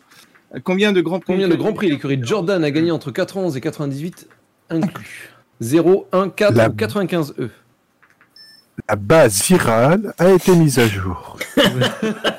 Excellente Ah, imitation. revoilà la sous-préfète. Ok, c'est bon. Ça y est, je suis avec vous. Ça y est, ça y est. Alors, Yes, on est on a Michael et Fabien qui ont, qui ont eu juste, c'était une seule. Euh, 95E, ce sont les menturations de Cathy Price que, dont le surnom était Jordan, mais c'est autre chose. Merde, oh la vache. Ah putain, mais j'ai confondu une victoire et réponse 1. Quel, quel gag. Mais oui, mais j'ai failli faire la même. Par contre, Manu, tu m'excuseras, mais euh, ça a deux doigts du. Tu es un ban gitan. Du Racing Café. Oui, la honte. La honte. Euh, Alors, techniquement, il y a eu quatre, il y a eu quatre victoires, mais c'est quatre victoires 98, 99, 99, 2003. Bah oui, c'est toutes les victoires de Jordan. Voilà. C'est On pas cool. passe à la prochaine Ah, putain, question, oui, chers amis. Il s'est fait piéger par la la question. Alors, les- Ouais, complètement. Quelle est la 13e et dernière victoire de David Coulthard Alors là, il y a David Coulthard, Coult Medium, Coult Soft. C'est un mème que je trouve elle me génial. fera toujours rire cette, cette image, c'est incroyable. Ouais, mais mine de rien, tu comprends. Tu comprends les couleurs. tu les oui. oublies. Voilà. Il est toujours dur, David. Euh, quelle est, le- donc, quelle est la 13e et dernière victoire de David Coulthard Alors, c'est à Imola, en France à Manicourt, à Monaco ou en Australie? J'ai répondu. J'ai répondu. C'est incroyable. quand même. Rendez-vous compte qu'aujourd'hui, ce qui a le mieux marché dans toutes les nouveautés, c'est le Louis. C'est pas, les images, pour le le, son. C'est le Louis. J'ai commencé hier, c'était quand? Avant-hier, ouais, vite fait. Enfin, bon. Vous êtes prêts? Hop. Allez. Il y en a Yes. encore un qui n'a pas voté. Ah si. Aquel, Aquel. À quoi Qu'est-ce que tu Aquel fous n'a pas voté. Ah bah j'ai cliqué. Alors attends. C'est Celui-là Yes. Bravo. Alors, c'était l'Australie. L'Australie, Hey. euh, voilà, c'était sa dernière course en 2003. Il gagne sur la McLaren MP4 17D, euh, moteur Mercedes V10 Oh. et pneus Michelin. Voilà, monsieur. Oui, mais Je vous fais le. avec le- Fabien, avec Fabien, on a vu notre course, nous, à Manicourt. Il y a eu quelques-uns qui ont eu un célèbre inconnu, qui a eu juste, euh, Tyrex qui a eu juste. Et on passe à la prochaine question, chers amis. Combien de saisons Nigel Mansell a-t-il disputé merde. avant de remporter le championnat du monde? Et ça, c'était Monaco 93, si je dis pas de C'est bêtises. Gérard- saison c'est complète Gérard ou. Euh, C'est Gérard Jugnot sur la, à côté de lui. Oui, Oh oui, merde Oh merde Oh, quelle horreur Par contre, c'est pas 93, euh, Greg, parce qu'il c'est militaire, 92. c'est-à-dire. c'est ça 92, je crois. Ouais, je pense que c'est 92, ça. Oui. À chaque fois, je confonds. C'est pas Mais c'est 92, Gérard 93, Jugnot, c'est pas c'est- 93. euh, c'est saison complète ou c'est saison. euh, Ah, eh ben, il a été Ah engagé dans, ouais, dans c'est- certaines saisons et je reconnais qu'il y a une saison où il a fait peu de Grands Prix, mais ça compte comme une saison. Vous me dites quand vous êtes OK, chers amis. Ouais, allez. Allez. Euh, ok. Mais- Bon. C'est Gérard Jugnot ou Keke Rosberg Ce qu'il y a de bien avec ce nouveau système, c'est qu'on peut, vous pouvez pas vous influencer. Eh bah oui, bah là, maintenant, on, joue vraiment avec nos connaissances. Eh merde C'est clair. Ah, Il y a Fabien qui a pas répondu. Euh, Est-ce que j'ai validé? Oui, j'ai validé. Oui, j'ai validé. J'ai Manu, Michael, Gaël, Axel. Ah, ok. Euh, mais alors attends, parce que moi j'ai choisi qu'il faut, il faut que je. que- Comment je valide? Je suis perdu, messieurs. Bah, en bas. En bas, euh, Ah, bah, c'est la pour passer à la question suivante. Ah oui, passer à la question suivante, voilà. Ok, on y est. Voilà. Et hop, Fabien. Et c'était Voilà. 13. La Ouais, réponse ouais. 2. Il a fait donc euh, ce cher Nigel 1980 où il a fait que deux, deux courses, si, si je me souviens bien. 81, 82, 83, 84, 85, 86, 87, 88, 89, 90, 91 et 92 il est champion. 94 il fait 9ème et 95 euh, voilà. Ça fait 12 saisons avant d'être champion ou il est champion sur sa 13e Alors, euh, 1, 2, 3, 4, 5, 6, 7, 8, 9, 10, 11, 12. Il est champion sur sa 13e. Bah oui, mais du coup, Ah il, en a- du coup il en Ah a fait 12. On est d'accord, parce que moi, moi depuis tout à l'heure, je compte avec mes doigts. Ouais, moi aussi Et j'arrive à J'ai compris 12. de- Parce Oui, que mais il a disputé la 13e techniquement Non. avant de devenir Ah. champion. Ah, elle était pas finie. pas d'accord. Elle était pas finie. Parce qu'il a disputé 12 saisons avant de remporter le 13e championnat du monde. Donc pour moi, c'est. euh, Bon, écoute, de toute façon, le, le Louise a toujours raison. Le Louise a raison. Voilà. C'est comme, en- c'est comme en moto. C'est volé C'est comme en moto. Non, mais de volé toute façon, voilà, c'est pas grave. C'est comme en gueule. moto, c'est, c'est voilà, l'informatique a raison, toujours. Voilà, c'est pareil. Les capteurs ont C'est raison. volé. C'est c'est c'est honteux. Alors, je tiens, je tiens à vous signaler qu'une bonne réponse, c'est 4 points. Mauvaise réponse, c'est 0 points. Et je voulais faire le système comme les QCM en médecine, à savoir que une mauvaise réponse, c'est moins 1. Alors là, là, là, là, on aurait quitté cette émission avec Manu. On est- sur le champ. On est, déjà sur, on est déjà sur un Louis Gate, là, je signale.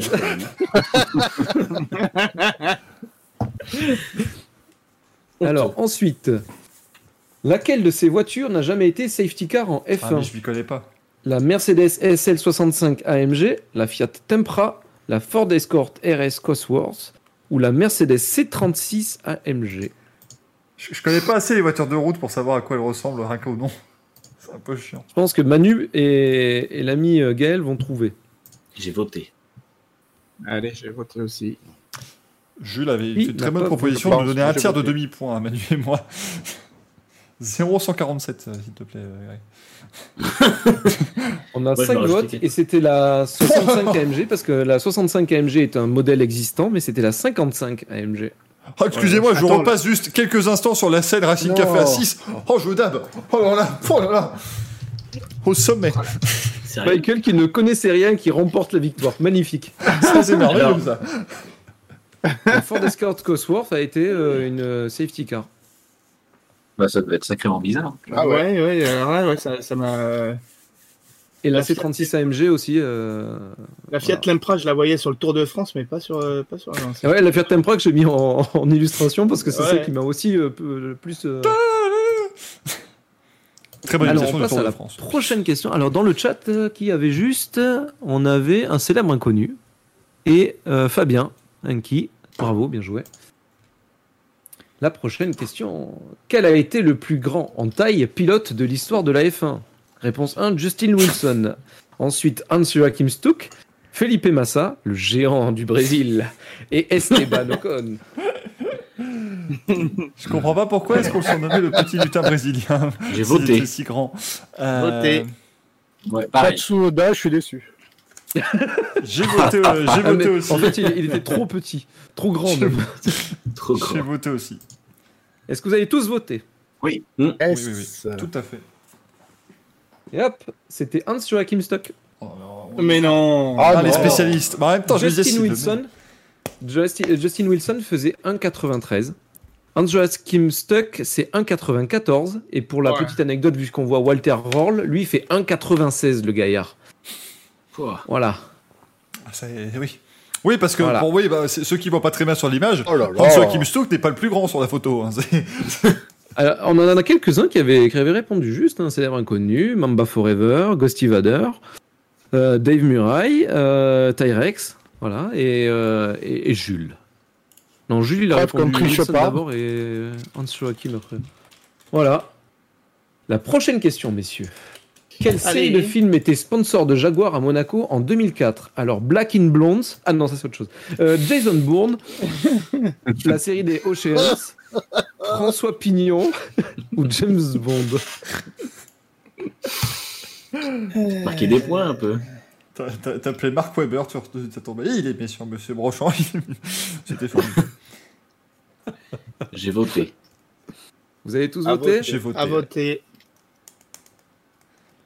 Eh Il oui. manque l'ami Aquel. Bon, c'est bon, C'est bon. bon. C'est bon. C'était les Oceans, bien joué. C'était pas James Bond. C'était Ocean's voilà, ouais. voir. Ocean's Et le, 12. le diamant qui est toujours euh, à Monaco. Mais Oui, vous avez vu, vous, les... et d'ailleurs, c'est c'est Greg qui l'a récupéré. Il est dans sa. Alors après, il y a, il y a soi-disant, il y avait une histoire de complot comme quoi, en fait, il n'a pas été perdu, mais pour l'assurance, euh, soi-disant, il avait perdu. Ouais. Enfin, bon. Il y a des mecs qui cherchaient dans les rues, hein, je peux te le dire. Euh, il y a- comme tu dis, il y en a qui toujours qui cherchent, hein, ils tournent les mecs. hein. On a eu pas mal de bonnes réponses dans le chat. Bravo, bien joué. Prochaine question, mes amis. Ce qu'il y a de bien en plus, c'est qu'on sait pas les scores. On Eh les bah oui, il y a un suspense incroyable. Ah, il y a ce, ah, ce petit suspense. Quel est le seul pilote de F1 à avoir terminé un GP à la J'ai 24e répondu, place? Faut taquer. Alors, Cathy Keyan, Belmondo, Tarquini ou Clien Il a ce triste record, ce, ce pilote. Belmondo qui est Belmondo qui est la place à côté de la pole euh, position. Euh, Voilà, c'est si par de- contre Paul, si par contre Paul Belmondo a bien un rapport avec Jean-Paul Belmondo, Christian euh, Christian n'a rien à voir avec Gérard Klein bien sûr, l'instit. Ou Calvin. Moi j'ai remarqué On a qu'à chaque fois, à chaque fois que tu peux placer une référence à l'instit avec Gérard Klein, ça fait toujours son petit effet. Donc j'en suis ravi. Et au prochain Racing Café, nous vous parlerons de Louis la Brocante. Oui. Avec la nouvelle collection Altaïa, les voitures de Louis la Brocante. Alors, on a beaucoup de bonnes réponses aussi dans le chat. Et c'était. Il y a que Fabien Le concombre Le concombre Alors, il y a eu beaucoup d'années où il y a eu de plusieurs, euh, enfin, euh, Concombre. 20 24 pilotes, etc. Mais c'est le seul qui a réussi à se classer à la 24e position. C'était euh, avec HRT en 2011 au, à. Valence au Grand Prix d'Europe. Le Voilà, concombre chers amis. Il y avait eu zéro abandon d'ailleurs. Est-ce que vous êtes prêts pour la On prochaine en a question parlé lundi. Et, Gabri- et Gabriel Tarquini, messieurs, pour info, je l'ai interviewé. Il sera euh, mon, euh, mon prochain invité dans Auto Hebdo de la semaine prochaine. Ah, Monsieur Gabriel Tarquini, s'il vous plaît. Monsieur Tarquini. Gabriel C'est Tarquini, qui d'ailleurs a, a 149 ans lui aussi. Hein, Et- il a et- fait et- sa- sa 37e 59 saison. ans. 59 Ah ben. ans, Pépère. Incroyable. Belle transition pour la prochaine question. Ah non. Ah non, j'ai changé l'ordre. Je suis le roi des Ah, cons. merde. moi. Dommage. Ben on fera la transition plus tard. la première femme à marquer des points en F1 est Leila Lombardi, Giovanna Amati, Maria Teresa de Filippis ou Carmen Jorda. Je sais plus. Oh merde. Pas du tout. Ah. En plus, en plus, sur répondre 4 en, en lisant rapidement, j'ai lu autre chose, ça m'a fait peur au début. C'est dégueulasse, c'est ça. J'ai peur qu'il y ait un piège. En Thaïlande, il y a eu 5 femmes en F1. hein, pour info. Et seulement deux engagées vraiment en Grand Prix. Allez, j'ai voté. Merde, j'ai failli déjà répondre à la question d'après. Je suis chaud, moi. Je crois qu'il y avait un piège. Je- J'espère avoir évité le piège. Et c'est Léla merde. Lombardi qui marque un demi-point. Voilà, au Grand Prix d'Espagne 75. Euh, Maria Teresa de Filippis, c'est la première de 58 à 59 sur Maserati et Bera Porsche. Par contre, elle n'a pas marqué de points. Elle a fait euh, donc 3 départs euh, sur 5 engagements. Léla Lombardi a fait 12 départs sur 17 engagements. Et après, on avait Divina Gallica, Desiree Wilson et Giovanna Amati. On avait déjà parlé de Giovanna Amati dans les, dans les pires pilotes de F1 qui, qui, qui existaient. Voilà, parce que la parité veut qu'on parle aussi des, des femmes dans les pires pilotes de F1. Bien évidemment. Bien entendu. Et la prochaine question. Schumi a gagné un GP depuis la pit lane, mais lequel? Royaume-Uni 98, Monaco 93, l'Espagne 96 ou l'Espagne 94 À voter. Ah, voter, c'était. euh, Et là, je suis, euh, je suis, euh, Je tente ma chance. je suis. Vous me dites quand vous avez tous Ma dernière buff. Ouais, ouais. répondu. Là, ils sont tous chauds dans le chat. Hein. Oh là là. Ah oui, le chat, Facile, ils sont, on ils me sont hein. Ils sont au taquet, elle est facile. Allez voter. Alors par contre, ce, ce Grand Prix là, enfin vas-y, euh, vas-y Greg, je, je vais d'abord que tu aies ta réponse, voilà. Euh, il, il avait Royaume-Uni lieu, 98. il avait lieu le 12 juillet 98, donc peut-être que les gens s'en souviennent pas. Pour une simple et bonne raison, c'est qu'on a gagné la Coupe du Monde le soir. Ah, par contre, moi, j'ai mal compris la question. J'ai cru quel Grand Prix il avait gagné en partant depuis la pit lane. Mais Espagne 96, il n'est pas parti de la pitaine non plus, Gaël. Donc euh, Ouais, je sais. C'était bien tenté, mais mon, Le mec il gratte. Ah, c'était Alors, bien tenté, mais mon- la petite anecdote. point pour ceux qui 75 nous habituel, écoutent. quoi. Lors du Grand Prix de Grande-Bretagne 90, Michael Schumacher a reçu une pénalité de stop and go pour avoir dépassé un autre pilote derrière la voiture de, sécurité parce que la pénalité est intervenue à seulement deux tours de la fin de course. Ferrari l'a servi à la fin du dernier tour. Voilà, donc il a passé la ligne d'arrivée avant de purger la pénalité. Il a donc remarquablement conservé la victoire. Incroyable. C'est Ce qui- un ce qui, vol. moi, j'ai quand même beaucoup de mal parce que incredible. comme il a passé la ligne d'arrivée avant, pour moi, il a pas fait la pénalité, même s'il était dans les Non, stands. il, avait- il s'était arrêté, et ensuite il a franchi la ligne en sortant des stands, et c'est en ne gagnant pas, enfin, en- il a fait la pénalité, il est reparti, il a franchi la ligne. En fait. Du Ah coup, ouais il a pas eu le, C'était le des temps de sortir petits des stands. malins. hein. Il avait Mais assez, c'était il honteux. avait assez d'avance sur Aquilène parce que ça me paraissait. Mmh. Si, si, il avait de l'avance. Mais c'était du vol quand même. hein. J'étais, ça m'a, ça m'avait gâché ma journée jusqu'à la finale. Est-ce que vous êtes prêts, messieurs? Et oui, Absolument. Allez, dernière. prochaine question. l'ultima. Quel film est sorti la première année de Rossi en catégorie reine? Matrix et Bastien, Le Parrain, Taxi 2 ou Wild Wild West? Hmm. Tchik tchikawa, tchikawa. Ah ouais, moi je suis fan de Will Smith. ouais. Attends, euh, Ma- Ma- Matrix Sébastien, j'ai pas la rêve, c'est quoi cette Le cinéma n'existait pas, nous, nous dit Johan. Le cinéma existait pas. Les frères Lumière Allez, sont nés vote. 15 ans après. J'étais pas né. Ouais, c'est que. J'ai, j'ai mis longtemps à comprendre 13. Matrix Sébastien, mais c'est très bon, hein, cela dit. Ah oui, merde, je savais pas. oh, c'est génial, putain, j'ai- j'adore. J'ai voté. Ah, c'est putain. génial Matrix, Matrix Sébastien, ouais. Ah putain, ouais, ça y est, ok, d'accord. avec le Sir Wachowski, ouais. Quel carnage, mais quel carnage. Ah, c'est c'est normal que ça quitte. Oui, oui, Ouais, ouais, Oui, c'est normal. que ça quitte, Ah, euh, Ça veut dire que tu as, peur. tu as répondu à la dernière question. oui. On va découvrir, là. On va découvrir les résultats de Louis. Hop, euh, et donc à c'était dire que Taxi 2. Je tiens à dire que Michael et moi, ça me fait voter quel Taxi quel 2. point, hein. C'était Taxi 2. Taxi Voilà. 2 est sorti donc en, 80 Ouais. en 2000, alors que Matrix Sébastien et Wild Wild West c'était 99 et Le Parrain c'était en 72. Voilà. Ça aurait pu. euh, le piège était. euh, Et maintenant, les résultats. Oh oui, oh oui, oh Michael oui. avec Michael. 28 points. Oh oui. Oui, je dis oui. Ah oui. Bravo. Ah oui, attendez, je. Ah oui. Ah oui. Tu peux daber, oui, tu peux daber, cher ami. Joli, bravo. Donc je veux que tous les Louis soient faits par ce système qui, me, qui visiblement me sourit. Bravo, bravo. Est-ce que vous aimez Et ce 12 nouveau points. système du Louis C'est est très bien. développé. C'est- un, embryon, mais voilà. Non, je bravo, pense que le, le chat a dû beaucoup apprécier aussi. tu peux, tu, tu peux être fatigué, Axel. Hein et, et Greg, pardon. Axel, t'es toujours là d'ailleurs. Je suis là, je suis là. Mine de rien, Axel, ex aequo avec Manu, vous êtes deux, deux- deuxième tous, tous les deux. Mm. Mais tu fais voler 4 points quand même. Fabien, mais qu'est-ce qui t'arrive, Fabien? Bon sang Fabien Ah, mais non, mais euh, vous m'avez interrogé à une époque où la F1 était étrangère pour moi. hein. Ah, mais tu sais que moi, moi j'aurais peut-être zéro hein, à ce quiz, je te le dis, direct. Alors que c'est lui qui le fait. Rendez-vous compte. Dis-le-moi, dis-le-moi. Oui On rappelle, Non, mais- on rappelle d'ailleurs qu'il l'organise parce qu'il était trop nul avant. Mais oui, parfaitement, mais je ne le nie, je, je ne le nie pas Je ne le lis pas Ah, il voilà. organise parce qu'il est très très bon aussi à l'organisation des Louis. Oui, Ah oui. voilà, ça c'est c'est un de mes talents. Bravo. J'ai Bravo, aussi c'est une, belle, une euh, grosse, euh, une grosse break. Une grosse personnalité. Break, break. euh, Une, une Volvo, bien, bien évidemment. Volvo. Bon Voilà. bah les amis, euh, c'est évidemment au le plus long chat et merci pour les, les commentaires sympathiques. C'est c'est évidemment le plus long des Racing Café, mais vous m'étonnez celui-là. Si ça avait été le plus court, je, je serais tombé de ma chaise, très honnêtement. On avait prévenu. Bien évidemment, voilà, vous étiez Oui. prévenus. Il, il ne se terminera pas le 23, je- j'ai failli, évidemment, et donc c'est pour cela que je ne vous présenterai pas le Racing Café la semaine prochaine. si, bah si, c'est-à-dire que ça reste quand même la chaîne YouTube à mon nom, ce sera un petit peu incroyable. Les amis, on se retrouve T'imagines? Michael dit Oui, la semaine prochaine sur ma chaîne, vous retrouverez Greg, Gaël, Fabien, Manu, mais pas moi. Ça n'a aucun sens. Bienvenue à tous Les sur la chaîne de Michael qui n'est de pas voir là. ta gueule, franchement. La dernière fois, t'étais deux fois sur l'écran. Bah. Sérieusement. J'étais à ça de me mettre six fois, alors te plains pas. Ouais, l'égocentrisme, tu, tu comprends. euh, C'est pas comme mouvement politique. J'ai- J'étais à ça de me mettre six fois. C'est-à-dire, T'es pas content? Bah voilà, hop, voilà, je vous, je vous bouffe l'écran, mesdames et messieurs. Voilà. J'espère que vous êtes bien contents. On est bien mieux quand même sur cette chaîne Twitch. Vous voyez, vous voyez plus. C'est terrible.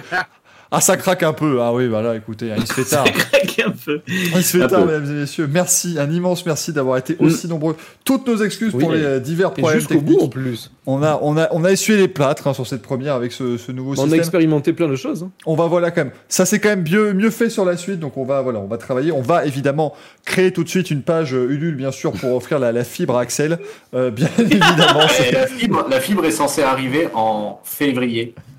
Ils On t'ont est en pas l'année. Ils t'ont pas l'année. 2024. 2024.